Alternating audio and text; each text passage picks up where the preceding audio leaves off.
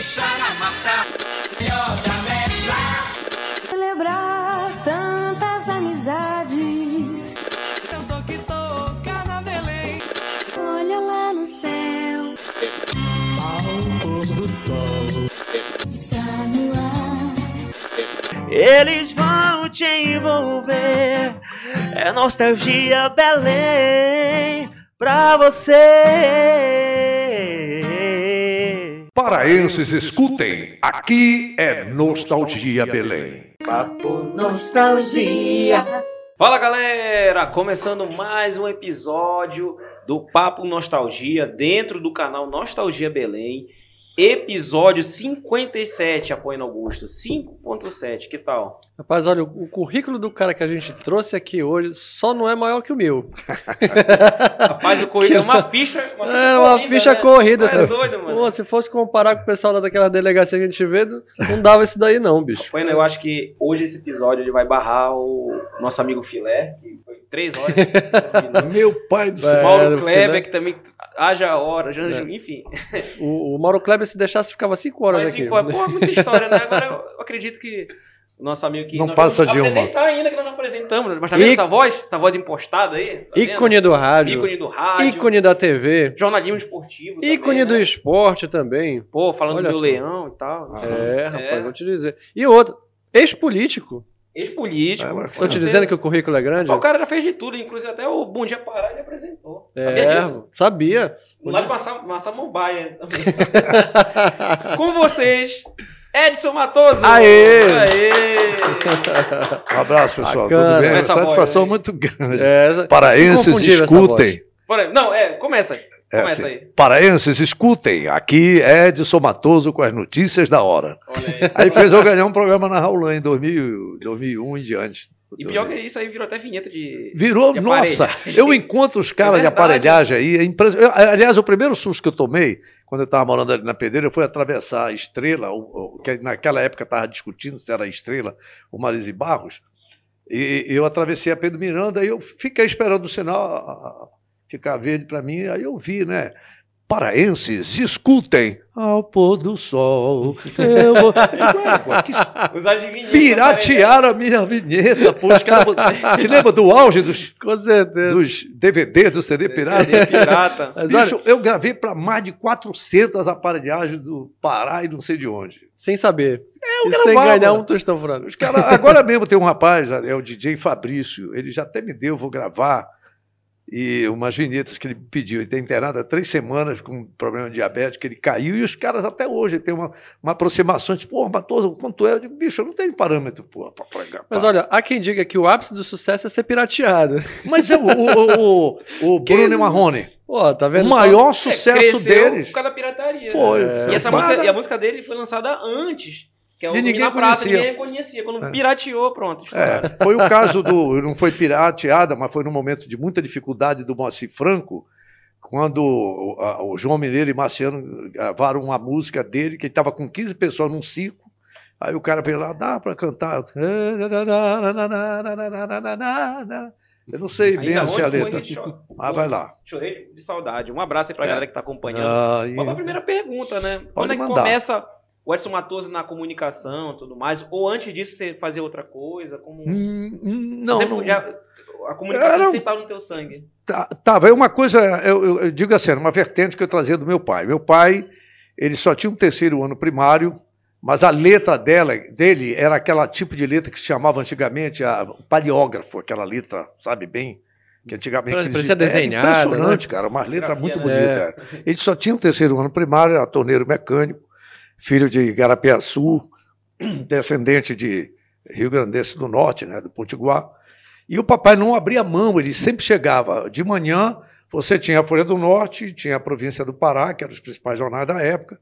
Depois surgiu o Jornal do Dia. E à tarde você tinha é, Flash, Vanguarda, é, Vanguarda, tinha a Folha Vespertina, que eram variações. É. Tinha muito jornal. Para os jovens, época. né? Pra você não está entendendo, tinha o jornal da tarde, Tinha- né? Era um jornal, era o Flash, que era um jornal bem rápido, É. né? O, a, a E às, vezes, e às vezes era da mesma empresa. Era né? da, da Folha do Norte. A Folha Vespertina era a Folha do Norte, que sairia com aquelas notícias da manhã e pegava o pessoal entregava os gazeteiros né, nas paradas de uns clipper. Né? Os clipes. Clipe é uma coisa que eu acho que é o único. Você, eu tenho uma impressão que o último dos moicanos é aquele do Guamá. Tá todo desqualificado. Eles deram uma, na verdade, deram uma grafitada ultimamente, mandaram essa foto. Eu vou fazer uma matéria pro Nostalgia. Muito lá, legal isso. Que é o último clipe. É, o clipe, é, o, o, os clipes é muito interessante. Que, e, e aí eu vi o meu pai, pô, com um jornal todo o tempo, não abria mão de ouvir a voz do Brasil não abria a mão de ouvir, ele parava na hora que ele estava fazendo o embuchamento da, da, do motor de arranque, lá no torno, paquímetro, não sei o que, não sei o que e tal. Parava em Belém, 8h55. O repórter no ar, o José Travasso na Rádio Guajará, parava a cidade para ouvir o José Travasso no, final, no início dos anos 1960. E sempre aquela aquela, aquela impostada, voz, né? Era uma voz impostada que era para chamar. Era muito aquela fonte né, do repórter, repórter essa, né? Isso, era, era aquele. E o Travasso era, era muito fantástico. Legal, Depois isso aí o levou a ser um, um disque jockey, como se chamava na época, né? O locutor de estúdio, animador de estúdio. Ele foi, fez muito sucesso. Que era, que era o cara que ele, ele, fazia a locução e colocava a música também, né? É, não, mas aí tinha um operador, o controlista. Controlista. Controlista, é verdade. era, tinha o controlista. É, que bom tossir, porque eu posso tossir aqui e ninguém ouve. É, né? é, e aí, é, tá vendo como eu já aprendi a história do é. microfone? É, e, e, aí é o seguinte, era muito bacana isso. Então, os locutores da época, que eu lembro, Roberto Chaves, Eloy Santos, Haroldo Caraciuro, Paulo Ronaldo, né? Zé Guilherme. Então, ele, o, o Eloy Santos era um cara que vendia muito o operador. O príncipe mongol, Emmanuel, Emanuel Mesquita, como é, rapaz? Você Mesquita, era o Eloy Santos. Tu és contemporâneo do, do, do, Sandro Vale também, né? o Sandro mesmo, Vale, eu começou um ano, um ano antes de mim. O Sandro Vale foi meu jurado. É, ele sério? Jogou, Olha que legal. Olha que bacana. É, o Sandro, Já na Guajará, na, na então, Guajará. Mas, não, mas deixa ele começar é, a história da... Sim, é. aí eu começava a ler, eu lia muito versos na sala de aula, o pessoal descobriu que eu tinha voz depois de participar daquela período do, da puberdade, né, que negócio de fina engrossa, fina engrossa, ainda aparecia um vagabundo que queria apertar na ponta do teu peito, que o peito ficava, né? olha a mocinha, a doía pra caramba. Era horroroso isso. Não sei se vocês tiveram esse tipo de infância. nervoso, né? Porra, mas era horrível, dava umas porradinhas de vez em não, quando. Nossa época era aquele negócio, muito. Nossa época era aquele negócio que fazia no braço, assim, é. pra ficar tuíra. É, tuíra. e, é. e, e, aí dizia, né, que o esperma estava todo na ponta do peito, peito, aí os caras apertavam. Galera... Era horrível. Mas eram os caras maiores, claro. taludo, que ensinavam imoralidade por mais novos. Olha, vou se masturbar, bota querosene, que é muito bom. Aí o cara ia lá, é quente. No outro dia tava todo mundo com. Enfim, né? Tudo assado. Assado. Porra, é, mas a gente teve que aprender. É assim. Amarra, é. Aí tá, as pessoas começaram a descobrir, né? Que eu tinha voz. Eu não, e eu via, a gente não tinha como, eu não tinha ideia de como a minha voz era. E os caras achavam que era. Aí me chamavam para ler na sala de aula, para ler o Evangelho no movimento jovem, essa coisa toda, enfim, sempre fazer uma leitura, até que em 1900, maio de 1970, eu fui convidado pelo pessoal da, da, da Baixada da Barão, onde eu morei naquela época, é, o pessoal da São Pedro. Tinha um amigo meu, eram dois irmãos, o Alcidésio e o outro do nome eu não lembro, porque na verdade a gente só chamava de Branquinho e Pretinho. Acabou. E ele fez aniversário, 15 anos, e o pessoal disse, olha, chama o Antônio. Eu era o Antônio, não tinha nem... Antônio era da Silva Matoso. Eu não tinha nome assim de artista, não era diz para de fazer homenagem ao nome do pessoal da rua aí, da boleirada, não sei o quê, que a gente, a gente subia, baixa, descia, subia a, a 1 de dezembro, né, que é João Paulo, ia jogar bola no campo de golfe do Aeroclube. Caramba, que tinha um campo, campo de, de golfe, lá. golfe. Tira a nota. Essa eu não lembrava. E alguns iam, enveredavam e iam tomar banho no garapé dos Três Tubos, essa coisa toda, que era o garapé que tinha lá nas cabeceiras, ali da Júlio César. E numa dessa, eu fui fazer o aniversário dele, 15 anos. Aí eu falei, quando o pessoal aplaudiu, aí eu também, parabéns, Branquinho! Branquinho, não, sei, não era só para o Branquinho, já era para mim. Era para ti. E eu não tinha. E quiseram tirar o locutor do Sonoros. Sonoro. Sonoros Clube do Remo. Mas deixa estar que até hoje que eu mantenho amizade com eles e também com Sonoros Alve Azul Um dos, o primeiro, né? O, o primeiro. É, o pr... Que agora lá o Júnior Almeida. Documentário, o, né? O, o, como é o nome? Darry Lyman, que é o cineasta norte-americano. Para você ver que tem tudo a ver, cara. É, tem a ver com a tua Sim. história? Tem. Esses caras são meus amigos até hoje. O Teta, o Bibas, o Júnior, o Chico. Filho do seu Milton tá certo? Com a dona Júlia, e tá lá os sonoros Santa, eh, sonoros Alve Azul. Eu disse, mas eu não comecei no Alve Azul, comecei falando no Clube do Remo. Isso foi em maio. Em julho, um operador de telecine da Rádio Marajoara, da Rádio, da TV, aliás, TV Guajará, o Raimundo Magnato, eu não esqueci. Ele, operador de telecine, sabe o que é? Operador de telecine, vamos lá. Era o operador de uma caixa de slide, que eu fui, hum. quando eu tive um problema de dente, disseram, olha, você foi, passou num concurso para trabalhar, eu não conseguia falar como locutor, vá aprender. Porra, que eu botei de slide de cabeça para baixo, porque para te botar o slide, tu tem que colocar exatamente de cabeça para baixo. Tipo uma película, né? Era, era aquele não, que aquele que era um quadradinho assim? Aqueles binóculos para ver mulher Binóculo, nua antigamente. Sim, sim, sim. Poxa, Deus Hoje em dia está escancarado. É o binóculo que mal é porcamente né? tu vê. Era, pô, dava muito trabalho fazer isso. Era. Deus o livre, era o negativo dos filmes, né? E botavam no binóculo. Operador, operador de telecine. É, operador de telecine. Ah. Era o slide e o filmete. A rapidez do cara, plá, plá, plá, plá, soltava a propaganda, né? O, o no slide, a propaganda da Cifema, da R. Mendonça, da Yamada, Africana Mas você fazia o off. Pernambucana, fazia o... ao vivo. Ah. Eu tinha no, no, no e não tinha monitor. TP, não, né? Não tinha, tinha TP naquela época? Que TP, é. irmão? Não, TP era tinha texto. Dália, né? Só Dália, Era um texto né? que eu me lembro do São do Vale que dizia, quando eu entrei a primeira vez, né? Dia, no, depois de eu ter passado no concurso, aí eu entrei no concurso, passei a primeira eliminatória, tirei em primeiro lugar, passei a segunda eliminatória, tirei em primeiro lugar, tinham três vagas, só que eu já cheguei mascarado. Meu tio que me deu toda a roupa. Não tinha nada. Não tinha mascarado. nada. Ele que me deu, era mascarado eu. cheguei lá todo, sabe como? É. Um blazer preto, roupa preta, tudo da, emprestada pelo meu tio. E uma gola rolê. Quando eu cheguei lá, respirava direito. Mandaram eu ir embora. Pode voltar que é de paletó e gravata. Caramba. Eu já entrei como fanchão, que nada. Volta, né? Desce, desce um pouquinho. Os né? operadores deram um jeito de pegar um paletó velho, fedorento, como a, o Carlos Benedito era um dos apresentadores do telejornal da, da Guajará. Um cara que dava dor de mim dessa altura, pô. Me deram um jeito, a camisa dele fedida. camisa normalmente de televisão fede. Agora não, que está todo mundo não, bacana. Agora está profissional. Naquele tempo era uma para o mês todo, pô. E ficava aquele CC desgraçado. No glamour tava longe, né? Era é. longe. Bota aqui a camisa, não sei o quê, e amarra. A, a, a, camisa do cara é maior do que eu, pô. Bota a gravata, pegar aqui atrás. Igual o sobretudo. papel durex.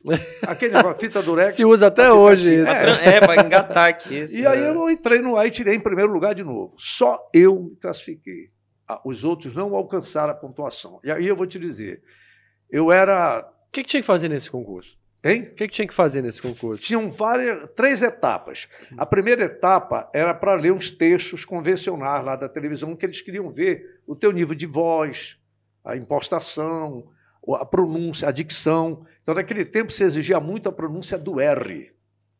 Ah. Rádio Guajará. Ah, impostar o, ah, o impostar R, né? o rádio é, Guajará. Você está ouvindo a Rádio Guajará. Rádio, Belém rádio, é. Aí botava o rádio, tá entendendo? O tom, a maneira. Pá. Aí dali o cara já viu se o cara falava direito, se tinha uma boa voz, já ia eliminando. Então, eu não sei se eram uns 15 candidatos eliminados, ficaram 9. Aí depois. Tem, tem alguém que, que, participou junto contigo, que engrenou depois, que não passou nessa, o tá mas depois decolou? hoje. Que tu lembras assim que estava tava concorrendo contigo? Teve antes, teve o Fran Pacheco, mas já era de mim. Tinha já outro locutor, que era o Joaquim Moura, que era uma figura que tinha um programa chamado Embalo Super Quente, que eu apresentei, era três músicas, uma propaganda, propaganda Embalo super quente. Oferecimento Guaraçuco. Guaraçuco não, está em tá todas. É, era, e tinha a onda, e tocava uma música flash, que era um, GP, um, um LP que tinha, do Sérgio Gainsbourg. Tit me tiger. How to kiss you. E tinha GT Monoplay. Ah, era uma indecência quando tocava essa Era. E tinha uma etiqueta lá que era proibido. Era proibido, proibido tocar essa faixa. E, mas tinha uma lá que Censura, tocava. Né? A é. música era flash era Flash. Era uma dupla francesa, né? E essa música tocava. Aí a gente dizia, a onda é pagode. Era só isso a frase, que era boate do, do momento. A, a, a, pagode concorria com a jardineira. Era aquele negócio mais top. Depois veio o Lapine e tal, mas era o pagode. Pagode, pagode chinês? Fala. Pagode chinês. Você não cancela, né? É, eu, anos, 40 anos depois, eu, eu coloquei a onda é brecando o carrossel. Aí o cara lá gostou, me contratou. Eu gravei uma evidência, isso já é recente, aí, uns, uns 15, 20 anos atrás, né? Eu, já, eu aproveitei que eu lembrei do tempo da rádio. A onda é pregando o carrossel, fazia E o Dias, que era o promotor lá, adorou, pronto, foi contratado. Pagava meu na... cachê, final de semana chegava uma grande cerveja, era minha. Olha aí. tinha isso. pagamento. Bacana. Inclusive a Pônia tá, tá atrás da, da 51 para patrocinar, né? Não, 51 não, não. Eu quero, eu quero o cara da Absolute me patrocinando. É. e aí era bacana, aí além do mais a farra, né? A zorra, essa brincadeira. E aí, cara, eu, eu, eu se, aí atendo e apertando mais, né? É, mais leituras, falar alguma coisa de improviso, propaganda, você falava os textos comerciais, que era muito comercial. Aí eliminando. Tu lembra de algum comercial? Um marcante, assim. É. Que o, galera, o, que, o que te fez ganhar? Tu lembras o, o, texto? Olha, o que eu acredito. Não, do texto eu não lembro. Tinha não participação que eu ficava nervoso. Não, não. Era só. O jabá a... e tal? Não, não tinha. Não. O que tinha eram os textos, por exemplo, que era um negócio a gente adivinhar quando aparecia na, no monitor da Maxwell, que aparecia a, a, a, o slide da empresa. Logomarca. A Cimóvel era muito parecido com a Cifema. Porra, tu tinha que identificar pela perna da cadeira, pô. Já aconteceu gafe assim? Era. Já R. Mendonça vende mais barato e facilita muito mais. Era, tá Esse eu lembro. É, R. Mendonça. R. Mendonça, até porque durou muitos anos. Que vinha ser dos parentes da, da Úrsula, sabia? Dos pais da. Olha, não sabia. É, oh, interessante. O pai, eu conheci o João Mendonça, o pai da Úrsula, ele, ele era da família Mendonça. E tinha a Africana Tecidos, que era do, tinha grupo Yamada, essa coisa Africana toda. Tecidos, é, é, é, tecido do povo, do grupo Chefão. Chefão, é, é, Carlos Chefão. É, o Chefão tinha, Cidade tinha um... das Sedas, essas lojas assim, eram marcantes, né? eram empresas... O Guaraçuco, né? Está em todas, O Guaraçuco estava né? em todas. Né? O dizem na época, não sei se é folclore, que o Guaraçuco tocava todas as garrafas da Coca-Cola. Você sabia que a Coca-Cola faliu aqui, né? Sim, o único é. caso onde a Coca-Cola foi era aqui. tão forte aqui. Era. Sim. Quer dizer que eles tocavam todas as garrafas. Não, não tem problema, me dê a garrafa de Coca-Cola que pode pegar o Guaraçuca e subir a garrafa de Coca-Cola. Faz parte da história aqui. Aí eu fui, entrei na Guajará, tirei em primeiro lugar, comecei no dia 3 de agosto, entrei no estúdio pela primeira vez em 3 de agosto de 1970, Sandro Vale me orientando. Olha, tu tens um microfone, um monitor, a cachete no ar. Era a letra vermelha lá. Não, não era bem era, assim, né? Não, era no ar. e aí é, é, começava, você tinha que ter quatro atenções, né? No ar, o microfone e o slide ali que você ia ler aqueles intermináveis blocos de comercial, cara, que tu tinha que correr no tempo. Eram blocos de comercial, os breaks que duravam 10, 12, 14 minutos. Caramba. Por isso que depois veio a lei para limitar 12 é, minutos por hora, né? Isso já era muita coisa, é. que, aí, que, aí, quebrava pelos breaks, né? Fazia assim, Era os breaks, breaks, mas né? pô, tinha que faturar, cara. É, mas nesse período tinha quantas rádios também? Vamos Não, lá. só tinha a TV Guajará e a TV Marajoara, que era eh, eh, rede de emissoras associados. E aí a empresa tinha que faturar, pagar suas custas, essa coisa Imagina toda. Imagina a audiência que eles possuíam, né? Deus o livre. É, não, aí jogava, jogava só, né? É, no ar, Irmãos Coragem, com Tarcísio Meira, Cláudio Cavalcante, Cláudio Mazo, Glória, era essas novelas. Minha doce namorada, eu adorava. Isso aí, a voz. Aí eu comecei a trabalhar com a voz.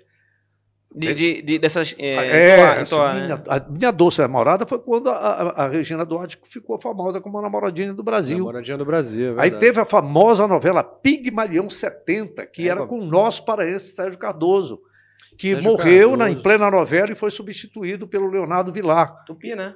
É, não, Globo. Não, não, nada Globo. Globo, ele tinha Globo, sido né? da Tupi antes.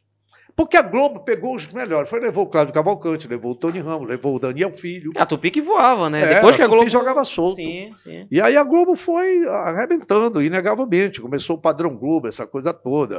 Aquele camarada que era o. Antes do Boni, o. Cara, Deus o livre. Walter Clark? Walter Clark era, pô, né? Walter Clark, todo aquele pessoal que tinha, era uma, uma potência, inegavelmente. Aí, aí você ficou quanto tempo lá na Guajará? Fiquei na Guajará Aí tinha um programa Faça Humor, Não Faça Guerra, com Jô Soares e Renato Corte Real. E a chamada era ao vivo. Olha, Matoso, faz uma chamada, improvisa uma chamada. Eu já estava ganhando moral, improvisa. Mas era locutor, aliás, eu não tinha nome ainda. Falador, Fazia, Maeda era um fazia off, japonês. né? O teu negócio era o Era off. só off, eu não tinha nome. O A pessoa japonês. conhecia a tua voz, mas não conhecia, É, né? Não, não sabia quem Entendi. era. Aí o, o, o faça um improvisa uma chamada aí de. Ela vai. Daqui a pouco, na TV, eh, na TV Guajará, Canal 4, faça humor, não faça guerra, com Renato Corte Real e Jô Soares, estrelando a vedete Maria Belarmina de Souza. Era mãe de algum operador. Isso era para sacanear um com o outro, para zoar. Pegava o nome de alguém, aí o cara dizia, eu Tá vou bom. pegar, e pegava a mãe do locutor, João Bosco Maia. Se eu vou para fora, ele pegava a mãe dos dois. E ninguém sabia, pô. Aí que esperava a tal da É. Interna ali, né? É, isso já era sacanagem do Manda- batidor. Bandalheira interna. É, e aí o Sandro Vale saiu. O Sandro Vale saiu é, em setembro, outubro de, de 1970. A Liberal contratou o Eloy Santos, que era apresentador do Calendário Social. Calendário social. Hoje o dia amanheceu mais lindo, sabem por quê? Porque está aniversariando a, mi, a querida sogra do senhor Apuena. Regozijado com esta magna dota- data, ele oferece a seguinte página Rebuscado, musical. era rebuscado, né? É. Era Eu gosto da minha sogra. Pode falar quem quiser. É minha segunda era. Então tinha essas coisas. Para mim foi terrível. Que a minha tia chegou de Macapá e foi oferecer um sonoro Santa Cruz, como eu era, da, eu era do, do, do Baixo Clero, né? morava lá na Vila Tupi, ali perto do Caçazum, e tinha um sonoro Santa Cruz lá. Aí a titia ofereceu. Hoje está aniversariando o menino Antônio Edson. Sua tia Terezinha oferece com muito carinho a seguinte página musical. Com canarinho e curió. Meu Lulu. Olha, eu me escondi debaixo da cama. Eu digo, meu Deus do céu, meu Lulu, tchau, tchau, depois- tem que há. Depois esse negócio evoluiu para aqueles carros de som que mandavam pra porta da casa das Era, era pessoas. fonado, né? Não, e presta atenção pra música. Deixa a cadelinha pra lá. Eu digo, pô, a gente já descobriu. Opa, desculpa aí, ô, Gabriel. Porque. Ele já Aí não tá mais ficou- nem ligando. né? Tá, mas- Tá de boa, tá de boa. É, já Não, desculpa aí, mas eu bati. Foi a primeira que eu bati. Foi, foi. E aí, a- a- aí o Sandro Vale foi para a Rádio Clube do Pará, contratado naquele momento a peso de ouro, vamos assim dizer, para o PRC5. mercado, com o PRC5, Rádio Clube do Pará. A voz que fala e canta para a planície. Que eu não entendi, eu achava que era para Candice, que eu vi, não. Depois que, quando entrei no rádio, que eu vim saber que era para planície. E o- quando o, Sandro Vale foi para a Rádio Clube, eles me chamaram para o lugar do Sandro Vale na rádio. Ah, tô... É. Eu acendi, aí eu fiquei ganhando Legal. dois salários, na TV e na rádio. Eu, eu, eu Já pegava. tinha na- virado Edson Matoso? Ainda não. Ainda era Antônio. Ainda era. Aí eu não dava nome na rádio, porque a, a programação da rádio eram duas músicas, né? E uma propaganda. E esse embalo super quente, que era de uma da tarde às cinco da tarde, eram três músicas e uma propaganda. E normalmente duas, três estrangeiras. Que foi aí que eu ganhei. O meu português e francês foi menos pior do que os outros. Tá Cantando, entendendo? cantando Já GT Monopoly. E Tinha um locutor na Rádio Guajará, não sei se ele. O Joaquim Moura era muito sacana, era um gozador. Ele, ele anunciava embalo super quente, é uma voz assim bem largada, ele não tinha aquele tipo do vozeirão, não. Era bem. Embalo super quente, oferecimento Guaraçuco. Você vai ouvir agora João Lemos, Paulo Macário e Roberto Carlos. Aí tocava as três músicas. Você viu com o Roberto Carlos um gato de blusas. Paulo Macário cantou Titio Alberto. E João Lemos cantou Mamãe. Ele traduzia, era Mother. O gato Neu Blue do Roberto Carlos. Ele chamava um gato de blusas, pô. Não vai dizer que não é.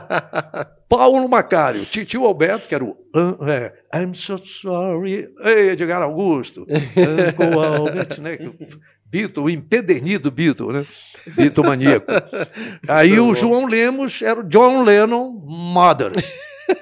Ele traduziu uma figuraça. Sensacional. É, É, pra escapar, né? Pra não travar, né? é, tal. claro. não, mas isso era uma coisa, dizem, eu não vou citar o nome do cara, mas falava com alguns locutores que assim, tinha o nome do presidente. Acaba de morrer o presidente dos Estados Unidos, John F. Kennedy. Ele que é? Aí foram ver um problema Fitzgerald, técnico. pô, como é que ele fala um não negócio conseguia desse, né? dizer Fitzgerald, ele arranhava o microfone, pô.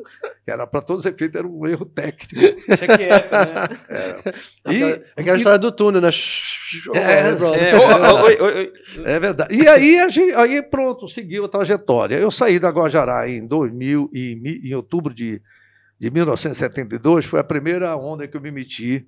É por isso que quando eu vejo algumas pessoas se manifestando, me olham assim, ah, isso sei o quê, conservador, de direita, essas ideologias, para mim, são duas porcarias que só querem o poder, minha forma de pensar. Claro. Tá? Minha forma de pensar. Ideologia é só para se dar bem.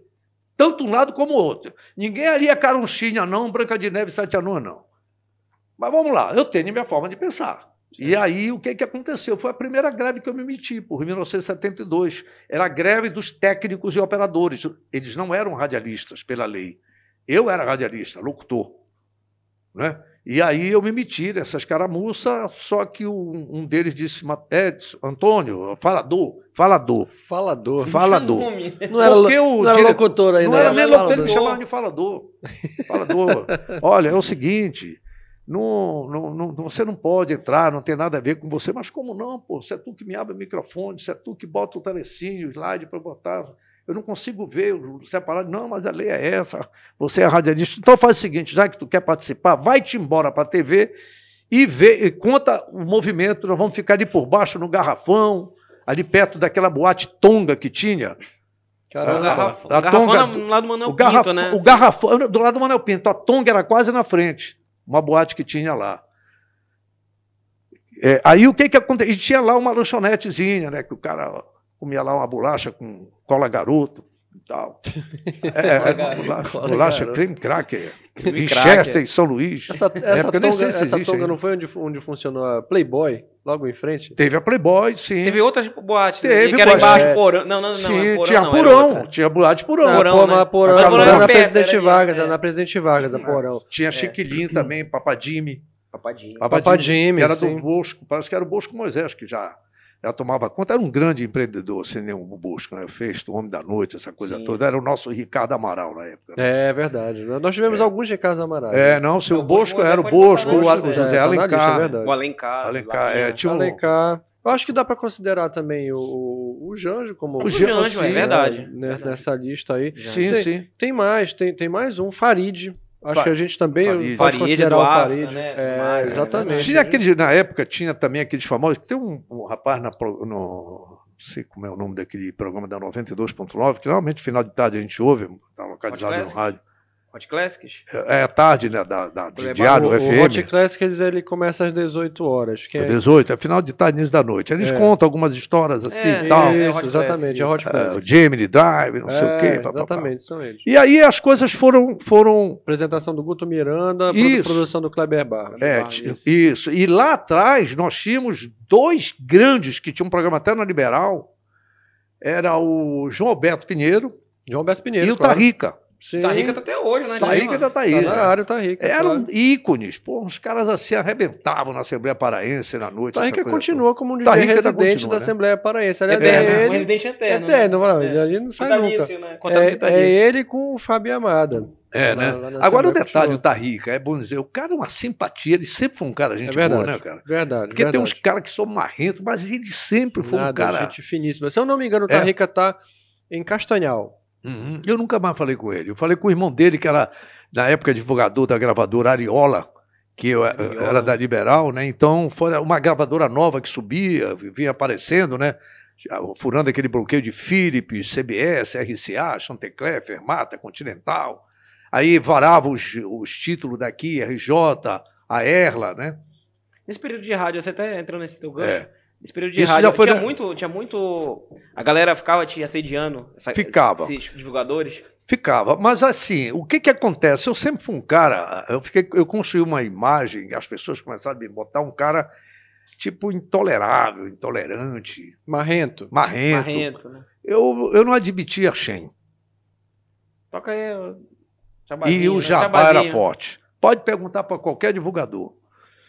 Só que eu ficava meio mordido, eu via os caras viajando pro Rio, São Paulo, eu falei, porra, não viaja, é que adianta eu Trabalho mais do que os caras, né? Nunca... Aí o cara, eles me davam suplemento, o, o Bubuca, que era o divulgador da FIB, de Polidó, e nessa época não se tocava tanto essas, essas, esses programas, essas músicas, eram mais as músicas populares. Foi um outro período. Aquele período da Guajará, como eu te disse, tinha aquela. Tinha, eu apresentei um programa produzido pelo Rosenildo Franco. Rosenildo, é, claro. Pô, as legal. Quentes do Cashbox. Era de 9 às 11 Bacana da noite. Bacana esse nome. Era as Quentes do Cashbox. Só tinham dois brasileiros que cantavam nas Quentes do Cashbox. Hum. Tuca, a música era Negro Negrito, e Sérgio Mendes, Vira Mundo. Eu nunca esqueci. Pô. Sérgio Mendes. Sérgio Mendes. É, Sérgio Mendes fazia famoso. muito sucesso Foi, nos Estados Unidos. Acho que nada, né? Não, não. É, o Sérgio Mendes ficou famoso quando ele quebrou o violão depois de tomar uma vaia. No... Não, esse foi o Sérgio Ricardo. Sérgio Ricardo, é verdade. O... o Sérgio Mendes, ele foi um cara que foi para os Estados Unidos. Tipo assim, ele foi para lá, fez sucesso, lá, né? entrou nesse mundo, é, esse mundo musical aí e tal. Eu, eu, eu, paralelamente, eu acredito que um pouquinho depois foi o nosso Sebastião Tapajós para a Alemanha, a Áustria, não sei o que e tal, e depois voltou para cá. Tem muita produção com, com, o dedo dele aqui. É. E é um cara que, assim, de, de, de, de, de, de altíssimo padrão de, de produção musical. É. Né? E aí o que aconteceu com a minha saída? Eu saí da Guajará. Sim. Eu fui para lá, quando eu cheguei, a primeira cara que eu encontrei no prédio da TV Guajará foi o cara que mais estava agitando a greve dos. Égua, bicho, eu chamei de Calabar, Judas. Judas. Era, eu chamei escritor um traíra, fela, porra. E isso eu estou te falando de 1972. Ou Nós seja, estávamos muito mais vivendo... peso um xingamento como esse, né? Porra, bicho, era, era uma coisa que a gente tinha acabado de estudar a história. Cara, né? cara traidor, safado, desonesto. Eu vou, quase que a gente se embuleta se jogava lá de cima. Ia morrer os dois. Pô, né? Mas olha, traidor, mas acho que chamar o cara de traidor é pior do que chamar o cara de. De calabar. De calabar. Porque nem todo mundo sabe que é o calabar. É. Né? Judas era melhor. Judas, né? é. Aí depois, não, porque não sei que. E como o complexo da emissora dava aqui o estúdio, a mesa de áudio, a mesa de corte, onde tinha operador de vídeo, que eu fui operador de vídeo. Tá? Sim. E lá o, o telecine, onde tinha o slide e o filmete. O, o VT era uma outra sala. Tá certo? Lá na entrada do prédio, no 25 andar, no, na entrada do andar, do 25. E foi um negócio extremamente. Só que ali eu comecei a cair em desgraça porque eu comprei a, a briga da greve dos colegas. Aí teve uma outra situação que eu não arredei pé, eu acabei, que eu tinha que pedir desculpa para a dona Conceição, eu disse que eu não ia. Aí, aí dava, quando eu, me deram uma semana, eu disse que eu não vou. Aí quando eu cheguei lá, o porteiro se meteu, não passe daqui. Aí eu quis forçar a barra e disse: você está proibido de entrar na emissora. Então a gente sofreu algumas situações assim. Eu não, eu não roubei, eu não matei, eu não sabotei, mas grevei. Eu, eu saí da TV Liberal, pô, greve não podia parar. Eu, foram foi... três que gravaram na Globo. Eu, em Belém do Pará, o J. Ávila e o Juarez Soares. Há uma diferença das contas bancárias, mas tudo bem. E a região, que lá eles viraram ídolos. Eu aqui eu fui para a rua, pô. Meu nome foi proibido. Mas na Guajará você ficou até que ano? Na Guajará eu fiquei até 1972. Né? Aí, aí, você, aí, como, aí comecei, vai, é, vai, vai para liberal, né? Tá, mas deixa eu só te contar Sim. uma da Pep, da, da Coca-Cola. De repente, em 1971, entram nos estúdios da, da TV Guajará duas que eu fiquei olhando assim, o que, que é isso, rapaz?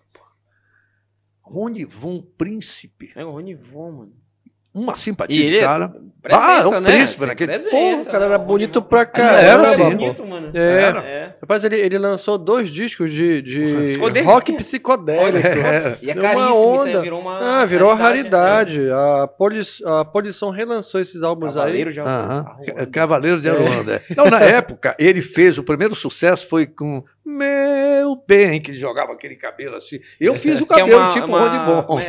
É, uma versão, né? Versão. É a versão, tem foto, dele com, tem foto dele com esse cabelo assim? É. Tem foto dele com esse cabelo assim, mandou? Não, não, comigo não, não tem. Não, dele porque não. isso é uma outra história. essa senhora que está ali. Olha aí, olha aí. Será que é essa aí? Não, essa é de 1984. Ah, segura, segura, aí. Essa vai pra cá. Vamos tentando botar na cronologia aqui. Vamos lá. Aí o que aconteceu? A minha história de 1992, essa senhora aqui é minha esposa. Eu, Boa, tudo bom? Vivo, eu vivo com ela há 30 anos. Temos plateia hoje. Casei com ela plateia. ano passado. Casei com ela ano passado. Ano passado. Tá certo? Porra. Então ainda não tenho seis, sete, sete meses de casamento. Então, em 1992 para trás, a minha história ficou escondida, não sei por onde. Mas tá na tua mente. Mas como eu já falo hoje, não, assim? mas as imagens, vídeos eu não tenho, eu era cabeludo. Não, mas sabe o que eu tô impressionado? É que tu consegue lembrar dos detalhes, data. Sim, Não- sim. Como o rapaz aqui botou aqui, o Wesley. Queria ter a mente do Edson Matoso. Difícil de lembrar até que eu comi ontem. Eu só gosto. não lembro nem o que eu fiz semana passada. É o cara tá lembrando de 72. Não, eu só, eu só É, porque e- e- e- em 71, ent- Rony Von, falei, porra, é um cara bonito pra cacete, né? É. Aí quem outra, aquela doçura, Regina Duarte. Os dois entraram, cara, ídolos nacionais. A namoradinha do Brasil e o príncipe Pô, da o auge, né? Não Eles vieram re- relançar a Coca-Cola no, no Pará. Foi isso que eles vieram fazer aqui. Vieram relançar a Coca-Cola num outro tamanho, que o tama esse tamanho que você vê aí é 290 mililitros. AKS, né? Que chama. A KS. Eles lançaram a, a, a, a 360. Era um pouco é da mesma altura, mas um Mais pouco mais gordinha, né? buchudinha e um pouco mais doce, né? Tinha essa coisa toda. E vieram relançar a Coca-Cola de lá para cá. Ficou a, Coca, a fábrica da Coca-Cola era do lado eh, do lado da- do grupo escolar Dom Pedro II, onde estudei, aqui no na Lomas, entre 25, que é hoje Romulo Morano e Almirante Barroso, e esses ainda tinha lá o posto invencível, a pensão da Lucila, que depois virou uma casa de restaurante, eh, comida japonesa, mas lá atrás era a Lucila, era bem divertida a menina. Aí eu era picanha, era uma pichote, era molecote, não, só, só fazia olhar, pô. Aí, é, aí os caras com aquele, vinham com aquelas camisas, porra, tudo bacana de ninho, ninho branco, aquele sapato, sei lá quanto. Era moda, né? Engomado, Linho branco, porra, né? Engomado, Era, é. engomada, na goma, goma, goma, goma de. Eu passava- Dançadores de merengue aqui do Bangu. Era da As sedes, né? sede do Sede. Bangu, que era a maior gafeira. Aí que os época. né? Sonora que era aparelhagem antes, sim. Era muito bacana. E aí eu, eu saí, né? Aí fui pra, como foi para Guajará? Para sair? Eu fiquei na rua um bocado de tempo. Porque a única vez que eu ensaiei dizer meu nome foi quando o Antunes de Carvalho chegou para dirigir a Rádio Guajará. Ele mudou o nome do programa. Esse negócio de programa inglês aqui, tirou o programa do Rosanildo Franco e deu autonomia para criar um outro nome. Eu cheguei com o Marcos Vinícius, que era operador, disse: Marcos, porra, bora fazer aí um negócio de passado e tal. Guajará ontem e hoje, ele aceitou e era uma música daquele momento, uma música antes, porque tinha pouca música nacional. Pouca música, a maior parte era música estrangeira. Então era uma maneira da gente tocar a música nacional buscando a Jovem Guarda, buscando, Sim. porque aqueles anos 1960 era, foi muito rico. Você vinha do período das valsas, dos boleros, os boleros latinos, as guaranias, trio Los Panchos. Que bonito rojos tienes, Roselito, Roxinol da Montanha, aquele menino que era um fenômeno da, da música espanhola. Então, malagueña, salerosa. Era, isso era muito bacana. Pô. É, E na sequência veio a bossa nova, né? Naquele período estava vindo já a Bossa Nova. Uhum. Jovem Guarda vem na sequência. Era, João Gilberto, lá Leão, aquela turma, Cadinho Lira, Roberto Perescal, aquela turma toda. E você tinha ao mesmo tempo os, os, os caras das músicas que já vinha saindo ali, Orlando Silva, eh, Anísio Silva, que fazia muito sucesso, vinha surgindo Valdir Soriano, já vinha surgindo Orlando Dias, Roberto Miller, Silvinho, era uma- um outro grupo musical. Aí veio o, o, o rock com Rony Códice, ali Campelo, Tony Campelo, Sim. Eh, Sérgio Murilo, que tu sabes que o Roberto Carlos varou, porque o Sérgio Murilo deu uma mancada lá com o Carlos Imperial. Ele não quis Sim. aceitar. Até, sabe dessa Eu onda, vi, eu né? vi, eu vi, tá no Aí o filme. Roberto Carlos varou, porque o Roberto Carlos era o bom moço daquele grupo que ele tinha com o Tim Maia Uhum. e companhia, né? Como era o Sputnik, era o Sputnik. Os Sputnik, que É. era o Tim Maia, né? o Roberto Carlos Roberto e mais Carlos, aí o, o Deu aquela porrada toda que é o do filme, É. né? Mas, porque o Roberto Carlos é aquele bom moço, o Tim Maia era maluco. Moleque doido. Muito doido. É, mas ele, ele era tão doido. Muito A bom. loucura dele foi exatamente o que fez com que ele absorvesse um, um, É. um arcabouço cultural enorme. Porque ele foi, ele foi embora para os Estados Unidos, foi preso Foi lá. preso lá, porque Ficou ficava. convivendo com aquela turma lá da funk music e tal. É. Quando ele voltou, ele voltou turbinado. É, quando ele pô. cantou, aí eu anunciava na Rádio Guajará. Era Azul da Cor do Mar, Primavera, e Coronel Antônio Bento, né? Essas coisas todas, eu lembro, tocava na. O que eu achei estranho ainda desse, aliás, foi o Odair José sair dizer que foi censurado. Porra, eu cansei de tocar o Odair José na Guajará em 1971, 72. Daquela pô. música lá, Pare de Tomar Pílula? Pare de tomar pílula, eu vou tirar você desse lugar. Ele tocava Garçom, pra caramba. Porra. Tá entendendo? Eu cansei de anunciar. Realmente ele sofria um pouco de preconceito, mas de quem? Da chamada elite musical. Quem era elite musical? Os baianos, bossa nova, não sei o que e tal. Justiça se faça. O Caetano Veloso livrou a cara dele. é bom dizer. Mas havia, quem era, quem era que, que discriminava? Os que diziam mais intelectuais, É, mais a- democratas. Mas aquela mais- turma lá, toda vez que surgiu um novo movimento musical, tinha um preconceito enorme, até o negócio Sim. embalagem. Quando É. os novos baianos chegaram, "Ah, que diabo é isso? É, foi. Cadê a bossa nova? E não sei o quê. Foi, foi. Esse Pô, já é histórico, era inclusive, isso, por é. exemplo, já teve gente que veio aqui, cantores, tipo Aham. o Magno.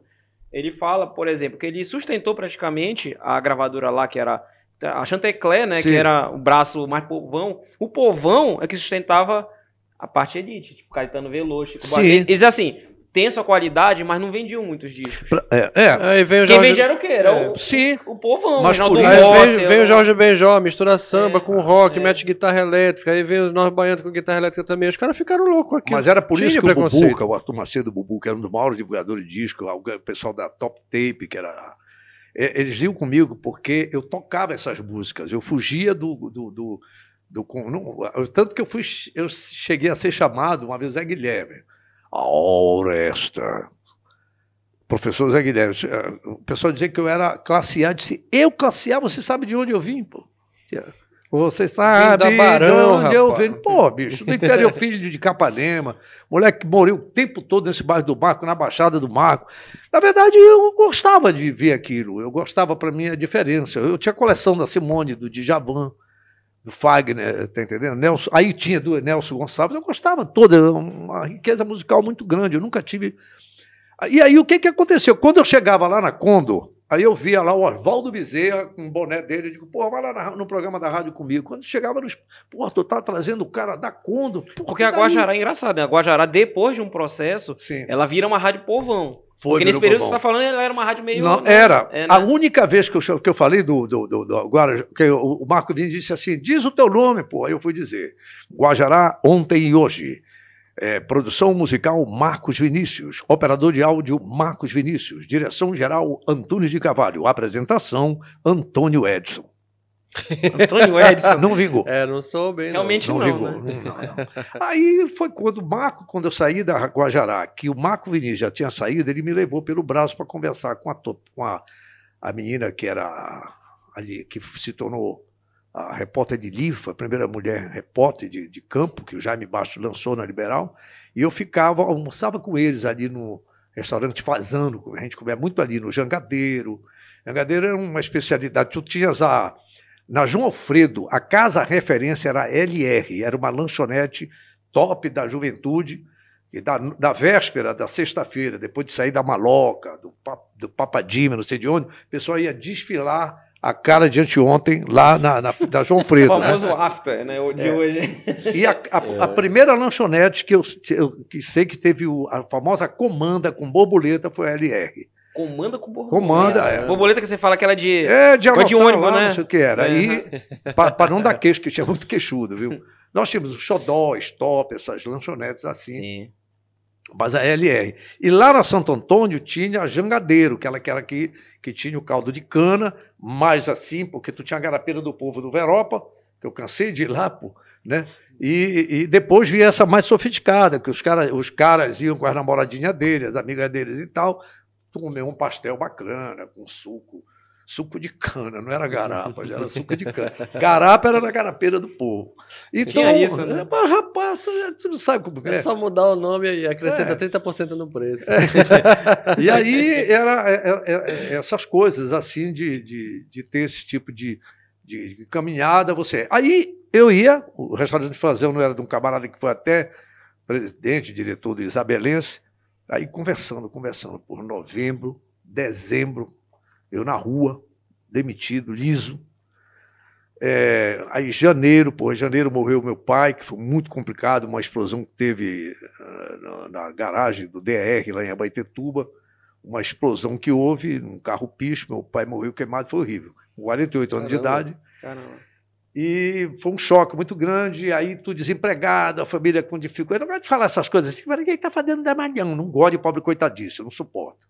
Pobre coitadice é um princípio matosiano para o sinônimo de vitimização, não suporto isso. Procurar no Aurélio, tá lá? Eu não sei se tem. é, Pobre coitadice. É Mas, então, suporto. mas tem agora, tá certo. Acabou de ser criado. Aí, o que que acontece? Eu, eh, eh, nós, eu, eu quando foi março, final de março, finalmente, cara. Passou outubro, novembro, dezembro, janeiro, fevereiro, final de março. Desempregado. Última, desempregado na roça. Ali, o né? Marco Vinícius pagava, às vezes, até. Porra, vai lá, quem trabalhava. Era amizade na boa, cara. A gente chegava para trabalhar, um, as festinhas eram na casa dos amigos, dos amigos de Ah, te chamavam para fazer a. É, não, a era aquela fasta, o móvel e bota eletrola, pô. Tocava. Mas nessa parte das festas mesmo, não te chamavam? Ainda não tinha, ninguém me conhecia, pô. Ah, tá. Quem já era conhecido, eu chegava no norte brasileiro, via lá. Bora lá no norte, o Sandro Vale está lá. Eu vi o Sandro, sempre foi um cara muito elegante. O Sandro Vale produziu a própria roupa dele.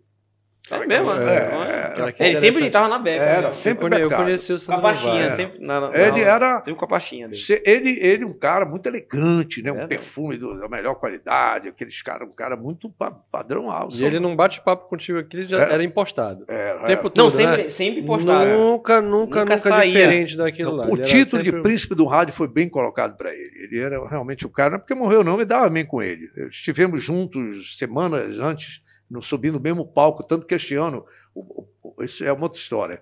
É, o cara me convidou, eu falei, pô, tu não está querendo me substituir o Sandro Vale. Ele morreu, entra eu? Negativo, pô, não estou afim de ir ainda não. Eita, essa resposta é grande, né? É, essa resposta era grande, né? Pô, foi, mas, e aí o que que acontece? Eu dividi o palco, eu, a Índia, a jornalista Nisto Pinambá e o dono do evento, que é o, o Ailton Silva, lá na Assembleia Parense, dia 18 de junho. E, sim, até que ele conseguiu me jogar na cara do Jaime Baixo, depois da atualidade esportiva. Era uma sexta-feira, a última sexta-feira do mês de março. Aí eu lá, cabeludo, magrelo, velho, com aquela calça de tergal aqui em cima, aquele, aquela blusinha meio assim, assado, que os caras usavam na época. O Jaime Baixo, aquele senhor, doutor, que a gente chamava doutor Jaime Baixo, auditor do Tribunal de Contas, tinha sido vereador, prefeito, maior narrador, apresentador de auditório, até doido o Abílio Conceiro, aquela época aí, aqueles locutores. Caramba, Abílio. Porra, o cara era, uma, era um ícone, assim, um mestre, Jaime Ferreira Baixo. Ele me olhou assim. É, entra ali naquele estúdio, era uma casa assim de. Entra lá e tem um gravador nacional, oito pilhas. Diga lá e fala. E tá aqui essa. Sidon, pega aí umas laudas e dá lá para ele. Pegou assim. As laudas. que era aquele papel retranca de jornal Exatamente. que era redigido na Hamilton. Exatamente. Entendeu? Vê lá, inclusive com as falhas, né? Para ver Sim. até onde eu, eu cheguei lá, terminei de ler, aí deu o gravador National. Porra, tava a pilha Caramba. fraca. Porra. Porra, de será que eu vou voltar quando? Aí disse, olha, Grimoaldo, eu Grimoaldo, usava cabelo com brilhantina, assim. Sexta-feira ele liga, peraí um pouco, Jaime. Comentarista autêntico. Oh, não me lembro o nome do Aldo. A garrafa de Chivas já está pronta. e os caras, porque ele ia para Mosqueiro. Toda sexta-feira depois ele era dono da F. Soares. Era uma sumidade. Foi rádio ator, de modo Soares. Eu tive o privilégio de lidar com esses caras. Aí Carlos Sidon, Guarani Júnior, Raimundo Lima, os caras da época. Aí o Jaime, ouve aí, Igre. Aí falou no telefone, o Remo joga amanhã contra o Liberalta de Castro. E o Avante pega... Putz, olha, a, a, a pilha tá fraca, mas parece que o garoto tem registro de voz, né, Gri? O que é que tu acha? Ah, Jaime. Ele era muito hum. assim, sabe?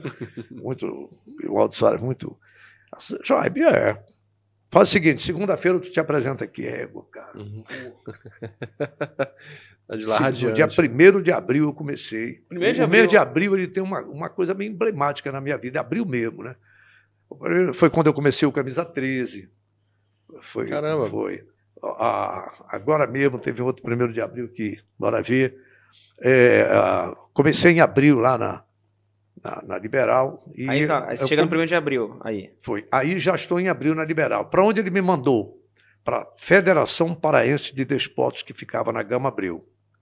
Só o futebol tinha saído. E o coronel, não brigadeiro, Rodopiano Barbalho, né, que criou a Federação Paraense de Futebol, paralelamente lá com a Confederação Brasileira de Futebol, né, que vinha se desficulando das entidades de desportos, Mas lá na Federação Paraense de Desportos, que era dirigido pelo senhor Oscar Castro e o Edgar Matar. Oscar Castro estava doente, o Edgar Matar, que era lá do Bixaramatá. Bixaramatá, sim. É. Sim. Ele era o vice-presidente. Era uma figuraça. E lá você pegava os telegramas, das, eram os departamentos de futebol de salão, que hoje é o futsal, de celotex, que era o futebol de mesa, Celotex, de regata, celotex. celotex. Futebol de botão, né? Mas é chique. tinha ouvido É. esse termo. Departamento de dominó.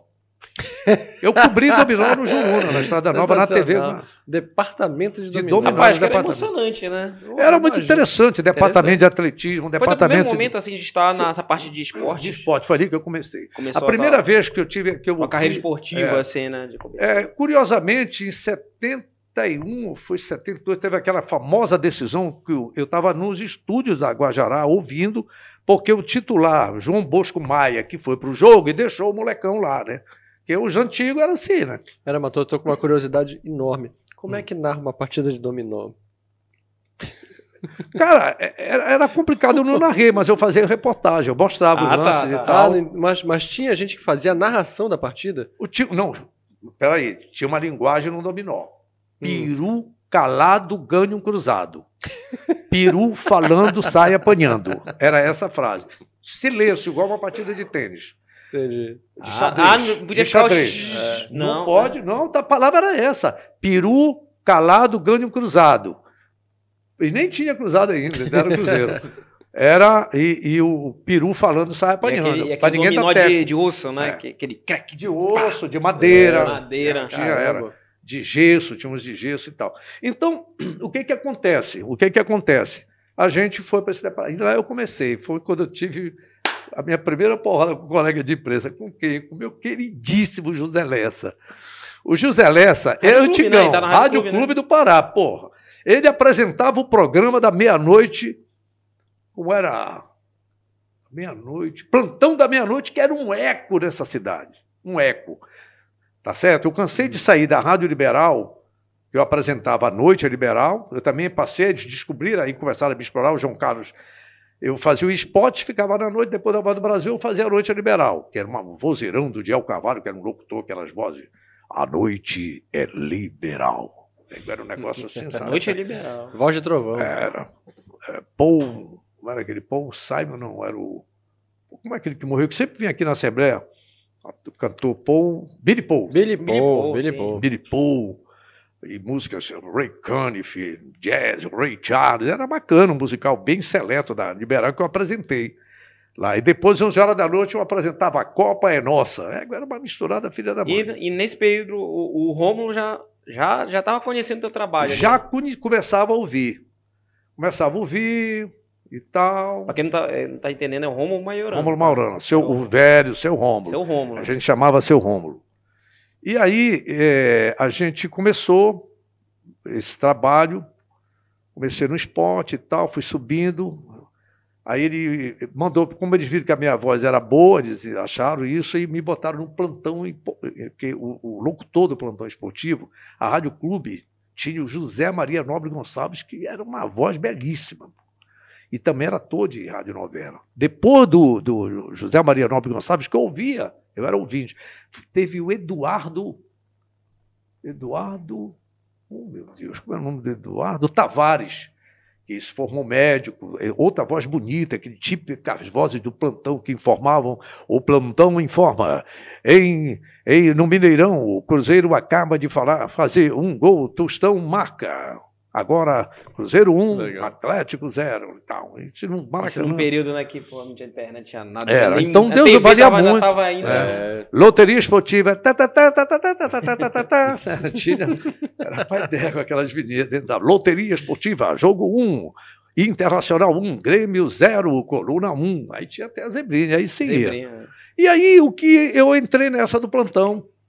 Só que o Jaime Bastos, quando também me percebeu, disse, garoto, é o seguinte, a partir de agora tu vais apresentar o Bolão Legal. O Bolão Legal era o programa apresentado por ele todo domingo. Olha a honra. caramba, ele A gente passando... botou lá no. Bastão. substituindo passou ele, bastão, pô. né, pô? Bastão. Era um programa que começava, era de manhã, tinha um programa que eu não recordo bem. Aí, 10 horas começava o projeto Minerva, que ia até 11h15. terminava o projeto Pineve e começava o Bolão Legal. O que era o Bolão Legal? O Bolão Legal era um programa de 1 hora e 45 minutos, 45 minutos intercalando música com palpite da loteria esportiva.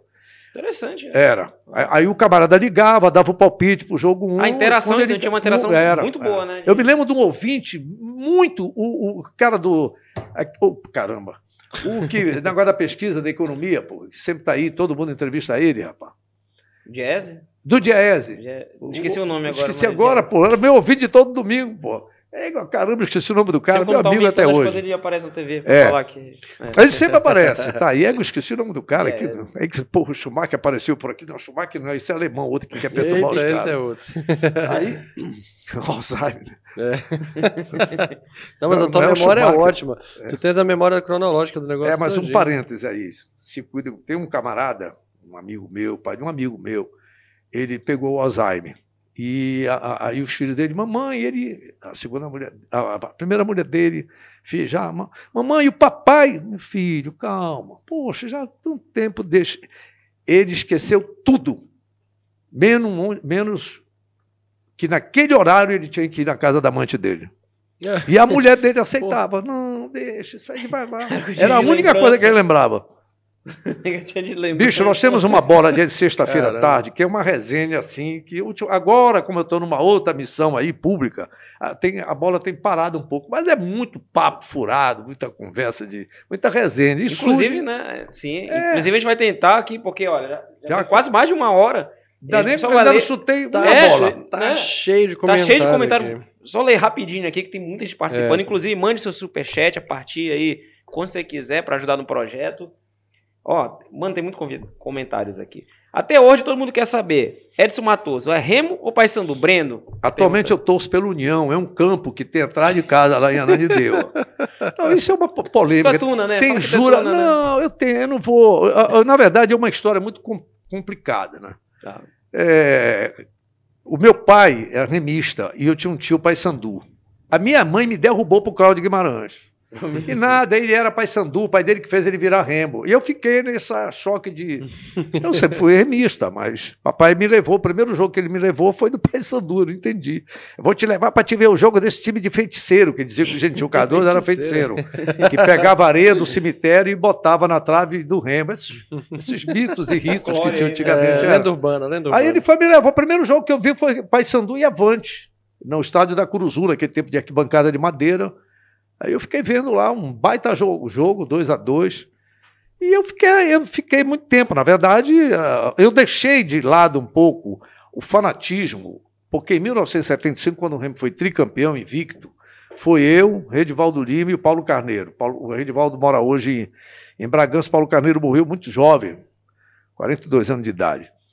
E houve uma agressão com Paulo, eu atravessei a rua, era paralelepípeda ali na frente da igreja, né, e tinha aquele, o stop, aí eu corri, eu estava de conga, né, molhado que tinha me jogado na piscina lá do Remo, falei, Tchac, tchac, tchac, é. Eu escorreguei no paralelepípedo e caí. Quando é, caiu, os caras montaram em cima de mim. Quando o cara ia me muquear, pô, eu disse, porra, o Edson Matoso, porra, o que, é que tu tava. Porra, mas tu desse um fama. burro, no, no, tu desse um tapa num cara. Claro, pô, você, o Paulo Carreiro foi, que é remista também, puxou o, o fósforo para acender o cigarro que vocês pediram e você ainda deu um tapa. Foi uma onda do cacete. A partir dali, a minha primeira mulher, ela estava grávida da minha primeira filha. Aí, meu primeiro filho, eu te confesso que ali em diante eu dei uma arrefecida no fanatismo. Eu olhei mais, comecei a olhar mais o lado profissional. Mas eu fui conselheiro do Remo. Ah, foi? Foi. Só que uma pessoa maravilhosa que já se foi virou para mim e disse assim: agora nós temos mais um parceiro na imprensa. Eu disse: eu não entendi o que o senhor estava querendo falar. Ah, ele estava querendo misturar as bolas, aí né? Eu, disse, não, aí eu é. cheguei, ah, eu não quero mais. Aí foi assim. Mas o fato é que é, essa geração que está aí, talvez até a geração de vocês, eu tive três momentos no futebol. Fui apresentador Globo Esporte, Liberal Esporte, que foi de 77 até 83. Depois eu voltei no Camisa 13, 91 até 93. No final dos anos 90, 98, 99, até 2001, eu fiquei no, na Mais TV, TVA, TV Filme, uhum. TV. E depois, Quatro em 2000. momentos, então, né? É o terceiro. Aí o quarto momento foi o SBT. SBT, que foi muito forte, e é muito forte para essa geração. Aí o pessoal do Porque Remo foi muito acha que. tempo também, né? Acho que foram 12, 13 anos que tu ficaste no SBT, não foi isso? Foi, 12 anos. Pô, é, é muito marcante a tua. Ficou muito marcante. Ficou muito marcante porque a gente tem várias histórias dali do SBT que nós atravessamos e até nós contamos algumas situações. E foi um negócio incrível. E ficou muito marcante aquela questão da vitória do Paysandu. E o pessoal do Remo ficava mordido. Teve uma vez que eu estava na Copa dos Campeões, eu virei pro camarada, pô, ah, ficar puxando o saco dessas mucuras, banana de pijama, não sei o quê. Dá uma, dá, fala do Remo, porra. Os caras esculhambavam. Né? Eu digo, meu amigo, me dá uma notícia do Remo aí, cara. Tava, o Remo tava de férias, pô. Tava. A O notícia era Paysandu essa, né? ganhou ontem gol de Albertinho, não sei o quê. O Remo tava de férias. O Remo tava de férias. O que é que ia falar do Remo? Não tinha. Mas eu quero te dizer que em 2009 eu sofri também uma certa discriminação aqui. O Remo foi eliminado, do, saiu no Parazão em maio, se não me falha a memória. Não disputou o Campeonato Brasileiro nenhum. Perdeu para o São Raimundo. O Paysandu foi eliminado em agosto e nós ficamos aqui no rádio e na televisão de Belém do Pará sem nada. Tinha que ficar Caramba. amistoso no E interior, olha né? lá. assim. É. Aí foi quando eu criei uma coisa, é. eu criei uma situação no SBT Esporte para preencher a meia hora, não tinha nada. Ele me do parado, pô. E o jogo do, do, do- do São Raimundo, fora ou em Santarém? E a gente não tinha cobertura disso. A Ponta Negra em Santarém até que ajudou muito. Ó, aí tem outros comentários aqui. O Giovanni Rossetti. Não podemos passar pela história do rádio e televisão do Pará sem citar Edson Matoso. Grande Matoso, prazer em vê-lo. Giovanni Rossetti também é um grande Uma- é, era uma voz muito agradável. Eu lembro do Giovanni no início da carreira Rádio, dele. rádio Liberal, né? É, a Rádio Liberal FM, era uma, uma voz muito agradável, Giovanni aí, Rossetti. aí? Wesley Lopes é uma das poucas vozes no meio jornalístico que, se fecharmos os olhos, a gente sabe de, de quem se trata. Olha aí, bacana. Ó, o Rui aqui É, também. isso, Ah, só um pouquinho. Eu não tenho pinta de Edson Matoso. Não, não tem. Não, não tenho. 1,65m, tô ficando careca, porra, essa barriga aqui escrota e a minha lordose apareceu. Mas o Edson Matoso é bonitão, então. É isso? Olha, eu já fui. Presença. Diziam, eu teve um cara que era o mestre de cerimônia, ele dizia assim: olha, o Edson Matoso, hum, assim mesmo. Ele hum, essa Esse- bermuda já esse foi hum diz é calça. muita esse coisa, hum, é. Hum, essa bermuda já foi calça. Eu achei pai d'égua essa definição dele. Frase é bermuda foi ótima. calça. Essa frase é ótima. Anote aí vocês. Essa bermuda foi Não, calça. mas eu não entendi logo. Depois é que eu fui. Chico Anísio contando uma piada para.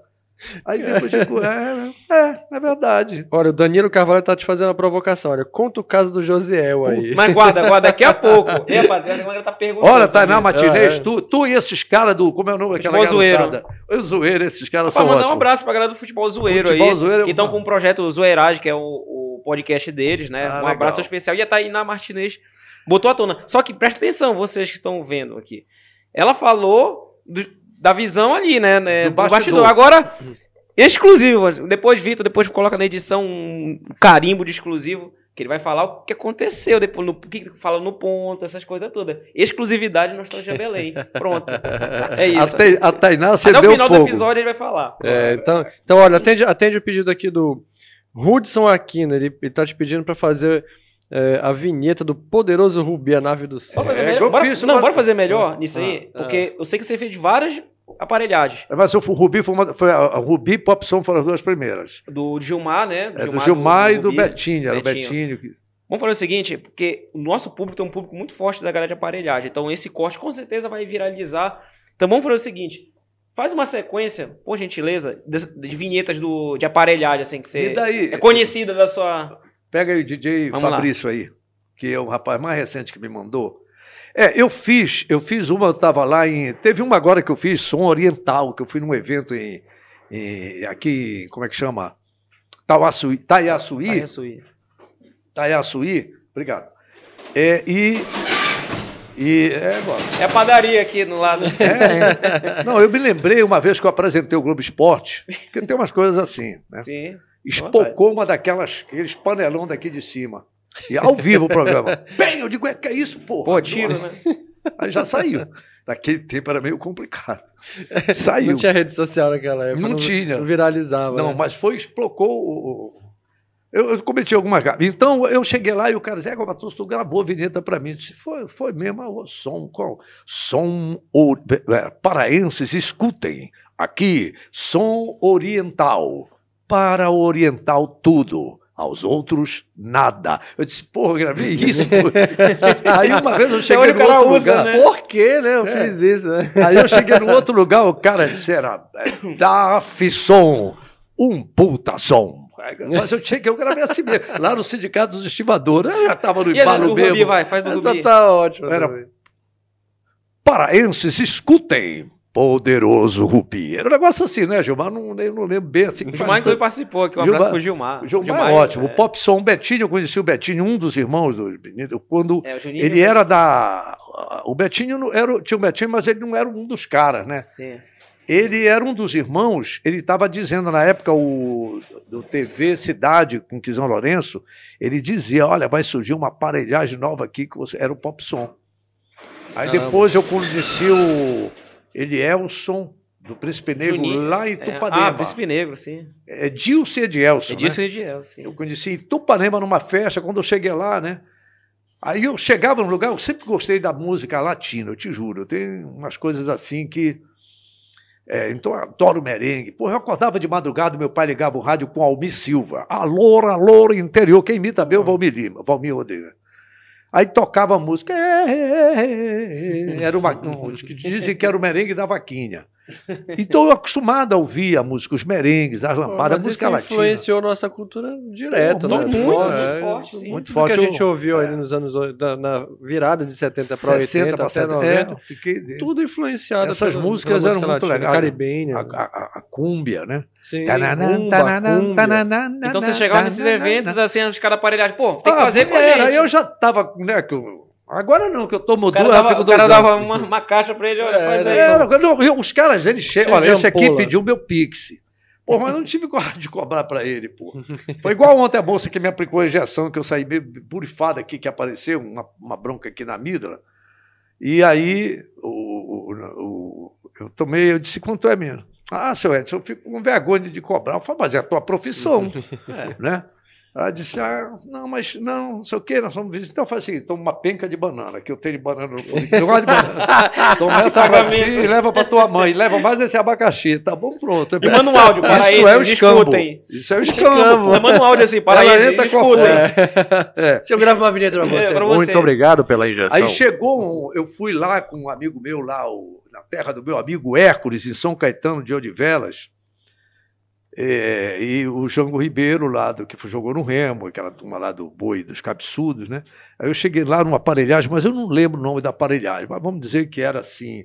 Aí eu estava ouvindo, curtindo uma música muito bacana que eu acho da, do Sayonara, que tem uma música, uma letra que diz assim: Até as mangueiras falam em mim. Ah, sim. Ou é Até as mangueiras falam em nós, uma coisa assim. Eu acho tão bonito essa frase, tão. Acho muito bonita essa música. E aí eu fui gravar. O cara botou umas duas aqui, o caranguejo aqui, mas todos grava já. Isso é o Porto Porra, bicho. Não, mas grava que ninguém vai saber que o senhor bebeu. Ninguém vai saber que os caras vai ouvir. Aí, vamos lá. Paraenses, escutem. A poena som. Até as mangueiras. Ah, não. Até os caranguejos falam em ti. Eu tirei da mangueira, como eu estou na terra do caranguejo, égua matoso, o pai d'égua tomou mais uma. É. E, enfim, a, a, a, esse aqui, esse rapaz, ele, tá, ele desmaiou, ele me ligou, não atendi a primeiro, fiz, porra, será que esses telefones de doido querem dar empréstimo pro velho aí, pegar, né? Aí ele me. me é, né, tem a fono, né? Tem. Eu mesmo liga para tua mãe, pô. Aí essa diz: Olha lá, Edson, vão acabar de. Pô, não sei quem é o cara. Quando eu ligo para ti, eu tenho que dizer. A, po... a Poena, o Edson. Opa, desculpa. A Poena. Lembrou agora o Cortinha. Ah! Mal. O, o, o apoio, né, o Edson Matoso aqui, eu tenho que dizer que eu sou. Agora claro. o cara me liga, porra, não diz que é eu tenho que adivinhar. Não dá. Não dá pra te oferecer crédito. E com o número que não diz, avisa. Porra, tu não sabe que eu. Porra, bicho, desculpa aí, além do mais, eu sou surdo, eu sou bem surdo, eu perdi um bocado de. Aí eu, enfim, eu vou desculpa às vezes. então tua voz está ecoando nas aparelhadas. Esse aqui mandou hoje. esses dias. Ele, aí eu disse: envia os textos e tal. Olha aí, ô, ô Fabrício. Olha, ao vivo, pai. Paraenses, escutem aqui novo Gleidson. Re, novo Gleidson. Gleidson. Retrô. O som da saudade marcante do Pará. Estou vendo agora. Olha aí, toma, é. Paraenses, escutem aqui DJ Gilson Prime. Oh, escroto esse aqui. Bacana, bacana. A onda é, ó, viu a onda do É Pagode lá de trás? Sim. A onda é bregando garrafão. Ele do, já pegou aqui. A onda é dual som. Faz assim, é, a onda é DJ Apoena Augusto. Aí tu já usa lá na... Já vou usar na avenida. Apoena, DJ Apoena... Apoena Augusto. Ah, mas é. eu tenho uma história do Paraenses. Ah, o Teve um caboclo, um caboclo lá da minha terra, da, da boca do Japariteua. Ele chegou comigo e disse: Você matou, dá para o senhor gravar uma vinheta? Aquela que o senhor gravou para o. Eu estou longe do nosso queridíssimo, saudoso doutor é Cláudio, é, é, do Epaminonda Gustavo. Epaminonda, né? sim. Mas como eu, eu, acho muito bacana o nosso sotaque. O sotaque da minha região é meio nordestino, essa região do Nordeste do Pará. Mas nós temos o sotaque afrancesado, né? Sim, outro, eu acho sensacional. Aqui. É, eu acho ótimo. Cametá, né? Ah, é, Garapé-Miri. É, Garapé-Miri. É, é, eu, tenho, eu tenho um cunhado que ele é daquela região. Ele diz assim, hum, cunhado, tem mina de parar lá. Eu acho o pai dele, eu acho muito bom. É meu cunhado, eu adoro, eu acho isso. A gente, isso é uma característica nossa, cara. Isso é uma riqueza, É nossa. claro que é. Aí, ele chegou comigo e disse assim, seu Matoso, me grave, por favor, uma vinheta daquela. Eu disse, mas qual aquela que o senhor gravou para o Pop Som, para o Príncipe Negro? Mas como é? Pô? Eu gravei tanta vinheta. É aquela que o senhor diz assim, paraenses ouvam. Eu disse, não. ouvam. Paraenses ovo, é. Essa eu não gravei. Eu achei a simplicidade do camarada. Sim, pô, é. Mas é, porque é assim que às vezes tudo tá mal ouvido. Ouvam o que ele tá falando, pô. Eu ovo, né? Não é? Eu é isso eu achei. Aí eu falei, para, como é o nome do som? Não? Ah, tá. Tá bacana.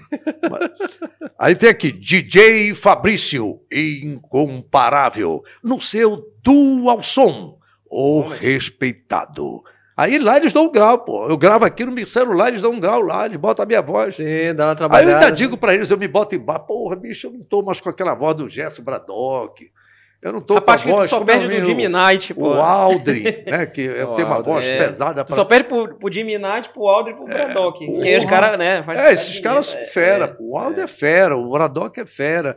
Eu gravei assim, mas alguma... Aí tem outra aqui. Aqui. A minha aparelhagem mais querida do Bengui é Dual Som. O respeitado. Olha, depoJá eu quero uma mesa VIP do próximo show do, é. do Alson. Aí tem aqui, Dual, ele mandou tudo, eu tô gravando, eu tô gravando aqui, se ele estiver é, gravando isso também. É, mas eu quero uma nossa também. O é. furioso, olha esse aqui, Furioso Carabal, o Furioso Carabal. do Marajó. Carabal. Olha aí. É Ei, Carabal, eu quero uma mesa, tá? Um balde, por favor. É o nome da aparelhagem dele. É, não, é bacana a criatividade dos nomes, né, cara? Muito Carabal. bom, cara. Muito bom. Olha esse aqui, som. tem um outro DJ. Robson. Esse aqui tá pegando a carona. Robson tá aqui, não, tem, tem nome de aparelhagem. Robson. Rapaz, eu descobri que tem, cara. Robson tem, tem cara. Tem. tem, tem. tem Jefferson, porque não tem Robson é. também. Tem esse outro aqui, olha.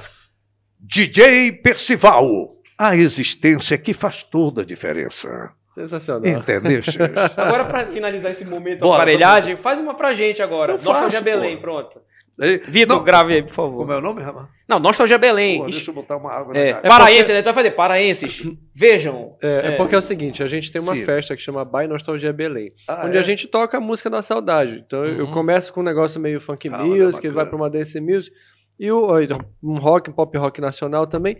E aí depois o Robson entra, ele faz o fechamento da festa com as marcantes. Aquelas que dão sede. É. é. E aí é o seguinte, a gente usa essa vinheta no dia da festa, ah, entendeu? Legal. Então tu faz assim, paraenses, Olha, o, Kizan, o Ricardo é. Kizan tá roubando essa minha vinheta lá no programa As programa Marcantes da cultura. da cultura. Ele na cara de pau, é, Matoso, quem trabalhou comigo muito tempo. Usa, pô, é bom, nós estávamos juntos. Na, na verdade, quando eu lancei essa vinheta, ele estava junto comigo no programa.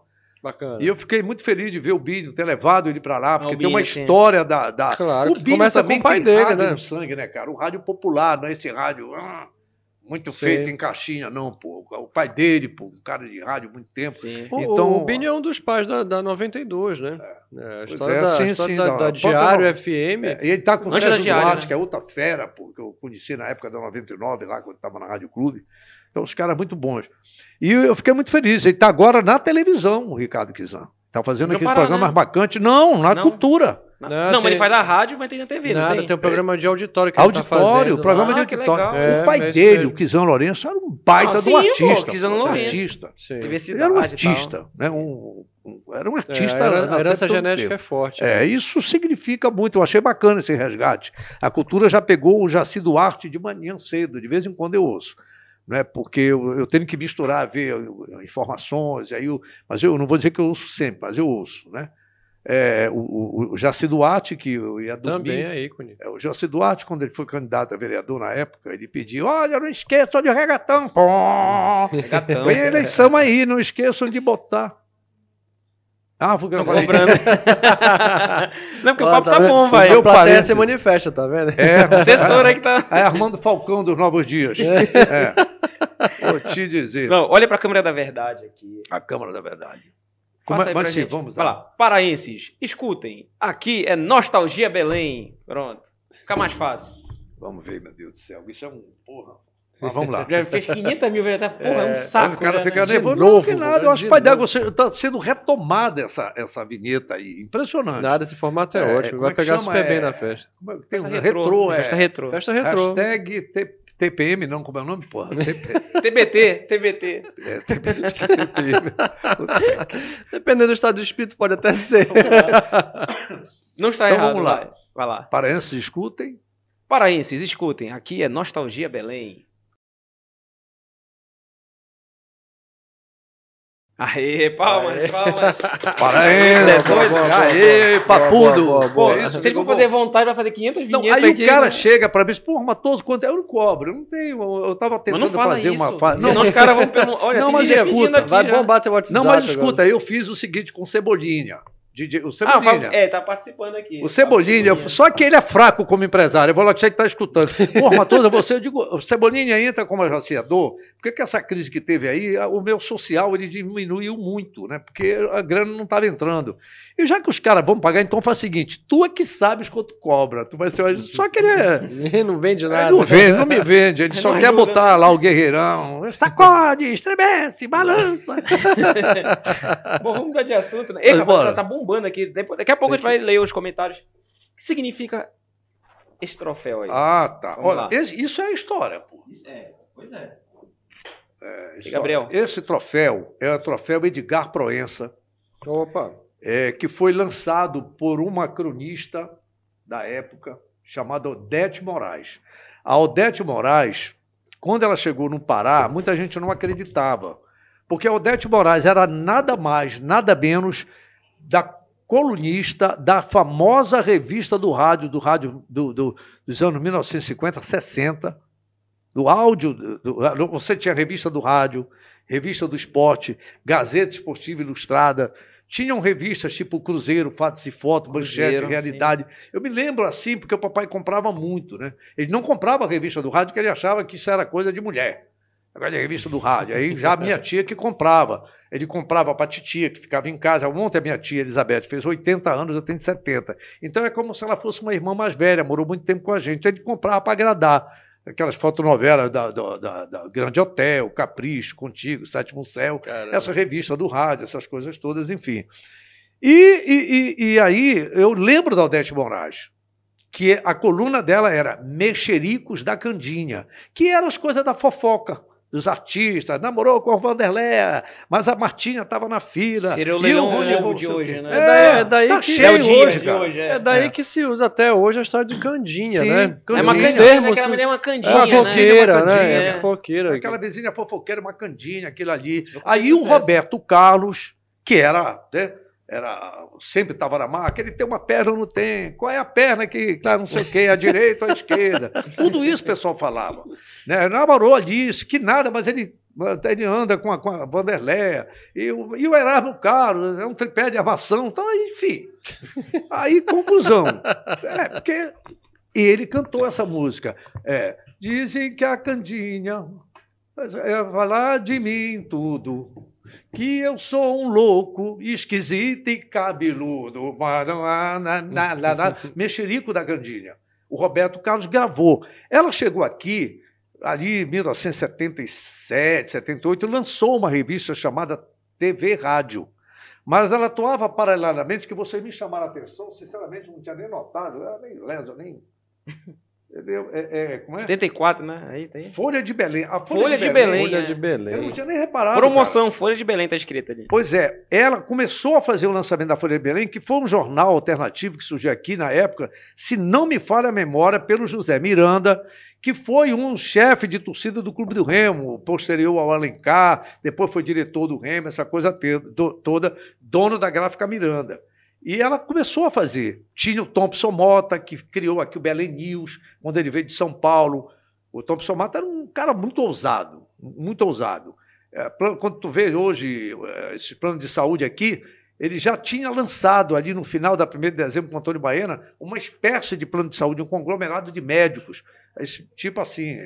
É, bem vanguarda. Né? Era, tempo, era né? sim. Ele trouxe esse jornal, disse: Isso aqui é um novo boom, esse tipo de jornal, esse modelo, não sei o quê, papapá ah, e tal. É, o folhetim, né? Era um né? jornal tabloide, assim, né? Tipo, tabloide, né? O tabloide, o Zero do Rio Grande do Sul, que já Sim. faz isso há muito tempo, né? Sim. Acho que era Zero Hora, né? É, Zero Hora, não, Zero Hora. Tinha o Última Hora do Rio. Última Hora, Zero Mas é hora. o, tem um, eu não sei o que é Zero. Todos eles são formato de tabloide. É. E, e aí, mas eles foram, eles foram, vamos dizer assim, precursores praticamente. E o, o ele Acho que quem tinha de, nesse formato nessa época era o Pasquim. Pasquim. Pasquim era é, formato tabloide também, né? Era, o Pasquim tinha muito isso aí. E aí, é, o que é que acontece? Ela lançou esse, esse, esse negócio desse concurso, buscando parcerias, o Miranda é um cara de prestígio, e realizou. E este ano foi o meu primeiro ano de apresentador. Uau, legal. Foi meu primeiro ano de apresentador. Pela TV Liberal. Pela TV Liberal. Eu comecei na TV Liberal, quando o seu Rômulo me chamou, aí entra a história que o seu Rômulo queria me conhecendo. Quando eu comecei a fazer aquele programa Bolão Legal que o Jaime me deu, eu, eu disse, doutor Jaime, eu posso fazer umas mudanças? Claro, mude, mas só faça me mostrar para depois te, te procurar. Eu digo que eu já sei. Aí eu criei, eu levava dois, três volumes da Barça lá para a Rádio Liberal. Caramba. A Barça. Até hoje, aliás, quando 20 quilos cada um. Era. Eu escolhia. um caminhão, né? Era. Pegava dois, três livros, né? passava vista em casa, levava para a televisão, porque eu não tinha máquina de escrever. Eu levava para a rádio, aliás, para a rádio, que já era na Gaspar Viana. Já era na Gaspar Viana, nós tínhamos saído da Santo Antônio no alto da, da gráfica Falângulo, em frente ao edifício Antônio Velho, onde o pessoal dava boca no seu ombro. Esse travasso era muito péssimo. Sabe o que é boca? Que boca é, é, o seguinte, tu vai passando ali, aí eu te olho daqui. Olha, é a poeira! Aí tu fica. Pô, os caras faziam isso com o seu Romulo. Pô, o Romulo conhecia a, a, cidade todinha, né, mano? Pô, mandaria. Rapaz, esperava o seu Romulo entrar, eu te juro. O seu Romulo era uma ótima pessoa, eu te juro. Era um, era um chamava de paitrão. Não precisava ninguém dizer, ele pagava, era 14,28 o pagamento da Liberal. Se o 14 fosse no domingo, ele pagava na sexta, não pagava na segunda. Ele pagava Uma alegria numa sexta, Deus né? livre, Opa. porra, cara. Cara, tô te dizendo, eu dei dor de cabeça. Ele me chamava de tampa de chaleira fervendo. É mesmo? estressadinho, estressadinho. Ele me livrou do lei de segurança nacional, não foi uma nem de duas, Eita. não. Porque eu falei algumas coisas no rádio. Meu filho, você fala em justiça social aí. Se eles fecharem a rádio, vão todos os seus colegas demitidos. E aí, cadê a sua justiça social? Porque, na verdade, eles já sabiam que eu era abastecido de informação dos partidos clandestinos. Eu não sabia, pô. É, eu não sabia, eu militar, era né? inocente né? útil. Você está falando de 78, a gente já estava no período militar, né? 79, 80. Saindo do regime militar. Era. Saindo nada, a gente não assim, tava, tava mais, tava mais... Mas já é, era né? a forma é. clandestina de chegar às informações. E como eu era um cara de baixada, de subúrbio, de movimento de igreja. Vamos lá, o que era movimento de igreja? CPT, Comissão Pastoral da Terra. Era movimento do, das comunidades eclesiais de base. Os, padres, os padres cruzes, onde eu fui, que teve um padre quando eu fui para uma apresentação do negócio, o padre Jorge ele disse: Este menino é filho do diabo. Eu digo, pô, diga para ele que foi ele que deu a hóstia quando eu fiz a minha primeira comunhão. eu disse para ele. Eu mandei dizer que os meninos ficaram. Eu digo, não, pô, apenas é o seguinte: eu tenho direito de pensar. Ele nunca se explicou política ideologicamente. Eu olhei ele como padre. Né? Mas aí, quando o Rui, por e exemplo, aí, ah, o, Rui não, perdão, o, o Rômulo, seu Rômulo, o ele Rômulo, chegava, chamava. Ele gritava, não, os caras gritavam, Zé Travaso. E eu não sabia. Aí ele olhava, porra, você não, não te conhece ainda. Aí tá. O que que acontecia? Quando eu comecei a fazer esse programa, eu criei algumas sequências, né?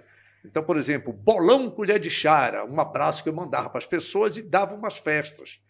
Era aí que né, entravam, dava um negócio das festas, chegava lá e tomavam uma cuba livre, um bacadinho. Tinha, um tinha, já tinha um bônus, já tinha um, tinha, um 0800. Aditivo, já, tinha, já tinha, claro. o negócio das festas e tal. Chegava o cara da aparelhagem, anunciava o, o pai do Gilmar, seu Orlando, ele não podia me ver. Minha filha, venha cá.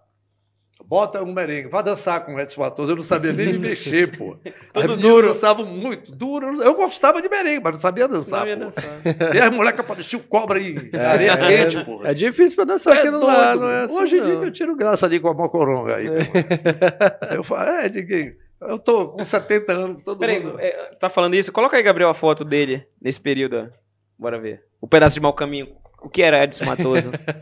Joga aí na, na tela grande. Eu, eu tinha cortado o cabelo aí, tá? Tá. E aí foi quando. Isso aí é quando eu já. Ah, tá saí. aí, ó, tá aí, tá aí, ó. Isso é pós-cabelo Ronivon, né? Ó, tá aí. É, aí ele já tava mais pra quê? Nem sei pra quê, pô. Não sei quem era o. Mas tá estiloso aí, vai. É, tá essa, essa estética aí. Da loja, é a estética dos anos 80. É, é. Não, e o detalhe ali embaixo ali, foto sonora. Foto sonora. Foto sonora. É. Onde, onde tinha revelou, aquela né? máquina sonora que era um quatro. Plá, plá, plá, plá, acabou. Era Love, era Love. A Love, máquina Love. E vendia na Sonora, que tinha parceria com o Carlos Santos. Queimava quando já era. era. E aí, Verdade. quando eu fui, eu, ele, o que, que acontecia? Na quinta-feira, eu produzia o meu programa. Teve jogo na quarta, só ia ter no domingo. Então, na quinta-feira, folga, departamento médico para o clube, que eu ainda fazia. Aí eu ficava direto na, te, na rádio, terminava o programa com a Pé Nossa, a bola é nossa, e eu ficava, começava o Thompson Mota, era as favoritas do povo. E eu ficava lá produzindo.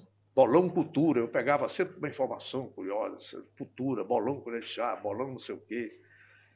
As quatro sequências. E botava lá na máquina, a seleção musical, eu participava. Só que o João Carlos dizia, não bota música essa, essa, nem essa. É... E aí, quando dava duas horas da tarde, 15 para as duas da tarde, não tinha ninguém no prédio. Aí o seu Rômulo dava uma geral. Hum, ele ia fazer a fiscalização. Fiscalizava, né? A ronda, é, a ronda. Né? É. Aí o seu Rômulo, ele chegava lá, a porta da janela, a janela tinha um, um vidro, ele olhava assim, ele grandão, né? Foi o Mignon. Foi, levantava. Meu amigo, com todo respeito, as maiores autoridades que chegavam aqui no Pará, às seis da tarde, estavam lá no gabinete do seu Romulo. Substituição do comando da oitava região militar. É direto. Substituição no Hospital Naval. Substituição na presidência do BASA.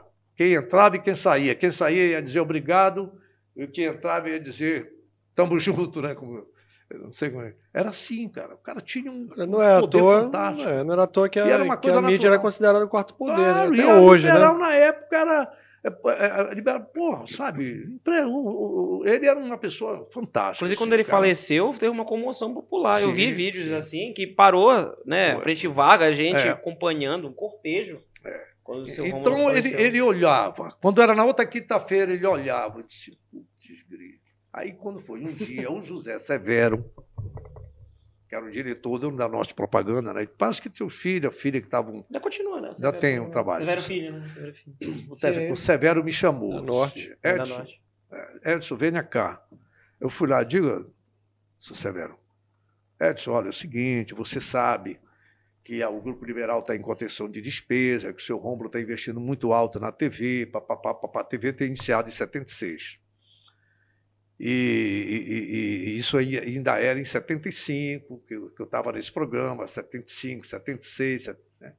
Então, não podemos, está proibido fazer hora extra aqui. Ele disse, mas, seu Severo, eu não.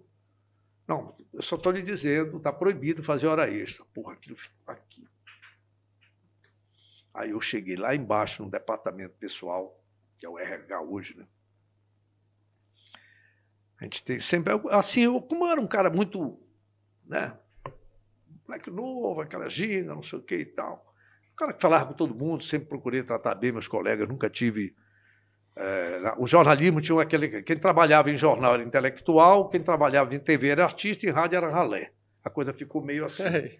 Então, eu lidava com o artista e com a ralé. E no jornal nós trabalhávamos junto, que eu tive amizade, o Orli Bezerro, um cara, porra, um cara muito, que representa muito na minha, na minha vida profissional. Eu tenho um carinho muito grande pelo Orli, por motivos diversos. E um depoimento que ele me deu, que ele não lembra, mas eu lembro. Mas ele sabe como significa para mim até hoje, né? do que significava naquele momento. Aí, poxa, aquela turma toda, Anselmo Góes, Agenor Garcia, os que eu conhecia lá de Malato, aqueles caras sumidades, os caras me tratavam bem, eram figuras que eu olhava assim como intocáveis.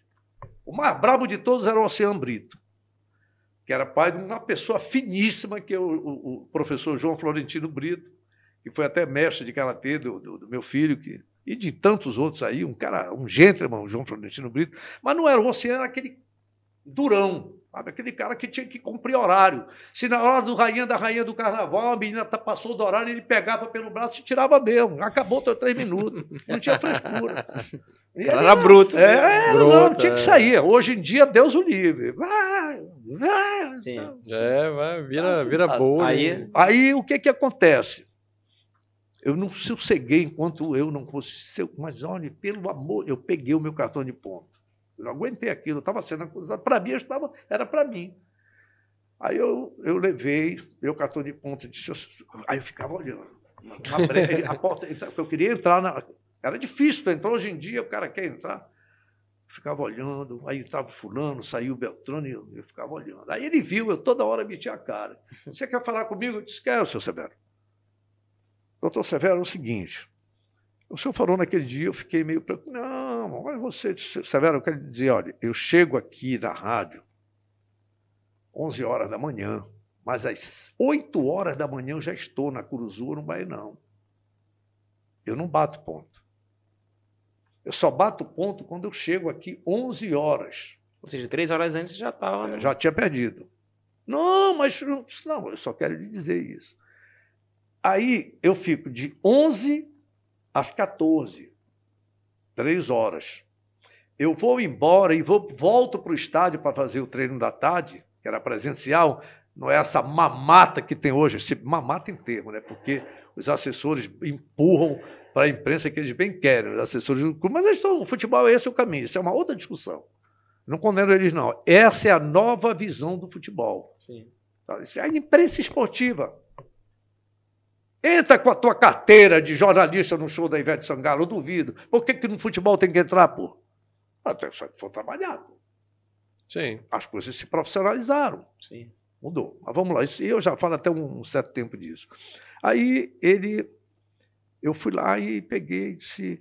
Outra coisa, eu chego aqui é, seis horas da tarde para fazer a reportagem do clube mas eu estou no estádio desde 4 horas da tarde. Mas eu só vou assinar o ponto agora de 18 até as 20. Às 5 horas, alternada. Às 20 horas, seu Severo, eu vou fazer a noite a liberal. E às 11 da noite, mas tu precisa, você fala, não, mas eu, eu tenho que explicar. E às 11 da noite eu apresento a Copa é Nossa. Quando termina a Copa é Nossa, que era um programa esportivo, eu volto para a última meia hora do programa Noite é Liberal. E está aqui meu cartão de ponto para o senhor ver. Rapaz, não precisava isso, não sei o quê, você é uma pessoa para partir. O que, que aconteceu? Na outra quinta-feira, o seu Rômulo Maiorana, quando me viu lá, ele abriu a porta. Tudo bem, Edson? Olha a diferença do tratamento. Não, ele não me tratou mal.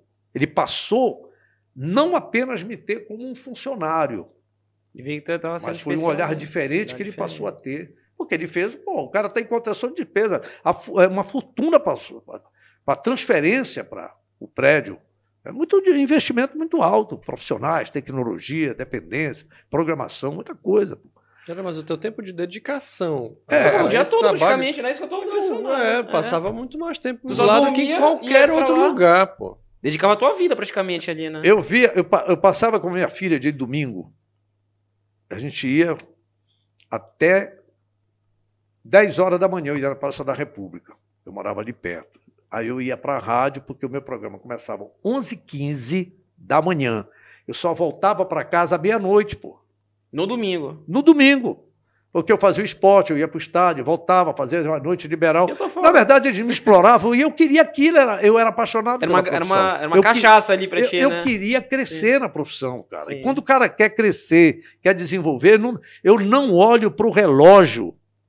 Não, eu, eu, o meu horário, e até hoje, quando eu me meto para fazer, só acaba como termina, pô. Esse negócio de, porra, a égua da meia-noite não dá nove horas. Então, eu não. Palavra de honra. Eu, eu, era muito dedicado. Eu gostava de trabalhar. Aí, em 1977, eu fiz vestibular de direito, inspirado no Simão Bentes, que era um direitista empedernido, e no, no, no, saudoso deputado João Batista, um esquerdista quanto mais. E eu botava os dois para debater no ar, pô. Aí o pau cantava da casa de Noca. No ar, os dois. Ele debatiu, cada um defendendo aquilo que acreditavam. E eles acabaram me inspirando um pouco pô, a, a, fazer o vestibular de, de. Eles estudavam no CESEP. CESEP, que foi o Nespa, que depois né? foi o Nespa, que hoje é o NAMA, na época do professor Edson. Edson, Edson Franco. Edson Franco, na sumidade do ensino no país. E aí eu, eu, eu fiz o vestibular, Passei no vestibular em direito, era 10 para uma vaga, aquela altura era muito para quem estava parado tanto tempo de estudar. E eu comecei a estudar e rasparam a minha cabeça. Eu falei, não e tal, porque. Bom, quando foi no final de outubro, início. Final de outubro, início de novembro de 1977, o seu Rômulo manda me chamar. Eita. Eu digo, puta que merda eu fiz. Porque eu, de vez em quando eu aprontava, eu não nego, não. Falava mesmo. mas como é que o cara faz vestibular e quer estudar com um horário de trabalho desse aí? É, foi difícil. Eu não consegui. Rapaz, não passei é, do terceiro semestre. Não, né? ah, mas é. Não passei. Eu, eu estudava, eu trabalhava. E eu tinha que sustentar. Família de nove filhos, uma tinha morrido, família muito pobre, e eu já tinha casado cedo, e eu tinha que pagar as contas, porra. Então eu tinha, tinha que. Tinha essa responsabilidade de cedo. Tinha, né? foi. Sim. E aí o que, que acontece? Eu ajudei a formar irmãos, meus filhos. Esse aí é o mais novo, tá fazendo, já está no terceiro semestre de direito o outro está fazendo educação física e é DJ. Tá Porra, outra situação, eu digo, bicho, cuidado com isso, cuidado com aquilo, cuidado com Faz a pedra do Rubi. É o Rubi, né? cuidado, com o Rubi. cuidado com o Rubi. Esqueci que tem câmera, né? Relaxa. Ninguém Aí, viu. Cuidado é, bicho, é bom, é bom, mas tem que tomar cuidado. É. Porque. Uh, uh, lá atrás, na minha, minha época de menino da tua idade, as raparigas eram bem românticas, pô, tá entendendo? Tinha xodó de rapariga. É, não, Tinha. Pro cara, pro cara enxergar um joelho era uma Deus dificuldade. Deus, rapaz, é. eu fui feito de castigo pela minha professora, Luci, do terceiro ano primário no colégio, no grupo escolar Dom Pedro II. Vou falar do Papa, naquela que eu falo do Papa. É, não, ele já ia puxar, porque eles mas eu não uma coisa, mas termina, mas termina aí na TV. Foi um momento emocionante. Aí o que, que acontece? Eu fui mostrar para uma colega lá que eu tinha visto os adultos fazerem, fui mostrar e os colegas ficaram lá do recreio. E a professora olhou. Olha, tá vendo isso aqui? Isso é um urubu voando. Esse aqui é outro urubu que caiu. Aí fazia a junção das pernas para cá, do urubu para cá e. com tinta nanquim. Sabe o que é nanquim? Claro. a professora viu e mandou ficar, fique de frente no canto do, da parede de castigo, né? Aí eu resolvi beliscar uma virado, colega. Virado para frente da parede. Pra, é, de costa para turma. No milho, né? Até. Aí, é, é, da professora Maria, eu belisquei a menina. A menina bonita. Beliscara, olha, fazer isso. Era, pai, e até hoje eu tenho esse costume, eu tenho até medo hoje em dia, né? Se eu piscar para ti, tu pode. Ih, matou. Não tem, não tem aquele negócio do. Hum, hum. hum vai dar problema. Aí o que é que acontece? Não, porque o beliscar é uma forma também de beliscar com jeito, a pequena, né, mano? Porra, só que a menina fuxicou, enredou para a professora. Professora, esse menino está me beliscando. Régua, régua da professora de um metro. Mas não teve frescura. Pô! Escreva aí. Ela botou lá. Não devo mais beliscar minha colega. Escreva cem vezes. Porra. Tu aprendia a escrever e a ler, então saia. Era uma forma de. Aprender a escrever na marra, né? E, não, e, respeite a sua colega nunca mais. Aí sim. Um... Oito, nove Bom, é o Romulo, né? Aí o Romulo. Fez parênteses. Parênteses. É. Quando foi nesse dia, o seu Rômulo manda me chamar, o Odorico, a Carmen, não foi nem o Odorico. Quando tinha bronca, era o Odorico, que era o motorista do Galaxy dele, né? Do Galaxy. É. Caramba. Era o Odorico, que era o motora. Porra, Matoso, o seu Rômulo está preocupado. Porra, o que foi que tu fizeste? Entra no carro. Ele mandava me buscar. Meu filho, por que, que você falou isso? Estava lhe vendo lá em cima daquela carroça na Praça Helena de Moraes, você metendo pau na Globo, no, no sistema, não sei o quê. Olha, cuidado, Manere, eu sei que você é um menino bom e tal, mas cuidado. Aí eu, tá, senhor, mas poxa. Aí eu voltava. Aí dessa vez foi a Carmen. A Carmen era uma pessoa muito secretária do homem, né? Difícil, ela quase nem falava contigo. Quando eu vi a Carmen entra com um sorriso desse também, tudo bem, Edson Matoso. Eu falei, é. Deve estar tá satisfeita porque o cara vai me mandar embora. Era uma moça bonita, séria, era muito séria, mas aí ela chegou. O seu Romo quer falar com você. Pô, já ia. E eu em pé. Sentado, em pé. Pois não, senhor que foi isso na sua cabeça? Está tudo bem, não? Está tudo bem, Edson? Está tudo. Seu trabalho aí, está tudo bem na rádio. Tá. Você não tem narrado muito, nem fez umas perguntas assim bem. Não, é porque eu estou fazendo, sim, também uns programas aí. O que foi isso na sua cabeça? Não, é que eu, eu passei no vestibular de Direito, eu nem queria isso, até porque eu sou meio orelhudo, e eu, foi quando eu descobri que na minha cabeça eu tinha um defeito. Porque foi o parto da minha mãe. Eu nunca tinha olhado para minha cabeça. Quase a minha mãe morre, isso é um outro parente. Contam que meu pai, que Deus o tenha, morreu jovem, com 48 anos, estava na beira do poço. Segundo dizem que ele queria se suicidar, porque a informação do médico é que morreria ela e morreria eu. Nossa. E porque a. Como é que chama? O negócio do parto, da barriga, como é o cara. Eu estava atravessado, sei lá, eu estava dando dor de. Provavelmente devia estar virado, é, né? Pô, naquela virado. época, 1951, Caramba. lá em Capanema. Se hoje em dia é uma é vergonha o tratamento desse SUS, viva o SUS, vai para o SUS para te ver o que é bom para tosse. Isso é outra coisa. Mas vamos lá. Eu tenho plano de saúde, é fácil dizer viva o SUS, pô. vai para lá. Aí é, foi um problema. Fico, é, até é hoje eu tenho a, a, a, imagem da minha mãe se repuxando naquelas cordas de canto de parede que atava a rede, fazendo força para me parir. E amassou a minha cabeça no parto. Eu fiquei. Nossa, foi, eu, quando eu, eu raspei a cabeça no vestibular, que eu descobri que eu tinha um buraco aqui. Não, não tenho parafuso a menos, nem a cabeça oca. Acho que quando eu fui fazer o exame, que me deu um bug, eu estava num hotel, em, num shopping Eldorado, depois de um jogo que teve. Aí me deu um. Foi quando a primeira vez eu tive labirintite. Eu fui fazer o exame da caixa craniana, o doutor Neves, aquele que foi presidente do Paysandu, ele disse: Olha, Edson, não se preocupe, não é nada demais, mas tem. tem uma deformidade aqui na sua cabeça. Uma, é, parece assim que a caixa craniana está meio que deslocada daqui. Digo, não, mas faz parte do processo. não, isso explica alguma coisa. Alguma aqui, né? coisa, como diz o pai do Alex Ferreira. Sim, conheço. O Alexandre Ferreira, Sim. ele diz, pô, Redson, tu não para com esses teus piti, pô, de vez em quando. Não é. Pô, tu ainda tem esses piti, pô, tu tá ficando velho. Não... não é porque, sei lá, mas eu não mato ninguém, não espanco ninguém, não sou violento, eu sou agressivo no que eu defendo, né? mas eu violento não. E hoje eu não faço mais e vou embora, não. Depois eu fico contigo. Pô, cara, desculpa aí. Mas eu não quis te atingir. Tá. Aí. Mas, poxa, por que, que você deixou? Você está careca. Como é que você vai, careca desse jeito, trabalhar na minha televisão? Oi? Põe, tu, oi? Égua do convite, pai d'égua, né, cara? Eu não sabia se eu me mijava se eu tossia, se eu ria, se eu chorava. Corria, né? Se eu corria, minhas pernas começaram a tremer. Quem não queria trabalhar na televisão? Foi do convite Sim, do homem, né, claro. né? Ainda. Convite do dono da empresa. Sim, eu era afilhado do dono da empresa. Aquela história da minha dedicação, isso aí fica com uma. Dedique-se. Um dia alguém vai ver. Sempre tem alguém vendo. Alguém vê. Tá certo? E eu queria crescer na minha vida. Não vai ser, porra, estão me explorando, explorando. Eu sei que tem exploração. Eu sei que ainda tem. Não é à toa que o Ministério Público está fechando um bocado de, de, lugares aí, porque. E aí o que, que aconteceu? Eu acabei. Olha ali. É, acharam uma raridade, hein, mano? Tá aí, ó.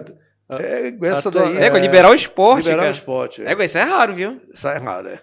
Um abraço aí para. Caramba. É, o Gabriel foi fundo nessa aí. É, então, e, e, aí o que. Liberar o esporte era 80, 78, 79 e tal. Aí, meu amigo, eu comecei, só que a, eu usava um relógio, usava um negócio de aquelas fitas de Senhor do Bonfim, não sei o quê.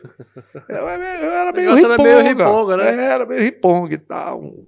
Usava coisa de alho, então cheio de babado. Né? E aí aparecia só aparecia a mão, porque eu estava careca. Eu comecei a fazer as reportagens com a, a, as películas, né? as CPs, não era ainda a videocassete. Então, meus cinegrafistas eram o Ademir, o Fernando Nelson, o, o, a, o Ademir era fera, pô, o De Campos Ribeiro, Caíto Martins. Caíto. Só craque. Era. E depois veio o Suíço. Você viu uma produtora depois é. de uma agência de, de, de, Esse, é, é, é, propaganda. Né? E aí veio o Peter Roland, que era um, Peter suíço. Roland, era. Cinegrafista cultura, também. né? Muito, depois de é. Mas depois ele foi para, primeiro ele foi para Liberal. Um baita cara. Então eu trabalhei com todos esses caras. E aí a CP eram os filmes, os filmes, né? As películas chegar. Aí eu comecei aí, que isso é uma outra história, não sei se vai contar, vai para o revelador, revela. Aí era o Jonas e o JS, que depois começaram a ser cinegrafista comigo, porque é, o, esporte sempre ficava em segundo lugar, mas eu ia atrás. Aí tinha o motorista da ATK, que era uma câmera, uma câmera especial, que era filmada pelas feras, né, usada pelas feras, e o Wildomar Ramos era motorista. Aí um belo dia eu precisava fazer reportagem de esporte, né? Aí o seu Walter Guimarães não tem equipamento, seu, seu Walter. E se eu conseguir um cinegrafista? Quem, rapaz? Não, me libere a TK. A TK está usada, não me libere. Aí tá bom, vê aí. Eu posso dizer assim, se eu disser que é mentira, ele pode dizer é mentira do Matoso. E o Domato te garante Porra, o Ildomar só aprendeu com a fera, Ademir, Fernando Nelson, o De Campo. Ademar, o, o, o Ildomar Ramos se tornou um dos melhores cinegrafistas do Brasil. Caramba. A Globo, quando vinha, chamava o Ildomar Ramos. Os caras eram bons, mas ele passou, ele era um motorista da Veraneio que tinha TK. E é. nós fomos, porra, Domato te garanto, bora, Carubé, velho, bora, porra. Aí a gente parava aqui, primeiro na, na, na parava para fazer o jogo aqui na casa Rosa de Maio, na, na conselheiro, era conselheiro Edson Matoso, com a Teófilo, que tinha uma carne de sol, pai d'égua, com uma farinha de, de coco, né? Então a gente, antes de ir para o estádio, era ali ou então no, no, no cachorro quente do Baixinho, que era em frente à Casa Aveirense, que hoje é o Colégio Impacto. Ali era uma grande panificadora, um lanche perfeito, a, a, a panificadora Aveirense. E aí, é, e assim a coisa foi acontecendo. Quando foi um belo dia, o, o Mário Antônio, o, o, Mário, o, Jaime disse que não queria mais. Isso não dá para mim, esse negócio de ficar todo duro. Isso é para vocês aí, tu que é garoto novo. Esse negócio de se maquiar, essas coisas todas. O Jaime saiu, abriu uma brecha. Como eu vinha ascendendo, tinha gente que não incomoda, né? Só sei que o Mário Antônio, que era o apresentador, ele viajou e não disse nada para ninguém. Isso no início de janeiro de 78, portanto, dois meses, menos de dois meses que, que eu tinha entrado. Meu cabelo estava crescendo. Rapaz, eu, eu só sei. Eu não consigo mais olhar para ti sem prestar atenção na tua cabeça. Já, é, já, porque. Já... Mas eu vou raspar a cabeça para mostrar de novo. Olha, tá vendo? Eu tô fingindo que não estou. é, eu tô ficando careca, ela não demora muito, ela não, aparece. Tá bacana, tá bacana. É. E aí o, o, que que aconteceu? Pô? O, o, eu era, não vou negar, pô, eu era um notívago mesmo. Eu gostava, eu só ia para casa depois que eu via o sol nascer. Hoje eu acordo para ver o sol nascer, né? Olha lá. Aí quando eu vejo, quando eu saio assim para missa, que eu vou no pão, que eu vou fazer alguma coisa, que eu vou para algum lugar de cego, eu já fiz isso. Puta. Esses jovens aí. e o pior Ela tá voltando todo empenado para é. casa, né? Seis da manhã. Mas ela vem, que, que, Mas ela já, já vem com pão, né? O cara é. já não tá bebendo mais nada, ele já tá só, pô, cheirando mijo, pô. Mas o que que te deu é. na cabeça para tu te meter na política? Esse caminho foi um caminho... Foi essa, essa trilha. Tu, tu achas que... que eu, eu sempre fiz, tudo que eu fiz na comunicação eu levei a minha indignação daqui, da pobreza, dos movimentos populares. Eu vi a injustiça social. Eu quase era despejado da minha casa porque descobriram que a casa que a minha mãe tinha comprado três anos era um cabral por mês, com as economias que ela fazia para comprar aquele terreno na Baixada da Hortinha com a Barão, pô, que era um pântano perimetral aqui, 1 de dezembro aqui, aqui uma bifurcação, pô, o canal da Leão Martins passa bem aqui, a Hortinha bem aqui, foi lá que a minha mãe comprou. Chovia, né? Porra, beijo Deus o livre, cara. A gente saía antes ou depois da chuva. Se saísse depois, tinha que sair com limão, bagana de cigarro ou sal, que era para tirar a chamichuga que estava toda enfiada na tua perna, pô. A gente saía com a água pelo meio da coxa, pô. Por isso que quando eu vejo esses aguaceiros, eu digo, eu não acredito nisso. Continua, em 2022 ainda tendo isso, cara. Pelo amor de Deus, esses homens estudaram o que, aonde, para quem e para quem? Aí o pior é que tá asfaltado, mas... Ó, tu quer ver um exemplo? Até hoje não conseguiram resolver ali a Mundurucus com o Cacela. Quantas vezes já quebraram ali? Ué, ah, Mundurucus conseguiu Ali, um extra... E eu tô falando uma parte ah, sim, do centro hoje, da cidade. Né? É, centro da cidade. tu, foi, tu foste deputado estadual três vezes. Três vezes. que foi que tu efetivamente já tá tu conseguiste... Tudo, né? Mas vambora pro não, É para terminar logo, né? Não. não. porque eu não falei que eu narrei o jogo ao Remy Operário. Não, mas tu pode eu voltar. Eu volto então. O que fez eu entrar na política foi uma coisa assim. O primeiro partido político que eu entrei foi o PP, Partido Popular do Tancredo Neves. Porque, como eu te disse, eu era olhado pela direita, eu era olhado como. Eu fui chamado de subversivo. Pô. Eu nunca dei um tiro, nunca usei uma arma nem nada. Apenas era a minha língua, o meu pensamento. Tu batia de frente. Era. E a esquerda não confiava em mim. Porque eu gosto de ordem, eu sou cristão, eu, eu valorizo a família, eu valorizo os princípios, valores de, de cívicos. Eu gosto da bandalheira, mas também respeitando os outros. Pô.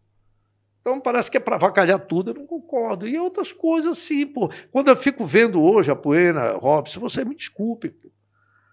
Quando eu fico vendo assim, e, e não se trata do, do, do, do um e do outro, não. Quando se fala em querer a ideia do regime comunista no Brasil, será que o pessoal da imprensa esquece que a primeira coisa que vai ser calada é a imprensa? Olha, esse é o tipo de comentário. É que... meio complicado que é, que é totalmente assim de, de, de, gente que não entende o contexto histórico que a gente passou recentemente, porque pois não tem é. tanto tempo assim, né? Nós pois somos é. uma democracia nova. Sim, ainda, mas é um né? direito, é um Estado democrático de direito que eu fico assim falar as coisas, pô. Porque eu não tenho dinheiro para pagar advogado. Esses caras lá têm. Todos eles têm dinheiro para pagar bancadas milionárias de advogado. Eu não tenho, pô. Eu vi, eu, eu não ganho mal. Eu ganho acima da média do povo brasileiro. Mas é aqui, ó. Os boletão, pega, pagar os boletão, é, claro. Tem filho ainda, achei de, né? Tem dois filhos ainda que eu pago. Esse aqui ainda paga pensão, pô. Ainda paga a faculdade. Então, porra, já vai bem feito, é quem caro, manda? É Olha, tem uma, uma pergunta que é essa especial. O cara mandou aí 20, guara, 20, 20 Guaraçuco. É. Opa, é, essa aqui tem... Mandou vídeo Guaraçu. É, é porque assim, é, quem tá na, no YouTube tem um superchat, né? Então ele participou do superchat. Um abraço. Cristiano Malché mandou 20 pratas para pagar o Guaraçu e o, aquele pão, né? O pão é, careca, pão né? Com me deu manteiga, doce. tourinho, né? Pronto. É, me deu até fome agora. Um abraço para os amigos que preservam as histórias de Belém. O Edson Matoso atendia um telefone antigo na apresentação do Jornal Liberal. A pergunta é: você atendia mesmo ou era só cênico? Era fake news. Não, só fingia que. Era, não, não tocava, pô. Acabou com a infância do cara. Acabou não, naquele não tempo do Bordil tocava porque, na verdade, não, a, a, ainda não havia, era muito difícil. Era... Pois é, mas tu fingia então só. Ah, alguma coisa, era gravado lá na técnica. Ah, soltava tá. de lá. Alô? Mas não, não, esse telefone era só Gaberon, pô. Bom, agora, assim, realmente vai ter que ter uma parte 2, porque é tanta história. A gente é. vai correr por causa do tempo aqui. Mas vamos rapidinho aqui. Fala rapidinho pra mim. Ó, camisa TV Filme. Pra quem não se lembra, TV Filme. Começou como TVA, foi o primeiro canal TVA. fechado no Pará. E eu fui convidado lá na época pelo saudoso Toninho Costa, que me chamou, eu fui para lá. E uh, fizemos parte daquele projeto. Quando foi no outro ano, a gente começou a dirigir o esporte. Era a TVA, que virou TV Filme e terminou como Mais TV. E na época da TV Filme, essa camisa azul marinho, isso que me chamava a atenção. Aí eu disse para a direção, porque eu, eu não mandava dizer. O problema é que é o seguinte, eu era meio, talvez grosseiro, o jeito meio, aquela coisa da muito papo reto, assim, tem gente que Muito aqui grosso, no... tem gente que não... É, não. É. não aqui na nossa região é, a, gente, a gente acaba interpretando isso como é. uma grosseria. Aí eu disse, olha, porra, vem cá, vocês já imaginaram mandar a equipe toda de esporte da TV Filme com essa camisa azul marinho lá pro, pra Curuzu? Ser pedrejado. Os caras vão dizer, tá vendo essa imprensa, é revista, não sei o quê, babá, babá. Porra, aí eu tive para convencer os caras para não ir de camisa. Não, libera, não tem como. Vai de branco. Vai é de neutro, branco, vai com a camisa. Lá, é. E o mais, o guarda-sol das câmeras era azul. Marinho.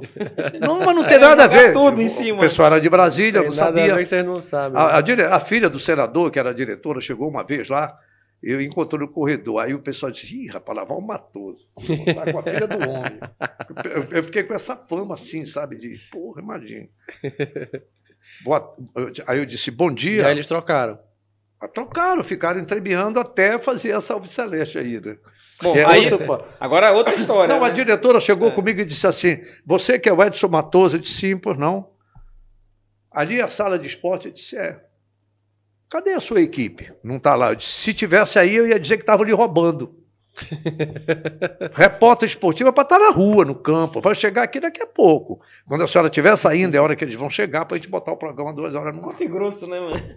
Papo reto. Aí, porra. Aí agora essa aqui, qual é a história dessa? Essa daqui, é, para mim, essa aqui é a marca do Covid. Chega em casa, toma banho com água sanitária. Pô, olha, eu vou te contar. Passou com gel, Passou para cá. Tudo, tá, quase todas as minhas roupas estão marcadas de água vai ficar aí para não esquecer do Covid. Aliás, dizem que está aumentando, né?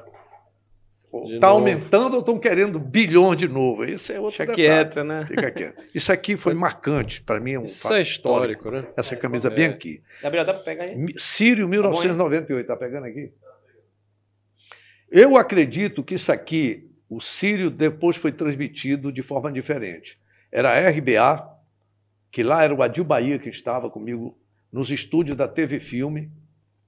O SBT, que eu não sei se já era a Úrsula, não sei, ou se o SBT só entrou com a marca, não recordo bem, porque lá no estúdio da TV Filme, na 9 de janeiro, com a, com a Independente, com a Magalhães Barata. Com a Magalhães Barata, era a TV Filme. Então lá que foi a central. A Rede Vida, que não era ainda a TV Nazaré, não era a Fundação Nazaré, era a Rede Vida. Então esse pool de emissoras, porque até então quem transmitia só era liberal. Ah, não tinha, não tinha esse Não tinha concorrência. não, né? não. Hoje em dia todo mundo transmite, até Record. Por que até Record? É de outro jeito, é. né? Eles não transmite fazem... de outro jeito, é, conta, Não, né? ele já, faz, ele já faz uma, uma... Ele faz uma, como é que se fala? Uma programação, né? Eles vão é. atrás, tipo, na, nas romarias, etc. Eles não fazem ao vivo, né? Mas é, eles... É, não, tinha uma grande multinacional aí de minério que era o, o, o, o encarte dela sobre o Sírio, eles chamam o Sírio de, de patrimônio, ou grande manifestação cultural, não fala em Nossa Senhora, não fala em Jesus, não fala em Criania, fala em o materialismo, né? Mas para ti, por exemplo, é. transmitir, está participando do Sírio, você que eu, eu vejo que você ah, é uma pessoa religiosa. Sou. Como é que está apresentando o Sírio?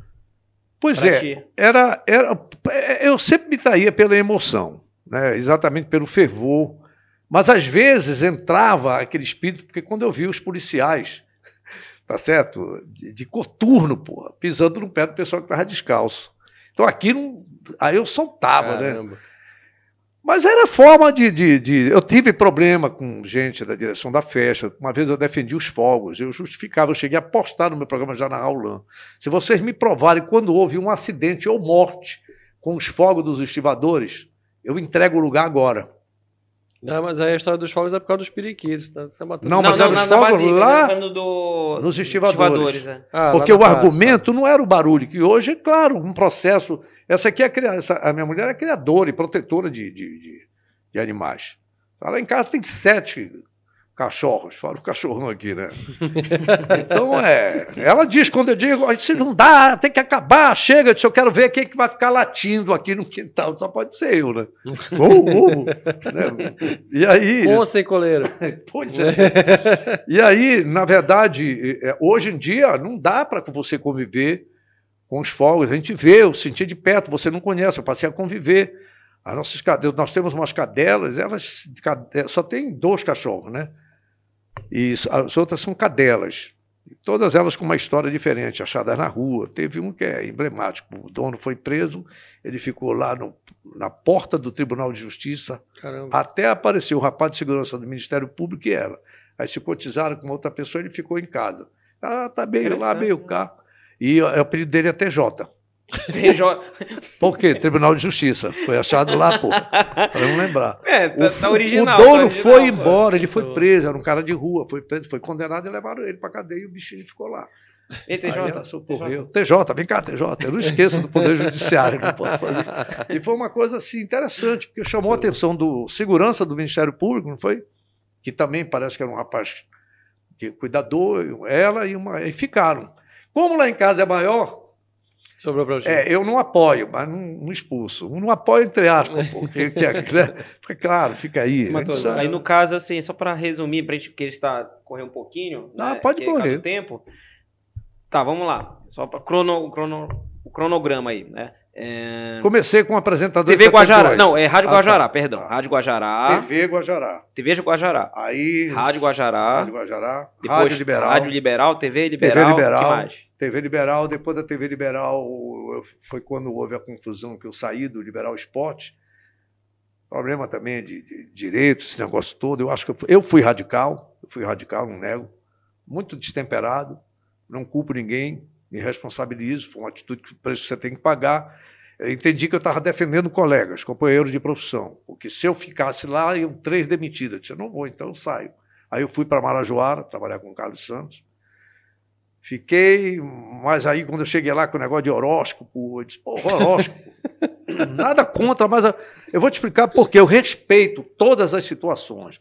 Mas é que eu, eu perguntei uma vez para o Robson Pauxix, que morreu, né? Morreu incendiado, era o nosso produtor, ele, aí tinha um Cepeda. Eu perguntei, Robson, que, eh, de onde é que vocês pegam esse horóscopo? Aí eu disse para o Carlos Santos para o Cepeda, eu vou ler o horóscopo de vocês, mas depois de cada horóscopo, eu vou ler a mensagem do Papa João Paulo II sobre essa questão. Tá? Era uma, não acredite, não sei o que e tal. Né? Era um negócio assim. Eu, pô, eu respeito isso aí, mas me respeitem. Mas, mas embora eu diga, qual é o teu signo? Eu digo, escorpião. Uh! é uma hipocrisia, filha da mãe que a gente tem, né? Mas eu não podia vender aquilo. Aí eu disse, Robson, de onde é que vocês tiram esse, esse, esse, esse horóscopo que eu leio todo dia num programa?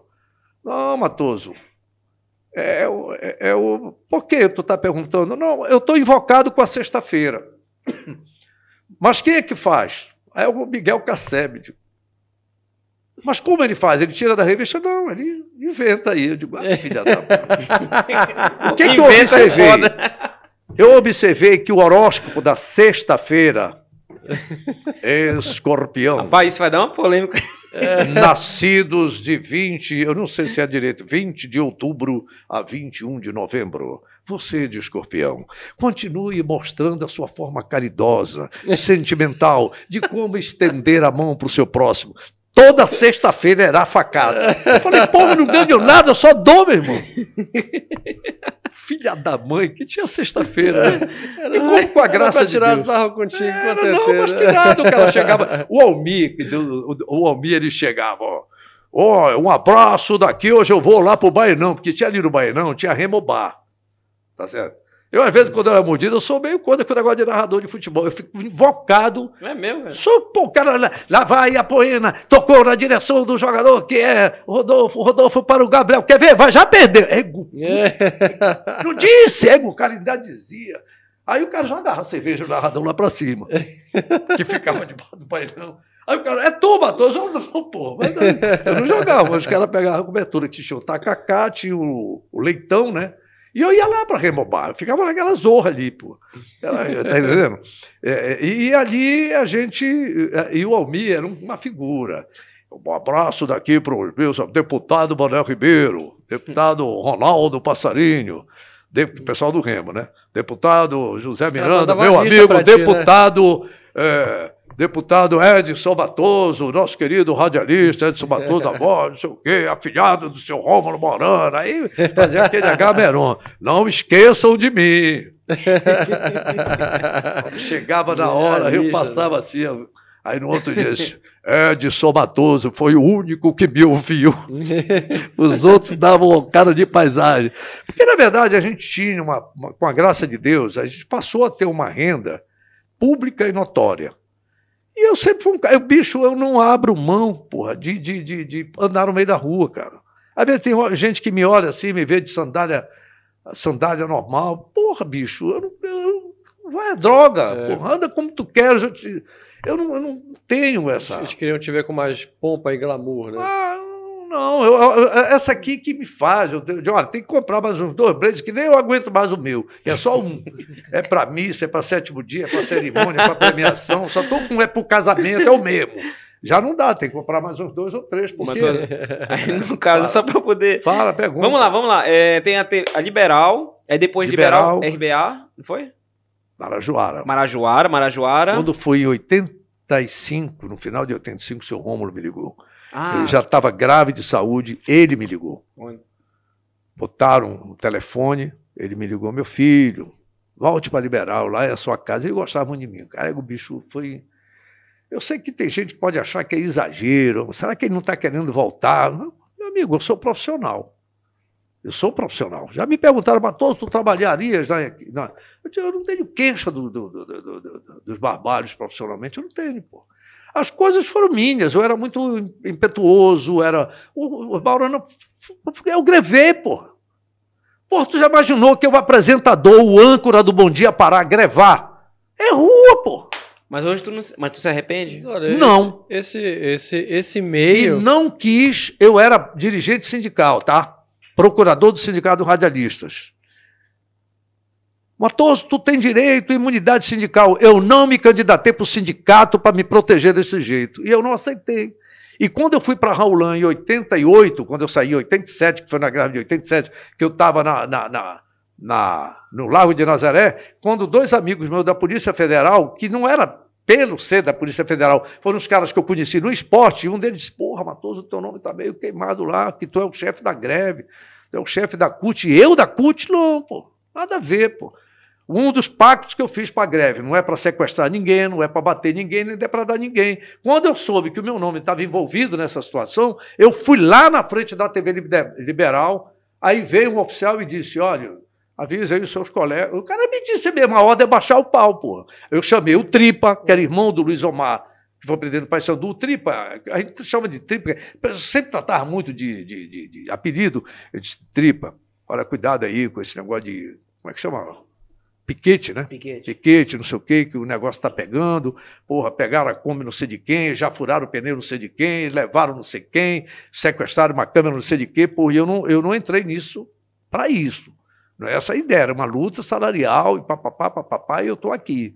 Eu fui chamado e eu, eu dei a cara a tapa. Não sei o que, que vai acontecer comigo a partir de agora, mas não entra. Eu falei por tripa, todo mundo sabia. Aí o pessoal deu uma maneirada, porque teve gente que começou a abusar na greve.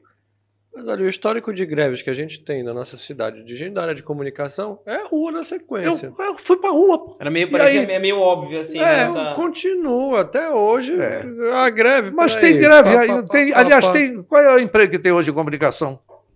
Jornalismo. Muito, isso aqui para nós está cada vez mais escasso. Isso é uma outra questão, né? E não é à toa que trabalhos como o de vocês tendem a crescer mais. Essa é uma grande vantagem das redes sociais, porque os veículos de comunicação convencional estão, eles ainda existem muito por aqui. E, o, a gente tem, por exemplo, uma Jovem Pan, que é uma referência para mim hoje, né? A Jovem Pan, por que ela é a maior referência?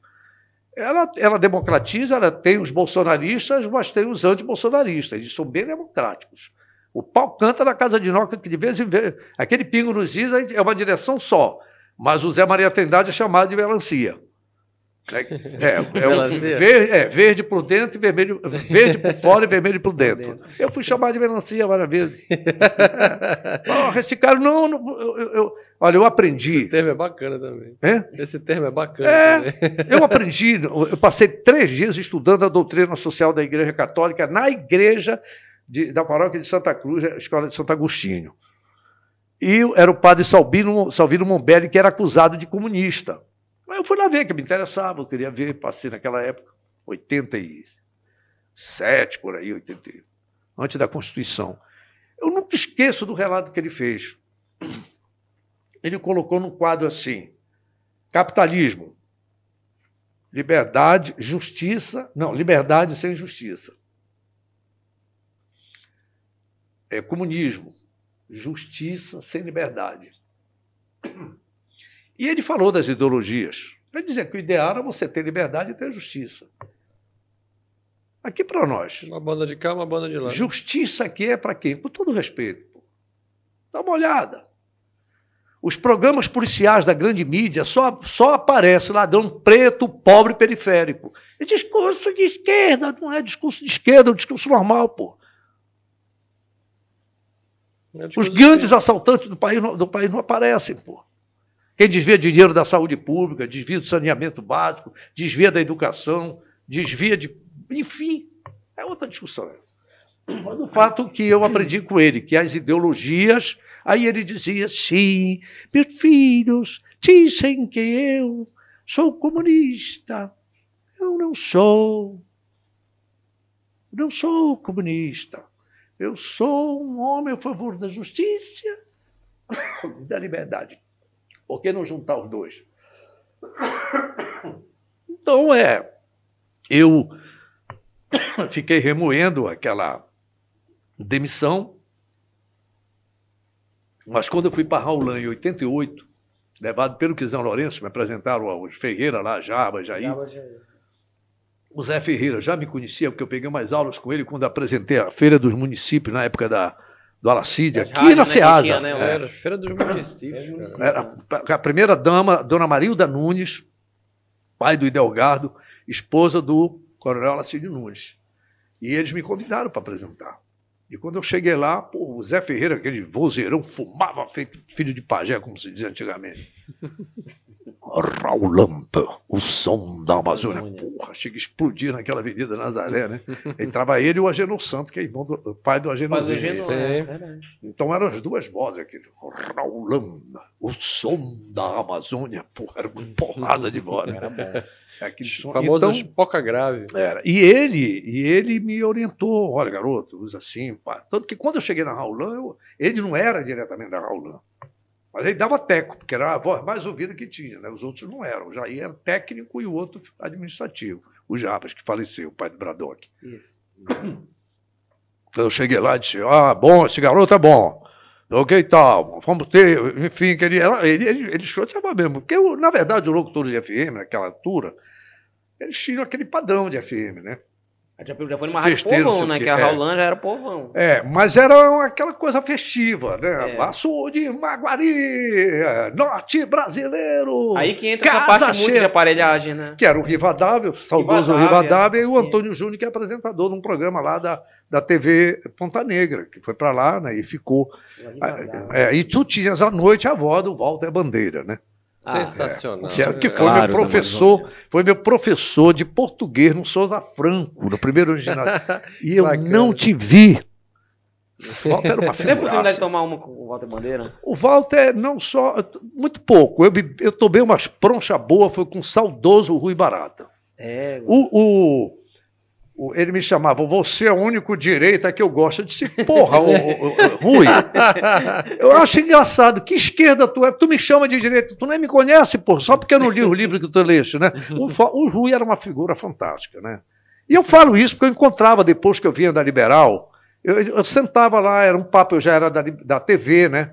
Aí o Tito Barata foi repórter da TV, e, e, e, aí a gente sentava para conversar, de com Matoso, olha, o papai, o pessoal lá, o Paulo André Barata, que, que, e, mas o que mais tinha contato era o Rui, que eu sentava no bar do parque, aquela castanheira lá, ela é bem fininha ainda, pô. E aquela estátua, aquela estátua dele? Gente? Bacana, é aquela Bacana, pose né? dele. É, é engraçado, o cara Uber, olha né? ele daquele jeito. Um dia desse eu estava sentado, por acaso, ele disse, mas tu não acha estranho essa tua pose? Porra, se eu fosse o Rui Barata...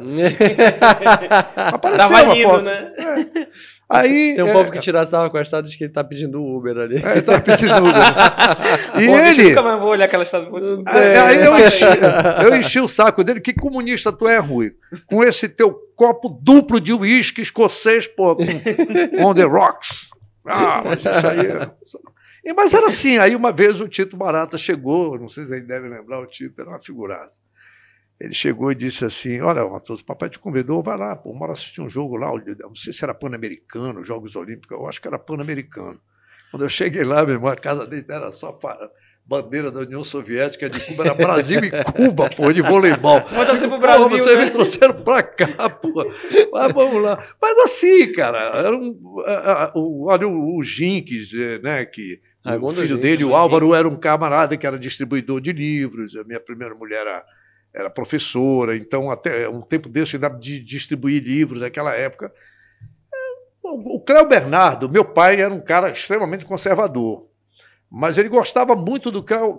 Até hoje eu lembro desse nome. Papai falava tanto, com muito respeito.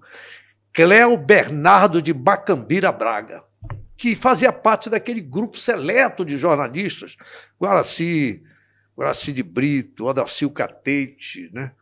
O próprio Walter Guimarães, Eládio Malato, Oceano Brito, era um naipe de Alírio Sabá, no outro, era um naipe de pessoas altamente respeitáveis. Né? Depois vieram outros jornalistas que apareceram, vieram na, na, aí o Sá Leal, esse aí eu te confesso que Deus o tenha, né? não tenho ódio, raiva, mas não vou negar, a gente, porque ele achava que eu traí o, o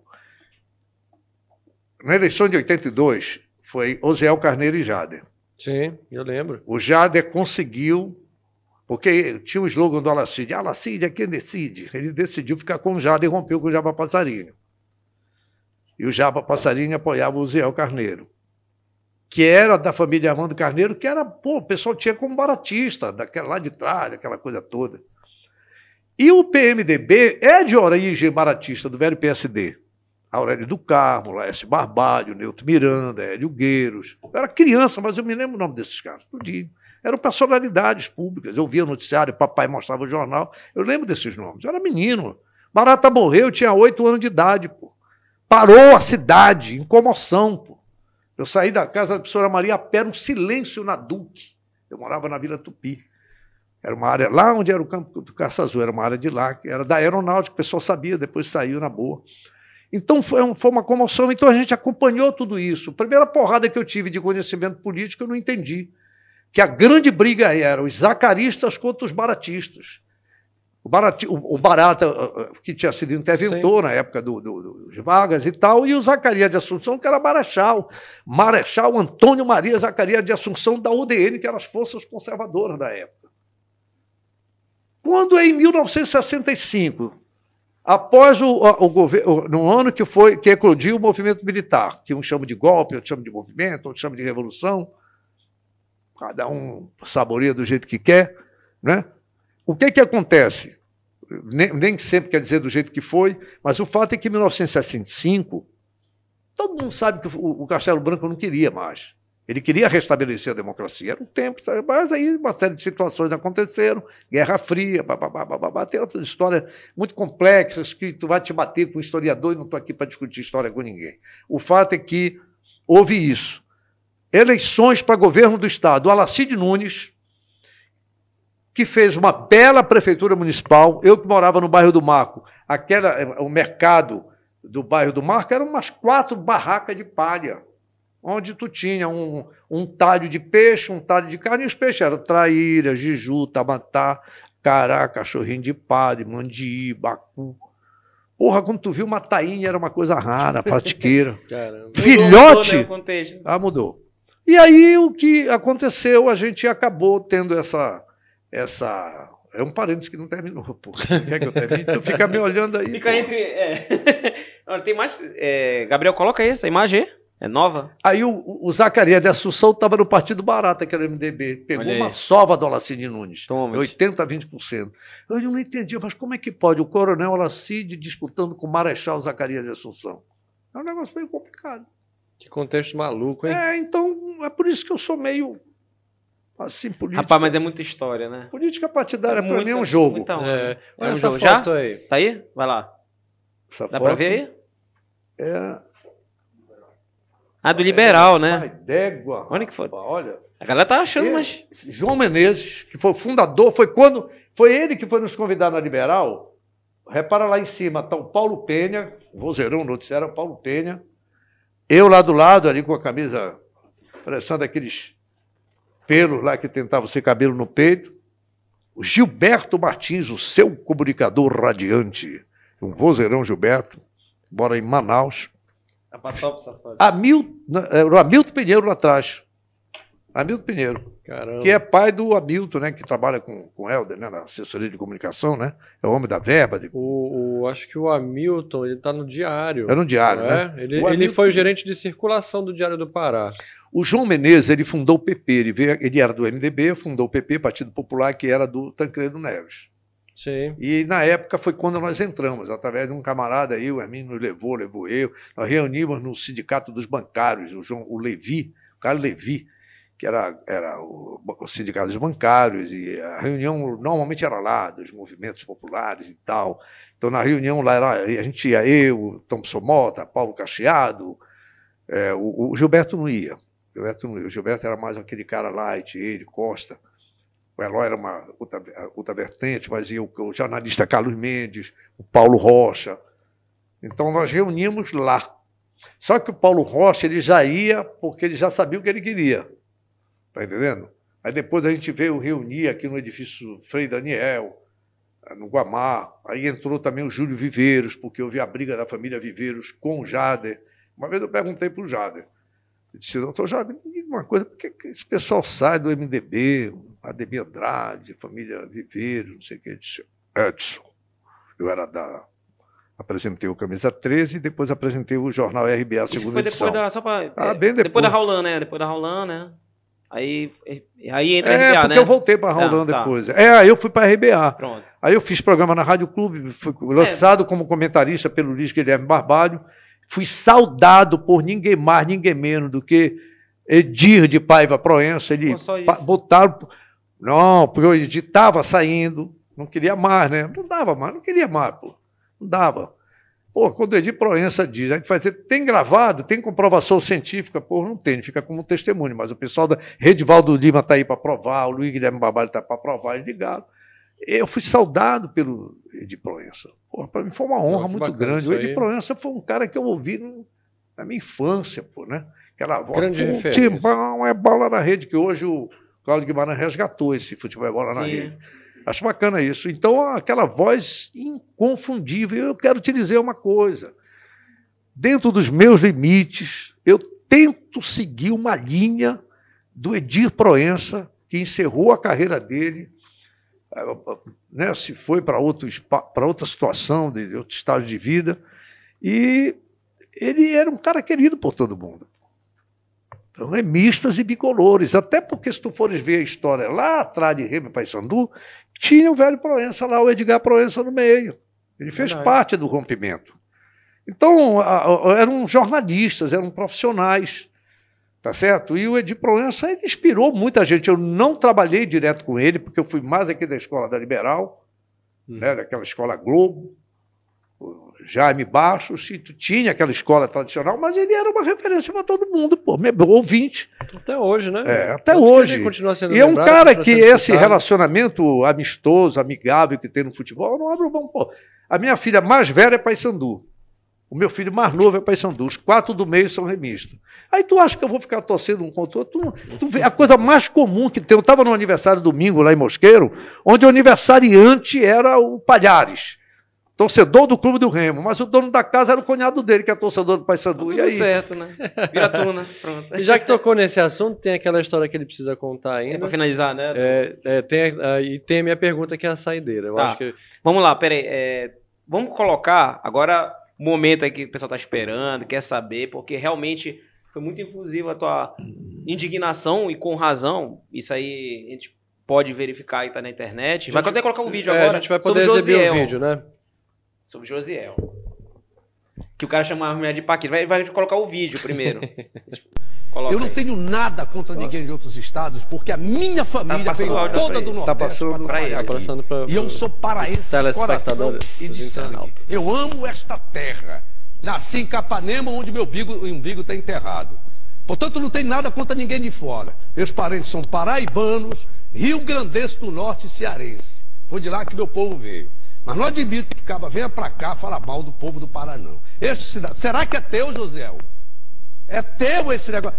Mostra aí como é que está o, o Face, Facebook. Olha o que, olha o diálogo aí, mostra aí que essa. Eu ouvi agora no programa do Cláudio e nos mandaram também. É, não, bacana. Mostra aí o Facebook. Essa tecnologia ainda está meio enrolada. Onde, 11 e meia da noite, dá bem aí, eu vou ter que ir lá na televisão, que não dá para ver aqui, não, no telão. 11 e meia da noite, quando toda a torcida do Paysandu sofria, o Josiel, será que é do Josiel? Diz assim, cadê Tchê? Tá aqui. Mas que vontade de bailão de chope, bailão no sul é balde de chope. Deus me livre ter que aguentar mais um mês. É Continua. pontinho, pontinho, pontinho, é demais. Josiel, foi você que escreveu isso contra o meu povo e você recebendo uma grana daqui. Antes, antes, isso foi logo depois do jogo de domingo, a torcida do Paysandu sofrendo e a gente querendo arranjar soluções e saber de soluções do Paysandu. Antes, lá em agosto, alguém, saudade do meu Rio Grande, Goiânia, de gente bonita, é assim a pronúncia. Aí vê um e diz assim, um amigo dele, Éder, ouvi falar que aí só tem Paquita. Aí o cara ri. Aí ele diz aqui, Tchê Éder, só Paquita depois do incêndio. KKKKK. Égua, cara, porra, passa adiante porque eu não aguento ouvir um, um filho da puta que vem lá da casa do cafete ganhar o meu dinheiro, porra! ganhar o dinheiro do povo do Pará e falar mal da gente! Pode me tirar do ar! Aí. Bom. tava, tava, animado, não tava? Pra, pra, quem, pra quem não entendeu, é o seguinte: o Josiel, ele jogava no Paysandu, um cara veio a peso de ouro pelo Paysandu Jogou no mais. Flamengo. É, ele tava numa, numa fase, é. né? Aí lá para os amigos dele lá pro sul, aí perguntaram sobre as mulheres daqui. Aí ele titulou de Paquita, né? Depois do incêndio. Aí entra o Edson Matoso. É, eu eu eu tava indo para a TV quando eu vi um alguém no rádio, eu não sei se foi o, o, o Dinho Menezes na Rádio Clube, eu estava ouvindo esportes na Rádio Clube. E eu vi ele falar assim, mas falou aquela coisa ampassant. Falou mais da história do baldão, balde de cerveja, do clima. É... Rapaz, eu não suporto, lavar um parênteses, eu, não, eu fico invocado com meus colegas de imprensa. Vai chover, é, alagou. Porra, descobrindo agora que chove essa época. Eu não, aguento esse discurso ridículo. Imitem o Atlético Paranaense e façam o estádio coberto, porra. Eu quero ver se vai chover no gramado. Já, olha, há muito tempo eu falei disso. Me chamaram de doido. Aliás, uma vez no Bom Dia Pará, eu cheguei a dizer para um, lá, um infectologista, falei sobre a, a, o negócio da malária. Eu disse: não se pensa na vacina da malária. Eu fui gozado numa reunião de, de, de produtores da. Pô, não, não vão fazer igual aquele apresentador, que foi eu que falei em vacina contra a malária, pô. Porque eu tinha lido que havia estudo na França. E tá aí a malária voltando. Não tem alguma coisa para. Tem, tem para dengue, tem para frieira, tem para diabo 4, que não pode ter para malária. Mas por quê? Porque a malária é só aqui, já não sei o que e tal. Não é no mundo. No dia que começar a dar no mundo, eles vão inventar tudo. Bom. E aí, eu fiquei remoendo aquilo. Falei, porra, o Paysandu tomou-lhe uma porrada ontem de 1 a 0 A torcida foi dormir de cabeça inchada. Eu tenho três, quatro, aliás, bicolores, são os mais. Égua não, quatro não, são cinco. Maicon Bicolor, Colares, para aqui em Canudos. Rodolfo, que é um rapaz da Cidade Nova. Mas manda, esse aí ele é mais, manda assim mais leve. Esse Maicon Colares é um sacana, é um gozador. Minha amiga Rai Costa, filha de Irituia, ela me manda tudo. Quando o pai Sandu Gante, tudo pai Sandu. Fico me chavecando. doutor Rui Braga, outro pai Sandu, em E o doutor Nobre, que era o engenheiro elétrico do Mangueirão. Sabe? Figura, um cara. Pai Sandu, é mas ele esculhama contigo. Qualquer coisa eles mandam. Então, eu vi vários amigos meus, parentes meus, amigos bicolores, porra, cara, o time. É, o Paysandu não podia perder aquele jogo. Eu nem me lembro as, as, as circunstâncias. Sim. Foi 1 a 0 E aí vai o cara para as redes sociais e fica num diálogo com um colega dele, não sei se era do Sul, do, de Goiânia, alguma coisa assim, se referindo ao clima quente, que ele não via a hora de ir embora. Ele começou, égua, cara, eu fiquei ouvindo. Aí eu vim saber que em agosto ele já tinha soltado a primeira piada. No, no. Falei, é, pô, ninguém fala nada, pô, ninguém reage, pô, que imprensa é essa? Não fiquem chateados, meus colegas da imprensa. que às vezes eu estou lá participando do Jefferson, digo, é, você é da imprensa, mas tu não é da imprensa, mas não é. Porra, não é essa imprensa que tu fala, vocês falam aí, pô, que fica. eu digo, é, vocês da imprensa têm essa mania de só saber de falar, porque o time tá mal, tá mal, tá mal. Porra, eu prefiro dizer que o time tem gordura suficiente e vai chegar. Eu, eu andei uma época com o símbolo da joalha e não joga toalha. Eu usei isso uma época no SBT Esporte. Questão de. Não era mentira, passar a ideia de que você pode vencer. Você venceu tanto, de repente deu, mas não pode acontecer aquilo que aconteceu ano passado, o Remo precisava de uma vitória, né? Em ah, não, jogos. fala disso, pelo que ah, até hoje o remista. Horrível aquilo. Não, horrível, aquilo ali né? é, tu é doido, é. não. Mas aí... Igual um dia aquele 5x1 de Cuiabá. É, não faz isso. Aquilo ainda vão contar a história, que ainda não foi contada como deve. É, rapaz, hoje vai até 3 da manhã hoje.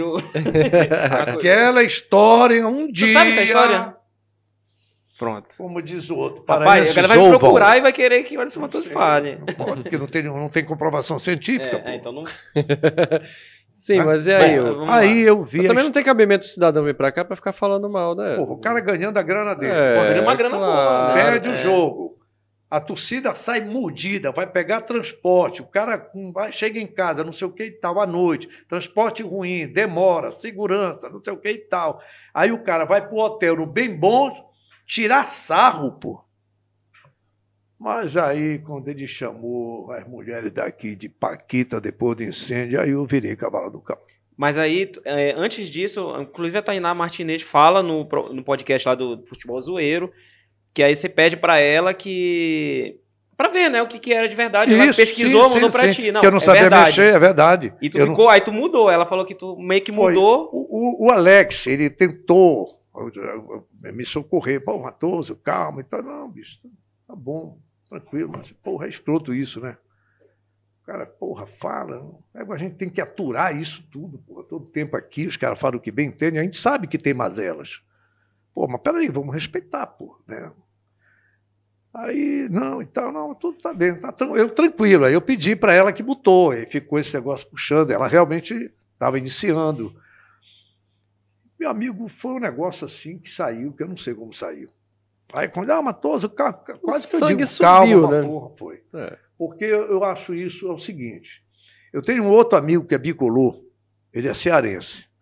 Ele ficou aqui, trabalhou, trabalhou lavando carro, não sei o quê, ajudou o, o, o, aí ele lavava o carro do Bira, aí o Bira dizia, entra aqui no jogo, pá, pá, pá, pá, pá. Aí um belo dia ele chegou na casa do pai dele, lá no interior, no sertão do Ceará, e ele chegou com uma. tipo essas caminhonetes, né? Era de segunda, uma Mitsubishi, uma, uma Pajero. Assim. Aí o avô dele disse: Meu filho, pelo amor de Deus, devolva esse carro pro dono. A gente saiu com a mão na frente, outra atrás, pô. Chegou aqui, trabalhou, trabalhou, trabalhou, trabalhou, trabalhou. Um cara que vive bem. Pai Sandu. Hoje ele diz, Matoso, me desculpa, eu estou pelo remo, porque o filho dele fez dois golaços no remo sub-17 do Pai Sandu. Né? O, é e o Remo está tratando desse menino. É. ele tem um apelido, eu esqueci do apelido dele agora, mas é até um personagem de desenho animado que chama ele, um garoto que fez dois gols bonito contra o Paysandu. Ele disse: Eu sou Paysandu, mas agora eu sou Remo, porque meu filho está no Remo, no Paysandu disseram que o menino não pegava, e está lá, porque ele gosta de futebol. O que, o que eu quero te dizer com isso? O avô dele, não, vovô, não, não, isso aqui é o meu trabalho, eu trabalhei assim, assim, assim, papá, comprei isso aqui, não é um carro zero. Ele disse, Sim, mas, mas de onde é que você está? Eu, em Belém do Pará, disse, meu filho, pois agradeça essa terra. Caboclo lá, agradeça esse povo, que você não tinha nada disso. Ele falou, ore pela terra, valorize essa terra que ele recebeu e ficou bem de vida. Ele vive muito bem, esse camarada, eu não vou dizer o nome dele aqui por uma questão de. Então, pô, o cara vem pra cá, pô. E fala e mal. Fala mal, pô. Fala mal do clima, né? Fala mal do clima. Todo mundo sabe que é quente, pô. Todo mundo sabe que é quente que é aqui. quente, que chove. Que chove, pô. Não, imagina. Tem uma drenagem ruim. um cara. Não, olha, vem Paysandu, Belém. Belém sempre tem um período quente pra cacete Sim. e pô, chove pra caramba. O cara nunca mudou, né? Não. Aí vem, Aí... fala mal das mulheres. Fala mal das mulheres. Tá certo? Se fosse hoje, ele ia se quebrar. Ia, é. Como aquele mamãe quero ser. Como é aquele cara que falou daquela minha mamãe, mamãe eu quero. Falei, mamãe, né? falei. Mamãe né? falei. Mamãe falei. Porra, pelo amor de Deus, pô. Cara triste, pô. Mas aí, falar um negócio. Mas, Bom, aí o que, é, que aconteceu? Do, né, do, é. Aí a história do tiro do ar, eu automaticamente eu disse, eu vou embora. E no ponto, o pessoal falando assim. Terminou o programa, aí eu saí, eu fui para casa, deixei a poeira sentar, tomei uma, descansei. Aí o pau ficou torando. Aí me ligaram, não me achava. Eu não quero falar com ninguém. Pô, mas todo mundo estava atrás de ti, né? É, Depois de tava. tudo isso aí, né? Aí veio uma delegação lá do SBT, comandada pelo Roberto Franco, que era o 02 do Silvio Santos lá, né? Ele mais uns três ou quatro. Aí eu fui na escola desse aqui, que estudava no NPI, aqui na escola de aplicação da universidade. Aí eu fui lá buscá-lo. Foi, dois, foi 2000 que, irmão? Foi 2012, não foi? Se eu não me engano? 2011. 2011 2000. Tá. Tu, tens, tu tinha o quê? 10 anos, né? Aí eu estava lá esperando, foi jogo, alguma coisa. Daqui a pouco chegou uma senhora do, do colégio lá e vieram umas duas, três crianças. Disse, olha, senhor Edson Matoso, a minha professora quer que o senhor vá lá na nossa sala. disse, professora. E a professora? Aquela, aquela senhora que é evangélica. Eu digo, puta merda, a mulher vai pagar sapo na minha cabeça. Como é que você vai falar isso num programa? Criança, não sei o que e tal. Aí eu fiquei, aí tinha umas meninas assim, os garotos chegaram perto de mim, tinha umas mocinhas, tudo adolescente. Me olharam, eu falei, vocês estão me olhando, eu estou já encabulado, eu me escondia por trás das colunas, né? Então eu vou perguntar para vocês, que é mulheres, que eu estou vendo que esses meninos não falam, qual é? Não, é que a professora quer lá falar, que o senhor fale lá para a turma. Para a turma, porra, fui lá, rapaz, turma. Te lembra disso? Eu disse, por não, professora. Conversa aí com eles, mas diga para eles aí. Eles. Aí eles começaram a perguntar. Aí eu falei. Eu pedi desculpa, né? Porque realmente eu usei um palavrão, duas, duas vezes, repeti, que eu sei que eu não deveria, para público infantil. Não, mas começaram a me dar moral, aplaudir. Porque, não, mas o senhor não representa, não pode deixar falar mal das mulheres, não pode falar mal da nossa terra, as crianças. Bacana. Então, rapaz, de repente a moça que trabalhava com a gente disse: Olha, seu Edson, o que, é, que é que está acontecendo aí? Não sei, já está com 41 mil visualizações, eu só tinha 12. Numa época que ainda estava engatinhando, é. né? Eu só sei que com 147 mil o SBT mandou tirar do ar. Mas o UOL Cara. ficou, ainda está rolando aí.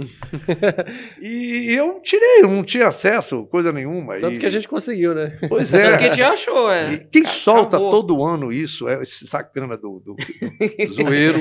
Porra, Reduto, é foda. E eles soltam, mas aí é que tá. Eles soltam também uma que eu te confesso, pô. Aí os meus amigos remistas ficam meio mordidos comigo, mas eles me mostram dois lances que até eu me arrepio hoje em dia, pô.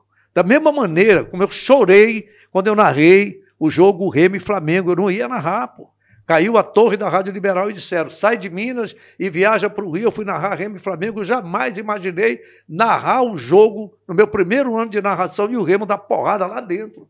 É time do Zico, né? O time do Zico, Luizinho, é. Júnior, Rodrigo Neto, Cantarelli, Rondinelli, cacete a quatro, timaço do Flamengo. Mas aí teve essa comoção nessa questão da SBT, que é. inclusive a Tainá fala, né? Que o pessoal começa a ligar, ligar, foi, foi. ligar. Volta Matoso. Volta Matou, tem uma campanha é. na época. E aí, como é que. Aí foi toda uma situação, foi que quando eu conversei com a direção do SBT, e eles falaram, mas é, de convir, uma emissora da família, e você quer dizer que eu sou puta? Porque eu também, as minhas respostas são assim, pô. não, calma, não, calma não, pô. Eu não sei que é de família. Agora, um cara, uma, um cara desse vem e avacalha, eu queria saber se fosse lá em São Paulo, pô, se vocês iam aceitar. Tem um cara comendo banana lá, vocês fazem o inferno, já está me chamando de macaco. Sim. Né? Que a Sim. gente fica indignado. Com razão. Com razão. Então, se cara vem aqui, avacalhou com as mulheres, avacalhou com o nosso crime, avacalhou com a nossa terra, ainda fica ganhando dinheiro, pô. Eu sou um otário. Não, mas você é de convite, você falar um palavrão. Eu falei, porra, só chamei o cara de filho. Eu não dei um tiro na testa dele. Sim, mas eu disse, porra, eu já disse para vocês que eu só chamei o cara de filho da. Eu não dei um tiro no saco dele. E aquilo começou a mexer o saco. Não, eu disse, olha, eu não sei o que, é que vocês querem aqui comigo. Se vocês me mandarem embora, não vai ser a primeira, eu tenho fé em Deus que não vai ser a última vez. Mas não dá para tratar com vocês. Porque vocês só chegam aqui em Belém do Pará, lá é frio e vocês já estão no ar-condicionado. O carro de vocês é ar-condicionado. Chega no avião, ar-condicionado. Desce em Belém, ar-condicionado. No aeroporto, ar-condicionado. O carro ar-condicionado. Vocês vão para o restaurante, ar-condicionado. Chega, vocês não sabem o que é suor, porra. Vocês não sabem. Ficou um negócio meio, não, mas calma e tal. Eu digo, eu estava na. Para mim, eu estava na rua. Digo, eles vão com vir. o botãozão apertado. É, né? Eu só, só queria que vocês entendessem uma coisa, que aí tem par de família e que tem estudantes. Tá? Que dependem, nós temos um contrato. Não se preocupem, porque eu tenho um contrato aí, na verdade, eles não são empregados de vocês, eles são meus empregados, porque é, foi uma o programa era terceirizado. Era terceirizado. Né? terceirizado. Eles eram meus contratados. Entendi. Tu produzia é. tudo, escrevia Aí, Só que a gente começou a ter queda também faturamento. Logo depois eles foram me quebrando as, as asas. E aí o que, que acontece? Tinha um camarada lá em São Paulo que era a meu favor. Teve um outro, que eu prefiro não mencionar nome, porque a gente não sabe como é que é, mas o outro que disse assim: venha para Brasília que você trabalha aqui. Eu recebi convite pô, de uma afiliada, porque eu queria dizer para vocês que o SBT Pará não é afiliada. Ela é do SBT, Ela é da né? rede. Da rede, né? Tá certo? Sim. É da rede, ela não é afiliada. E eu fui convidado para afiliada, a Brasília era afiliada. Eu fui convidado para Ponta Negra, convidado para Ponta Negra de Santarém, que é afiliada. E até o, o, como é o nome do o Nivaldo Pereira Matosa vem para cá. O SBT nos olha como inteira, nós somos só o tiragosto. Porque São Paulo é um país, né? É, São Paulo é, é um país, isso aqui é só modificação. Eu quase ia para Santarém. Eu fiquei. Mas aí. Nivaldo é bom de jogo, eu conheço. É? Nivaldo é bom Nivaldo de jogo. É, foi, ele me convidou na época. Saía na época. Não, não sei se ele ainda quer me convidar agora. Aí fica a dica. É. Mas o Nivaldo Pereira foi um parceirão, chegou lá, ficou me levando para a cidade e tal. O primeiro título, eu nasci em Capanema, moro em Belém há 50, 66, né, que eu vim quatro anos para cá o primeiro título de cidadão que eu recebi em função da defesa que eu fiz do Estado, do interior, foi do, lá em do São Raimundo. Foi, eu não sabia que eu tinha. Eu não conhecia nem o vereador, o Anderson Pinto, que fez uma propositura lá para me dar o título de cidadão de Santarém. Né? Eu digo, sempre eu digo assim, a gente precisa olhar para o interior, aquela coisa toda. E São Raimundo foi campeão. Sim. Toda essa história. Bom, o que, que aconteceu? Aí eles ficaram me apertando, me apertando. Eu disse: olha, eu vou falar uma coisa para vocês. Eu vou repetir tudinho de novo. Porque eu não sei o que, vocês querem comigo. Querem mandar embora? Me manda, pô. Televisão de vocês. Agora eu não vou aceitar, vou repetir para vocês agora, que nenhum filho da venha para minha terra, ganhe o dinheiro do povo daqui, fale mal da, da. Eu sei que nós temos mazelas aqui. Eu sei que nós temos. Porra, mas o cara fala mal do político, do prefeito, do governador, do fala de. Mas tu vem falar das mulheres. Eu tenho mulher, tenho filha, mãe, não sei. Eu mexeu com todo mundo, pô. É, mas um palavrão disse, eu vou dizer para você mais uma vez, eu só chamei o cara de filho disso. Eu não roubei o Banco Pan-Americano. Aí Deus. O que, é que você quer dizer com isso? Né? Eu não quero dizer nada. O Silvio Santos que disse no programa. Lembra quando ele falou? Para todo mundo ouvir que o Banco Pan-Americano faliu por quem comandava. E depois ele é tão bom de negócio que ele voltou para o SBT, retomou a audiência e vendeu lá o, como é que chama? Os frangalhos do Banco Americano, ainda vendeu para o espólio. Um, vendeu, o espólio, vendeu, vendeu ainda. Vendeu. O cara é muito bom, né? É, é vendeu. Aí pronto, aí a casa caiu. Eu, eles não, ficaram mas, mas, aí, mas aí tu volta, né? Eu voltei, mas no outro modelo. Hum. É, ficou, para te ver como eles eram tão desconectado, aí ficou, eu disse, por que vocês não contratam o pessoal? Né? Não, me contratem, mas contratem o pessoal. Aí depois o Alex foi contratado, Sim. a Tainá foi contratada pelo SBT, porque eu disse, cara, acabou, pessoal, não tem mais nada aqui. Aproveitar não tem mais, né? é, sinto muito e tal, fiquem, não vão, não comprem briga. Eu, isso aí é mais uma vez que acontece comigo.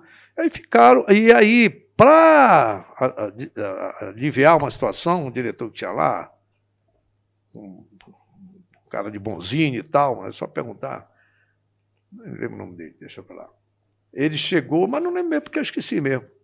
Eu não gosto de ficar, olha, eu não gosto de viver puto. Eu fico e desfico. É porque faz mal, né? É, faz mal. Claro, dá eu infarto. Eu me emputeço e desemputeço. É uma droga. Acabou, pô. Não adianta, eu vou resolver, pô. Não adianta. Fica, desfica, pô. Sim. Aí armaram uma situação, ah, deixa, fica aí, eu fiquei. Fala, Matosão.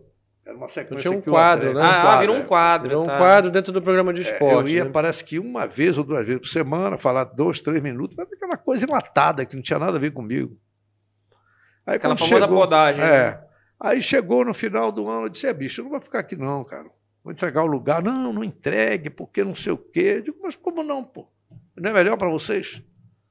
Eu não, não, dá, eu não vou ficar trabalhando num ambiente que eu estou vendo, inclusive, que tem pessoas aqui que estão com medo de falar comigo, pô. Como se eu fosse uma doença contagiosa. Fica um negócio meio escroto. Eu sinto muito, mas eu tenho uma gratidão, um, eu tenho muito obrigado pelo prefixo, porque foi o SBT Esporte. Eu tentei mostrar para eles algumas coisas, eu expus algumas situações geográficas, econômicas, da importância até do título que eu recebi de cidadão de Santarém, eu disse: eu devo a vocês. Porque foi no canal do SBT que o meu trabalho chegou a eles, lá, minha mensagem chegou, eles reconheceram. Então eu sou grato ao SBT. Depois eu recebi o título de cidadão de Marituba. Pô, que legal pelo reconhecimento também. do trabalho que eu é, desenvolvia. Também, é. Não, também, bora pois é, mas de Santarém é, foi um negócio assim, né? É, transcende. Né? Ah. 12 anos de trabalho não são qualquer coisa. Pois né? é, mas Sim. foi exatamente isso para te ver. Tem uma história. É, né? a importância do SBT na minha carreira. Por isso que eu, eu, eu, eu conto tem algumas coisas. Foram aí, né? pessoas, não foi empresa. Você viu só é um cara admirável, pô. A história do SBT é admirável. E a minha carreira foi. Até hoje, as pessoas param os jovens, assim, da faixa de 30 e pouco, 40, tira foto comigo na rua. O senhor na rua, na, aquela narração do Zé Augusto de 10 segundos, que esse zoeiro, zoeiro, né? Aí, aquela narração do Luiz Fernando, que me disseram que o Luiz Fernando trabalha lá como educador físico em, em Rio Grande do Sul, é chamado de Pai Sandu, não é nem Luiz Fernando, porque eu fiz uma descrição daquele torcedor que estava desesperado, tinha que ser aquela última chance, Luiz Fernando. Você que nunca chegou, eu também arrepio, pô. Foi um negócio assim bonito. Como foi né, narrado? Né, nessa situação é, porque eu digo assim, eu sou um, um profissional, um narrador, mas ali eu sou torcedor mesmo. Eu vou torcer por quem contra, pô. Não tem Pode, como. No né? momento do SBT, é, o vídeo dá mais. Tu tem a última, última pergunta que tem que encerrar, né? É, eu tenho a saideira Rapaz, já bateu o recorde, cara, da brisa, que vai pra 3 horas. Eu sei que você assiste o meu programa antes de começar o seu. Por isso, eu gostaria de te dar parabéns pelos 10 anos do SBT Esporte. Continue levando o melhor do esporte paraense para todas as crianças do estado. Chegou a nova draft, o orgulho do nosso Pará. Lata de 350 ml.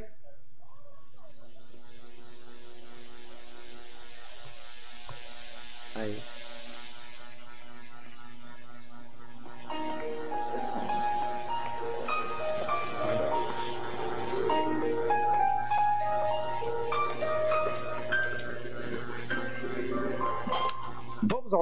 Depois a gente faz o reclame.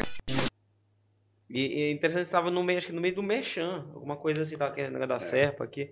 Eu... Mas aí, você se lembra disso? Eu não. Que aí você. A Maísa, né? Que, que tava criança. no auge, né? É, uma criança. Uma criança, no auge. É. No SBT, né? E, e te dá essa moral. Eu sei que ali, você, na minha forma, você foi sincero mandando o cara pra PQP, você.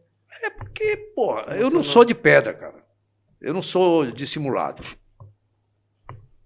É. Uma das coisas, você falou de política. Não sei se pode dizer, porra. Eu respeito. Mas eu estou numa pré-campanha, porra. Porque eu não tolero, porra, político que faz cara de paisagem para as pessoas. Para mim, uma das piores coisas que tem um ser humano, um ser humano, é a indiferença. Me dá uma porrada no meio da cara, mas não é indiferença, a não. É, é foda. É, a pessoa, tu estás ali, tu chega, é horrível isso. Eu me preocupo com as pessoas. Eu me preocupo. Vivo pedindo desculpa lá em casa. Para todos eles. Desculpe esse meu jeito. Eu sei que eu tenho um jeito meio estúpido de ser, mas é assim que eu sei te amar. Né? Mas eu te vejo que é, te, eu, eu, eu, eu, quando é para chorar, eu choro. Quando é para rir, eu rio. Quando for para ficar triste, alegre, eu sou. E foi uma coisa marcante, porque eu gostava muito. Foi uma emissora. Eu passava, quando eu saí da Liberal, passava, quando eu passava na frente da Liberal, me bezia. Mas não era de me livrar, não, porque aquilo para mim foi uma igreja para mim, pô. Eu tinha um. Nossa, foi a minha vida começou ali, pô. A própria RBA, quando eu digo a própria RBA, porque teve algumas situações políticas e tal, mas eu não vou negar, pô. Os caras me apoiaram, pô. Francisco Melo, que morreu, pô, o cara era fantástico. É, não... Tentava me blindar. Ah, ele, ele, era um ele cara era, fora Francisco de Melo era um cara muito gente boa, é, sabe? Não posso reclamar do Camilo. Não posso reclamar do senador Jader. Pode. Cara, os caras falam. Bicho, eu não posso reclamar. Fui respeitado. Agora, pô, mijou fora do caco. Que é o quê? Pô? Ninguém vai te aturar, pô. Né? É, mas assim, não tem ódio, não tem choro, não tem mágoa. Tinha isso aí que eu nem lembrava, cara. Disso. O pessoal só lembra do filho da puta que eu chamei o cara. tá vendo? Essa parte aí, tá, vendo? tá vendo? A gente. É, um foi legal, obrigado. Tinha um cara, Alceni Guerra, que foi ministro do Colo, ele reclamava muito da imprensa. É que parece que foi o escândalo do guarda-chuva, da sombrinha, sei lá, um negócio desse, na época do Colo. Ele era ministro da Saúde. Ele lutou, lutou, lutou e conseguiu a absolvição dele. Então, qual foi a indignação dele com a imprensa? Que o, o que ele juntou de recorte de revista e de jornal acusando ele, sem prova nenhuma, apenas pela denúncia, dava para cercar um estádio de futebol tipo Maracanã. Nossa. Quando ele foi absolvido, essa mesma imprensa, imprensa não se dignou em dar pelo menos uma parte do desmentido e dizer que ele foi absolvido. foi inocentado. Não dava numa bacia, pô. O desmentido, a Alcine Guerra, foi só dava. Então, isso é uma. Isso eu não sei quem, quem é um pesquisador, não sei se foi Confúcio ou foi Santo Agostinho, eu sempre confundo. Quando a, sobre a mentira, né? Sobre você joga uma pedra do alto de uma montanha, bum, mentiu. A pedra se espatifa todinha. Vai juntar, você vai passar o resto da vida desmentindo e você não vai conseguir refazer, né? a verdade. E isso afeta todo afeta o entorno, muito, né? Vai pegar tua família, é, vai então, pegar teus eu, amigos, eu, parentes, é, tudo. E eu, né? assim, o SBT, olha, aí depois veio o título de cidadão de Santarém, o título de cidadão de Marituba e o título de cidadão de Belém. Belém até onde eu morava, mas o povo já tinha me reconhecido, só os vereadores que não, pô. Mas isso... Pois olha, eu tenho uma pergunta que é a saideira para E a última foi o ano passado, uma surpresa para mim, a vereadora Franci Pereira, numa entrevista que eu fiz com ela, disse: Edson, você é cidadão de Ananindeua? Eu disse: não, mas eu moro lá há 37 anos, meus, há 50 anos minha família mora lá. Quer dizer, Ananindeua tem 70 e pouco, né? não tem 80, 76, né? Ah, não... É alguma coisa assim. Eu tenho 37 anos e meio. É bom até dizer, pô, foi preciso esse prefeito chegar agora aí, foi o prefeito que chegou lá para dizer, eu vim fazer a rua de vocês, porque os outros os que passavam era para pedir voto e ainda dizer que não morava gente lá. Era só muro. Esse cara chegou lá, o doutor Daniel. Estou no meio da comunidade, vamos fazer. E fez. Aí os caras não vão esquecer, pô. 37 anos e meio morando num abandono total.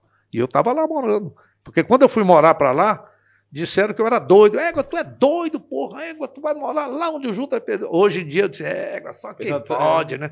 Porque eu estou cercado por. Égua, como eu. Só quem pode, porra. Uma tá demorou 37 anos. Porra, eu digo, égua, tu tá me olhando agora com 70, né? porra. É, Por que, que tu não olhas quando eu tinha Trinta e poucos, pô. Quando eu comprei isso aqui, me chamaram de doido. No meio do mato. No meio do mato, cobra, diabo quatro. Pô, é verdade. Eu tive que fazer pacto com a rapaziada que dava na Chila lá no canto.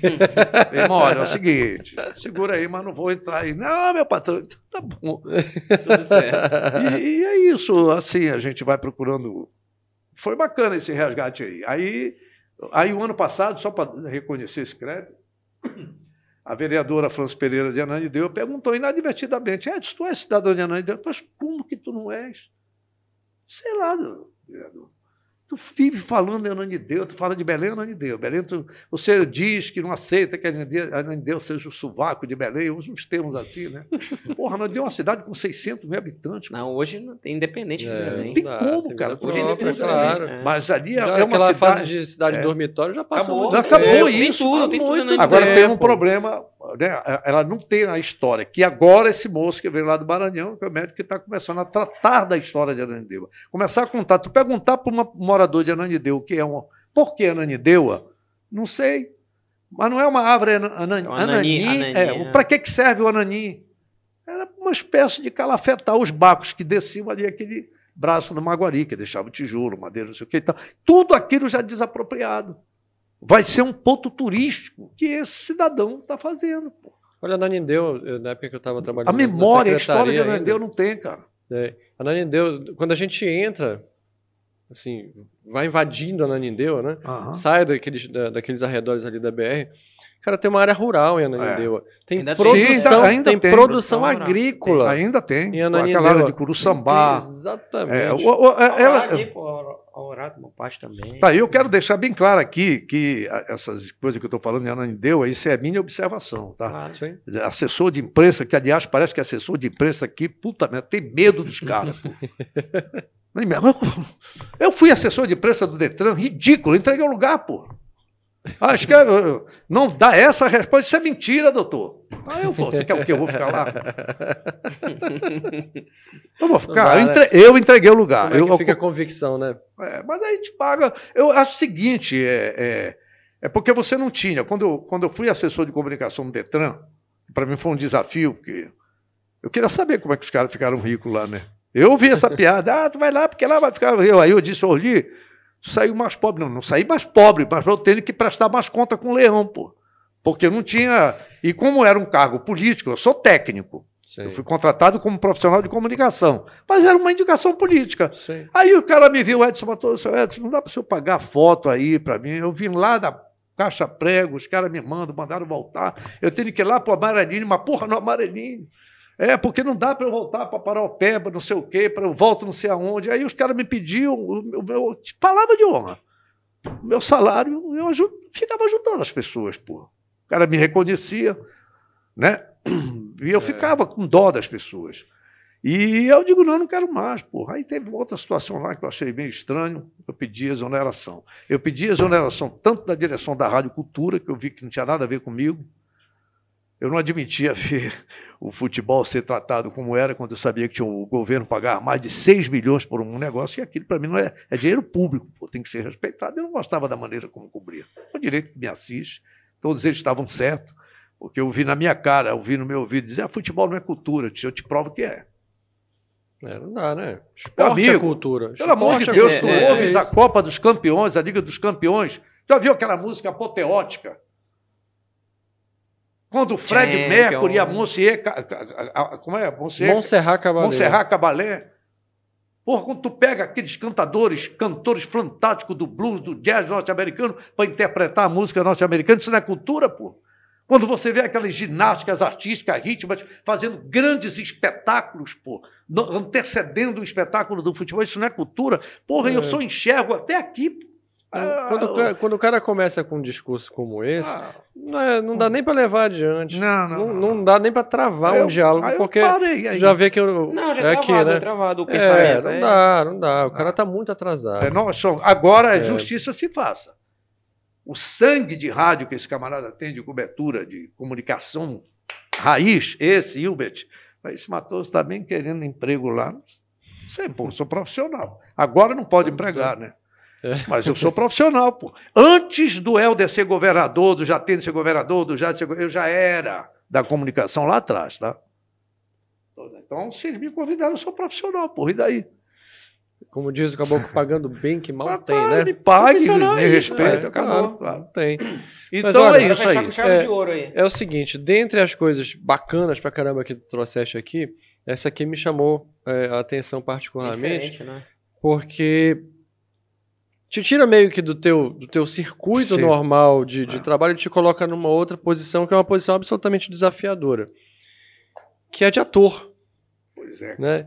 Isso aqui, eu, eu queria que tu, tu, tu dissesse para as pessoas de, de onde vem isso, né? O que foi que aconteceu para chegar nisso aqui e qual é o teu sonho, né? O que está faltando acontecer na tua carreira ainda que seria pra, o complemento. É, que seria de repente. É, pô, eu, eu, poderia te dizer o seguinte, para chegar aqui, no que é interessante isso, é bem diferente mesmo. É, eu, quando era um cara aí dos meus 16, 17 anos, eu fiz parte da catequese do, da paróquia de São Santo Agostinho aqui em Canudos. Sim. Fiz parte do movimento jovem, Legião de Maria, fui mariano, né? E nós participamos do processo de fundação do primeiro grupo de jovens de, de, da, da, paróquia de Querus, que era o, o JUPAC, Juventude Paroquial de Querus, que depois virou JUC e até hoje tem um grupo dos Jupaquianos. Nós fazemos um trabalho social, aquela altura, desenvolvia o evangelho com a necessidade social das pessoas, o que fez com que o nosso grupo tivesse dois agentes da Polícia Federal lá dentro. Só que eles viram que nós não éramos aquilo que eles pensavam, embora quisessem que fosse. Tanto que um dos nossos coordenadores foi chamado para isso, inclusive para ir para a Europa, para receber treinamento e tal.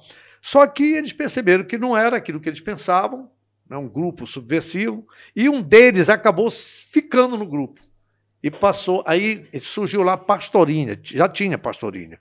Final do ano, né, o Natal, a peça, e na a Semana Santa. Na Semana Santa, me experimentaram como um dos mais novatos, que já era gente antiga, e eu interpretei a figura do centurião, aquele que se arrependeu. Verdadeiramente ele era justo, né? que na hora que Jesus morre. E eu interpretei com tanto fulgor, isso era só uma frase, essa frase, de arrependimento pela morte do justo, que, rapaz, o pessoal me deu muita bagagem, muita moral. E, olha, legal, então eu fiquei conhecido com aquela frase, pô. Pô, tinha um Jesus uma, Cristo que era muito bacana. Pô, impressionante, eu tinha 17 anos. 16, 17, 68. É interessante como isso marcou para é, ti, né? Tá marcou. Tá falando agora para gente. E aí, com a problemática que eu vivia lá na, na, na, na rua, repito, sem pobre coitadice, que eu, quando eu digo que eu ia catar osso, pinico velho, bacia velha, garrafa, que hoje não tem política pública para colher as garrafas de vidro. Antigamente a gente pegava as garrafas de vidro, lavava com sabão mesmo, que era para vender para engarrafar cachaça, vinagre. Era. é a gente mesmo. comprava as garrafas, Já vendia garrafas. Né? Olha, garrafeiro!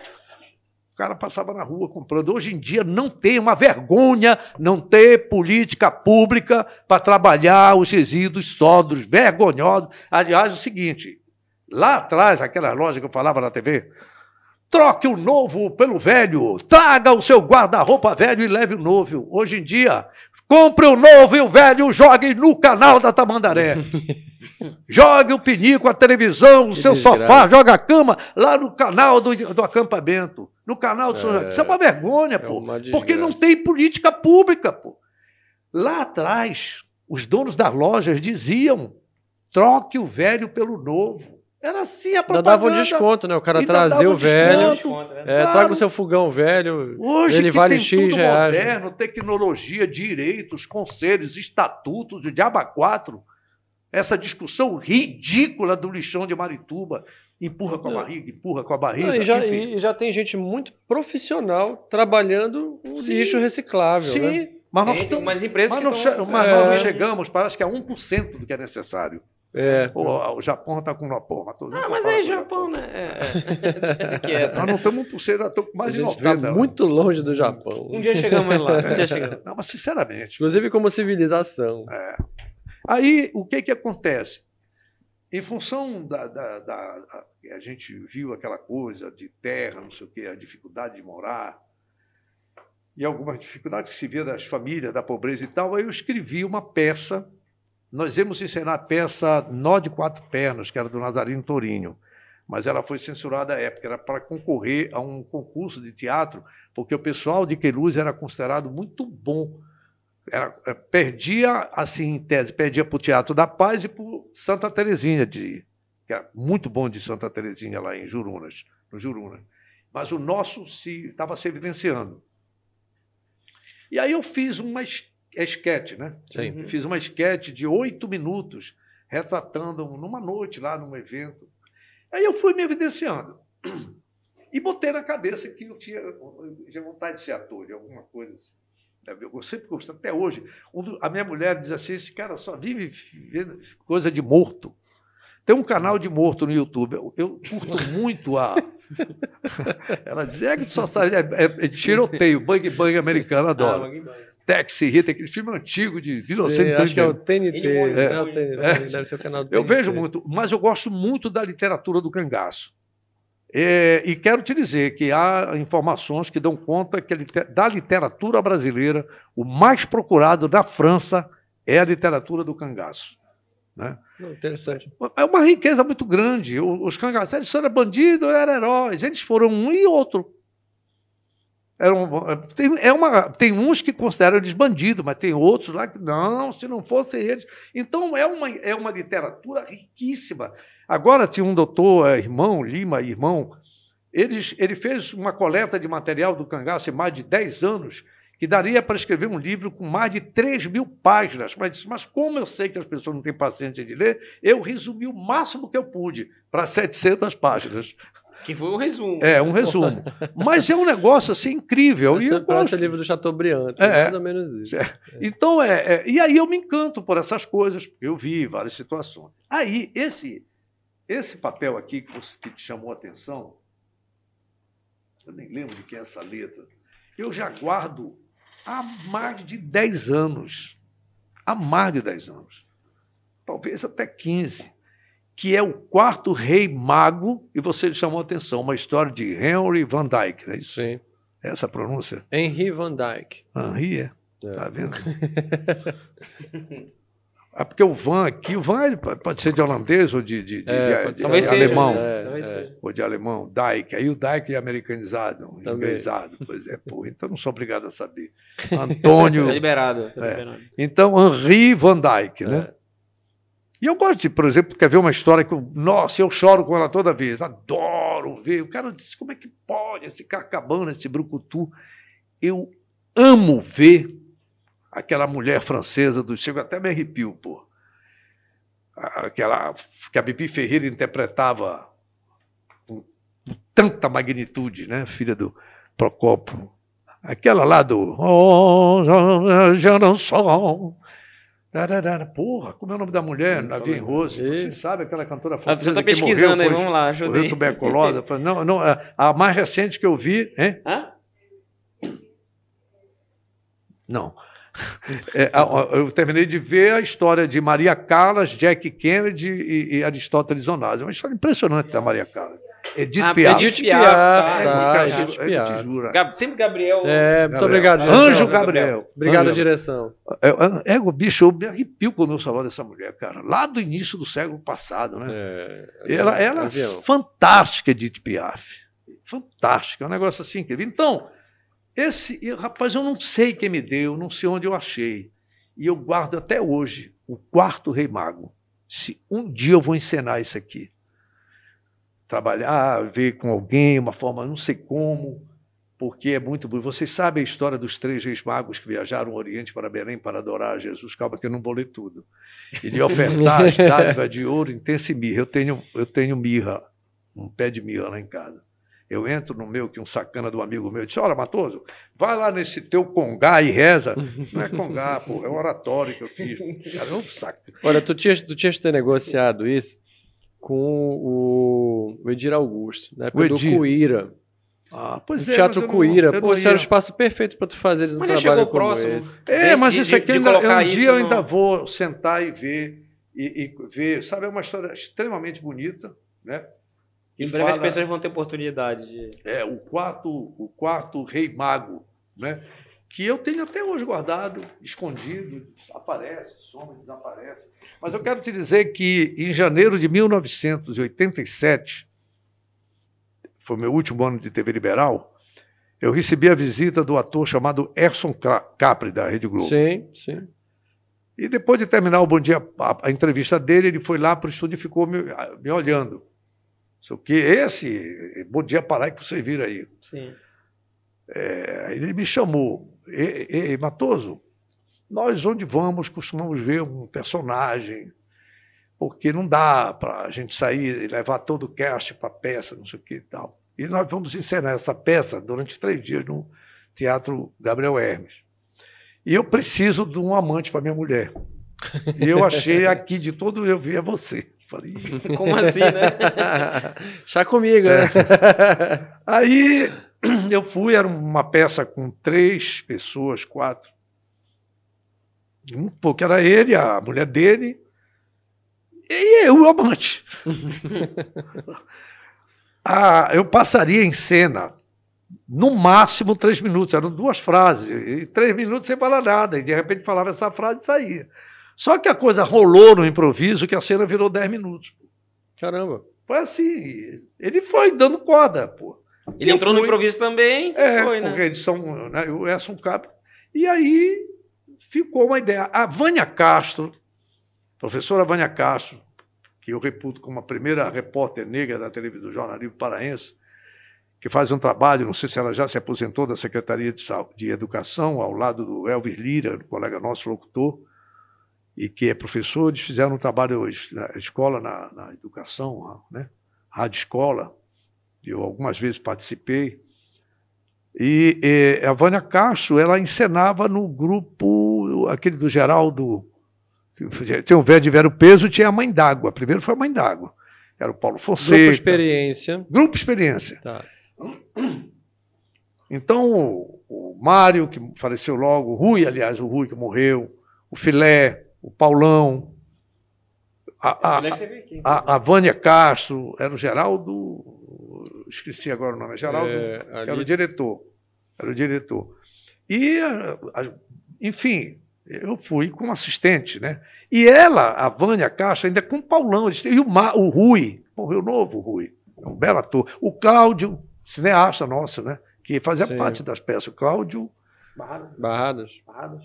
Cláudio Barrada, né? Sim. Cláudio Barrada. É, um... Não, é, não, mas não é o Cláudio Barrada que foi padre. Não. É o, Cláudio, é o outro Cláudio, que era bem magrinho, bem.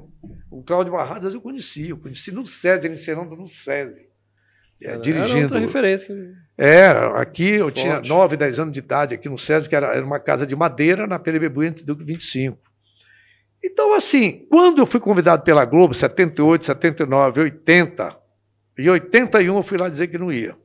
Eu fiquei com medo de uma retaliação, porque quem era esse Edson Matoso para ficar renegando os convites da Globo? Eu fui lá, falei com o Ciro José, no dia que estava sendo contratado o Gerson Canhotinha de Ouro para a Copa de 82. E segundo o Milton Campos, que era o coordenador nacional do Globo Esporte, ele dizia que o caso deles era me preparar para ser o terceiro narrador da Copa do Mundo, porque só tinha o Luciano do Vale. Caramba. E eu não tinha um sotaque tão forte. A Globo exigia, hoje em dia não, né? Mas aquele padrão. Eles já estão tá, até reforçando essa questão do sotaque, é, para. Mas o, o Francisco é, José, um belíssimo repórter, grande jornalista, narrador, uma história de comunicação, mas o sotaque pernambucano dele era muito forte.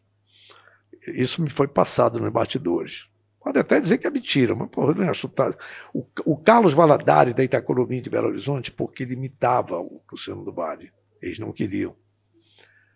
O Ormar Santos, porque além do sotaque paulista, aquele estilo radio, radiofônico que Ormar não atendia. Santos era uma referência forte, né? É, então eles viram que desses todos da Rede Globo, que né, era o Edson Matoso da TV Liberal de Belém do Pará, que preenchia um requisito que era mais fácil de dominar, porque o nosso sotaque ele não é tão ele, ele tem um chiado do carioca. É, tem o chiado do S. Lembra, lembra. Lembra, é. Bem que eles têm um. O carioca, o, o carioca tem um sotaque todo especial, né? Mas como a gente lidava com muitos jogadores de fora, como repórter, a gente viajava muito. Ah, então viajava muito. E eu, desculpa aí meus colegas que estão narrando e reportando a terceira e quarta divisão, mas eu narrei a primeira divisão. Então a gente só viajava para Porto Alegre, Curitiba, São Paulo, Acabava Santos, Guarani, Rio de né? Janeiro. Né? Era muito forte, Belo Horizonte, eram as capitais. Remy e Paysandu disputavam com os maiores, pô. É então a gente acabava naquela relação com os técnicos, com os operadores, com... então você acabava pegando. Agora é lógico que as minhas viagens, quando eu cheguei de volta, eu não chamei caranguejo de passarinho. Olha o passarinho, para você meter o dedo no caranguejo. Larga caranguejo, né? Não. É, não, não tem essa. Olha, é, só olha, tem, eu acho que só tem caramba, agradecer é. palmas, galera. Antes que tu durma. Olha, né? foram. Eu acho palmas, que a gente é, tem mano. o quê? 3 horas e tá 20 aqui, minutos. Vence, olha, ultrapassou o Mauro Kleber. Ultrapassou quem mais? O Carlos Santos. Não, passou o Carlos mundo, Santos. Carlos, não, é. o Carlos Santos. O, o filé também foi 2 horas e 40. Filé também, é verdade. Eu nem te falei do primeiro jogo do Mangueirão que deu uma maior é, porrada. É, parte 2. ah, é, a gente vai falou, ter que fazer olha, render a parte 2. Não falou da cobertura do João Paulo II? É Mas é, enfim, três horas. Sensacional, porque realmente é um papo. Mas a gente sabia, quando Edson Matoso. É, participar, claro, que haja de história. E só tenho que te agradecer, viu, pela paciência, porque tu. Não, pô, prazer que tu tenha a contar pra gente também. Pô, que só tenho a agradecer, de verdade. É, foi. História bacana pra caramba, traz uma referência muito forte para todos nós, inclusive. A gente que tá é. aqui brincando de fazer comunicação. Não, né? Eu cresci, assim, no elevador eu encontrava o Edson Matoso, lá no Feliz. Eu encontrava sempre o Odaí, te lembra? Que era técnico, foi jogador do Remo, foi campeão Sim. em 2005, né? Aí, tanto quanto foi de campeão, ainda troquei umas figurinhas, que ele foi campeão pelo Internacional. Ele morava lá no prédio, no edifício. Também, Feliz, é né? verdade. Então, era... Matoso foi... É, a gente já teve o privilégio de chamar pessoas aqui de, de altíssimo calibre, assim como você. Ah. Então, toda vez que, que, a gente tem esse tipo de oportunidade, obviamente a gente usa para absorver né, o conhecimento que vocês têm, entender como foi o contexto histórico que vocês é, atravessaram e, obviamente, é, aproveitar isso porque a gente está fazendo aqui hoje. Uhum. Né? A gente tem um, um, um, papel, inclusive, social sim, sim. De, de, de trazer pessoas que têm grandes histórias e uma conexão absolutamente é, forte com a cidade e que precisam ter suas histórias contadas. Quando a gente vai levando aqui duas, três horas de papo, não é à toa. A gente não fica não. fazendo render à toa, é porque a gente sabe que tem histórias que são tão bacanas que elas não cabem num formato quadrado. Tem, tem que ser um negócio mais elástico mesmo para poder caber Agora a história. Você imagina toda. três horas de um bate-papo tão bacana numa TV. Não cabe. Não vai, não é cabe. um formato que só cabe para o que a gente está fazendo aqui. É, o, eu agradeço, porque eu, quando trouxe meu filho e esse menino, o Henrique, o, o Adriano tem 21, não é isso? 20. São tantas emoções. 20. O Henrique tem 16, é isso, Henrique? O Henrique é, é, ele é filho de uma, da, uma moça que trabalha com a gente. Hoje eles não são mais nossos empregados, eles são nossos parceiros, são pessoas assim que que assim, a gente conversa. É, quando eu digo para a mãe dele assim, quando eu me lembro que eu chamei o teu marido e disse: Olha, pode ficar com a sua mulher para lá, ela é muito braba. Não quero conversar com ela, não. tu te lembra, né? Ela chegou menina lá em casa, chegou 21 anos de idade, do Maranhão. Aí toda aquela coisa, ela estava me dizendo, seu Edson, a minha mãe, ela, ela, agora que a mãe da avó dele veio sentar com a gente à mesa para comer. Porque ela é remanescente de muita proximidade com, com a escravidão. Então, aquela coisa da submissão de uma família negra, e são, tem toda essa coisa. Eu disse, não, mas aqui a minha mãe não era branca, pô. Aliás, eu, quando me chamam de branco, eu queria saber, pergunta para o Hitler se ele me acha branco, pô. Os arianos lá, pô. É, não adianta. Como a minha mãe dizia, o primeiro choque que eu tive quando eu li o meu documento lá, não sei se foi alistamento militar, uma segunda via de certidão, cor, parda. Falei, pardo, pardo para mim é, era é, puleira, papa, é né? puleira, patativa, é, bigode, curió. Aí a mamãe, minha mãe negra, meu pai branco. Ela cearense, ele Rio Grande do Norte, descendente. Aí, mamãe, que, que é isso? Porque pardo para mim era de curió pardo, porque a gente, os passarinhos. ah, meu filho, isso é coisa dos homens, capô de banco preto é. Era isso que a mamãe dizia. Então nós nunca meu pai, tivemos. Meu pai era moreno, porra, minha avó é? negra. E ele, olha, ele é olha só. Aqui, tu é brancão, né? Brancão, nunca viu o sol. É, da, Isso é da, da, da parte do. do... É, não tem isso. Tem uma então, misturada então, toda. Aí, mas, mas você olha assim, aí a mãe, dona. dona não é nome da tua avó? Dona Maria mesmo, né? É, ela, ela, aí ela, eu te chama ele para cá. Não, sério, ela tinha vergonha. Porque foi assim. Então, isso é uma coisa que a gente trata. Eu digo, vocês não são meus escravos, vocês não precisam dar um par de sapato para vocês. Vocês já têm. Sabe que foi isso que o Barão de Mauá fez com o escravo dele, o primeiro escravo que ele ganhou, né? Ah, porque por que, que o negro tem aquele pé daquele jeito? Porque ele só andava descalço, pô. Sim. É, ficar lá Era. grossa então, pra caramba. Quando o, a, a, carta de alforria, a primeira manifestação de alforria, quando o Barão de Mauá ganhou do sócio dele, não, você já tem direito a um escravo. Eu disse, mas eu não quero, não, você tem direito, isso aí é seu. E era um cara que já servia a ele. A primeira coisa que ele fez foi numa sapataria e deu um par de sapato para ele. E o escravo morreu, já até me arrepio dessa história, essas coisas assim. Ele chamou o Barão de Mauá, foi visitá-lo, né? já no leito de morte, e ele virou e disse: abra aquela gaveta ali. Quando ele olhou o par de sapatos que ele tinha dado, que ele nunca usou. Caramba! Nossa. É, então são histórias assim, um livro é muito bonito, o filme também é. E são coisas que a gente procura estar no dia a dia, porra, sem, sem clichê, porra, sem. É muito clichê por aí. Quer ver uma coisa que eu não gosto dessa palavra? Gratidão. Muito obrigado, meu irmão.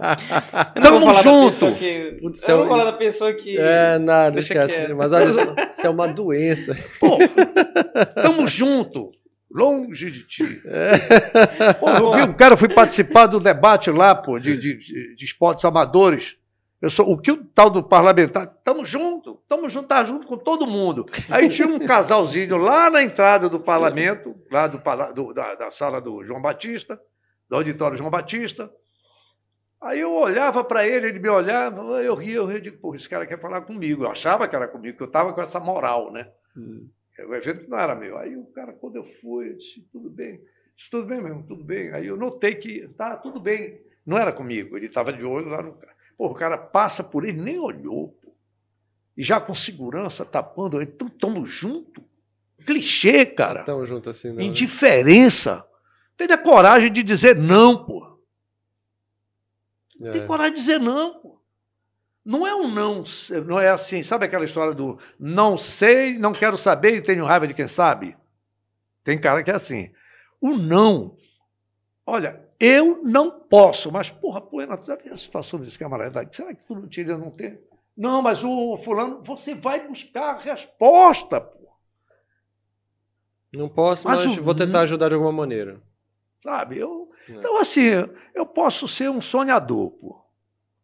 Mas os sonhos não envelhecem, como cantou o poeta, parece que é aquele sonho de sapato velho, né? Que tem essa. Sonho uma frase jamais, aí, né? Aquela turma lá dos bares, como é?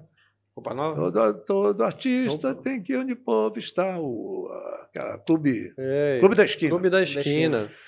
Então é. Milton Nascimento. É, então ele tem essas músicas, essas frases que não são meramente feitas, elas são uh, usadas em função do aprendizado da vida.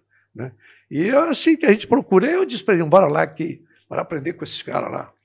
Eu vim aprender com vocês. Por Legal, que, eu estou falando isso? Tu está dizendo que vem aprender comigo. Eu vim aprender com vocês. Então quando eu vi esse moleque aqui, pô, quando eu olhei, eu conheço a mesma cara.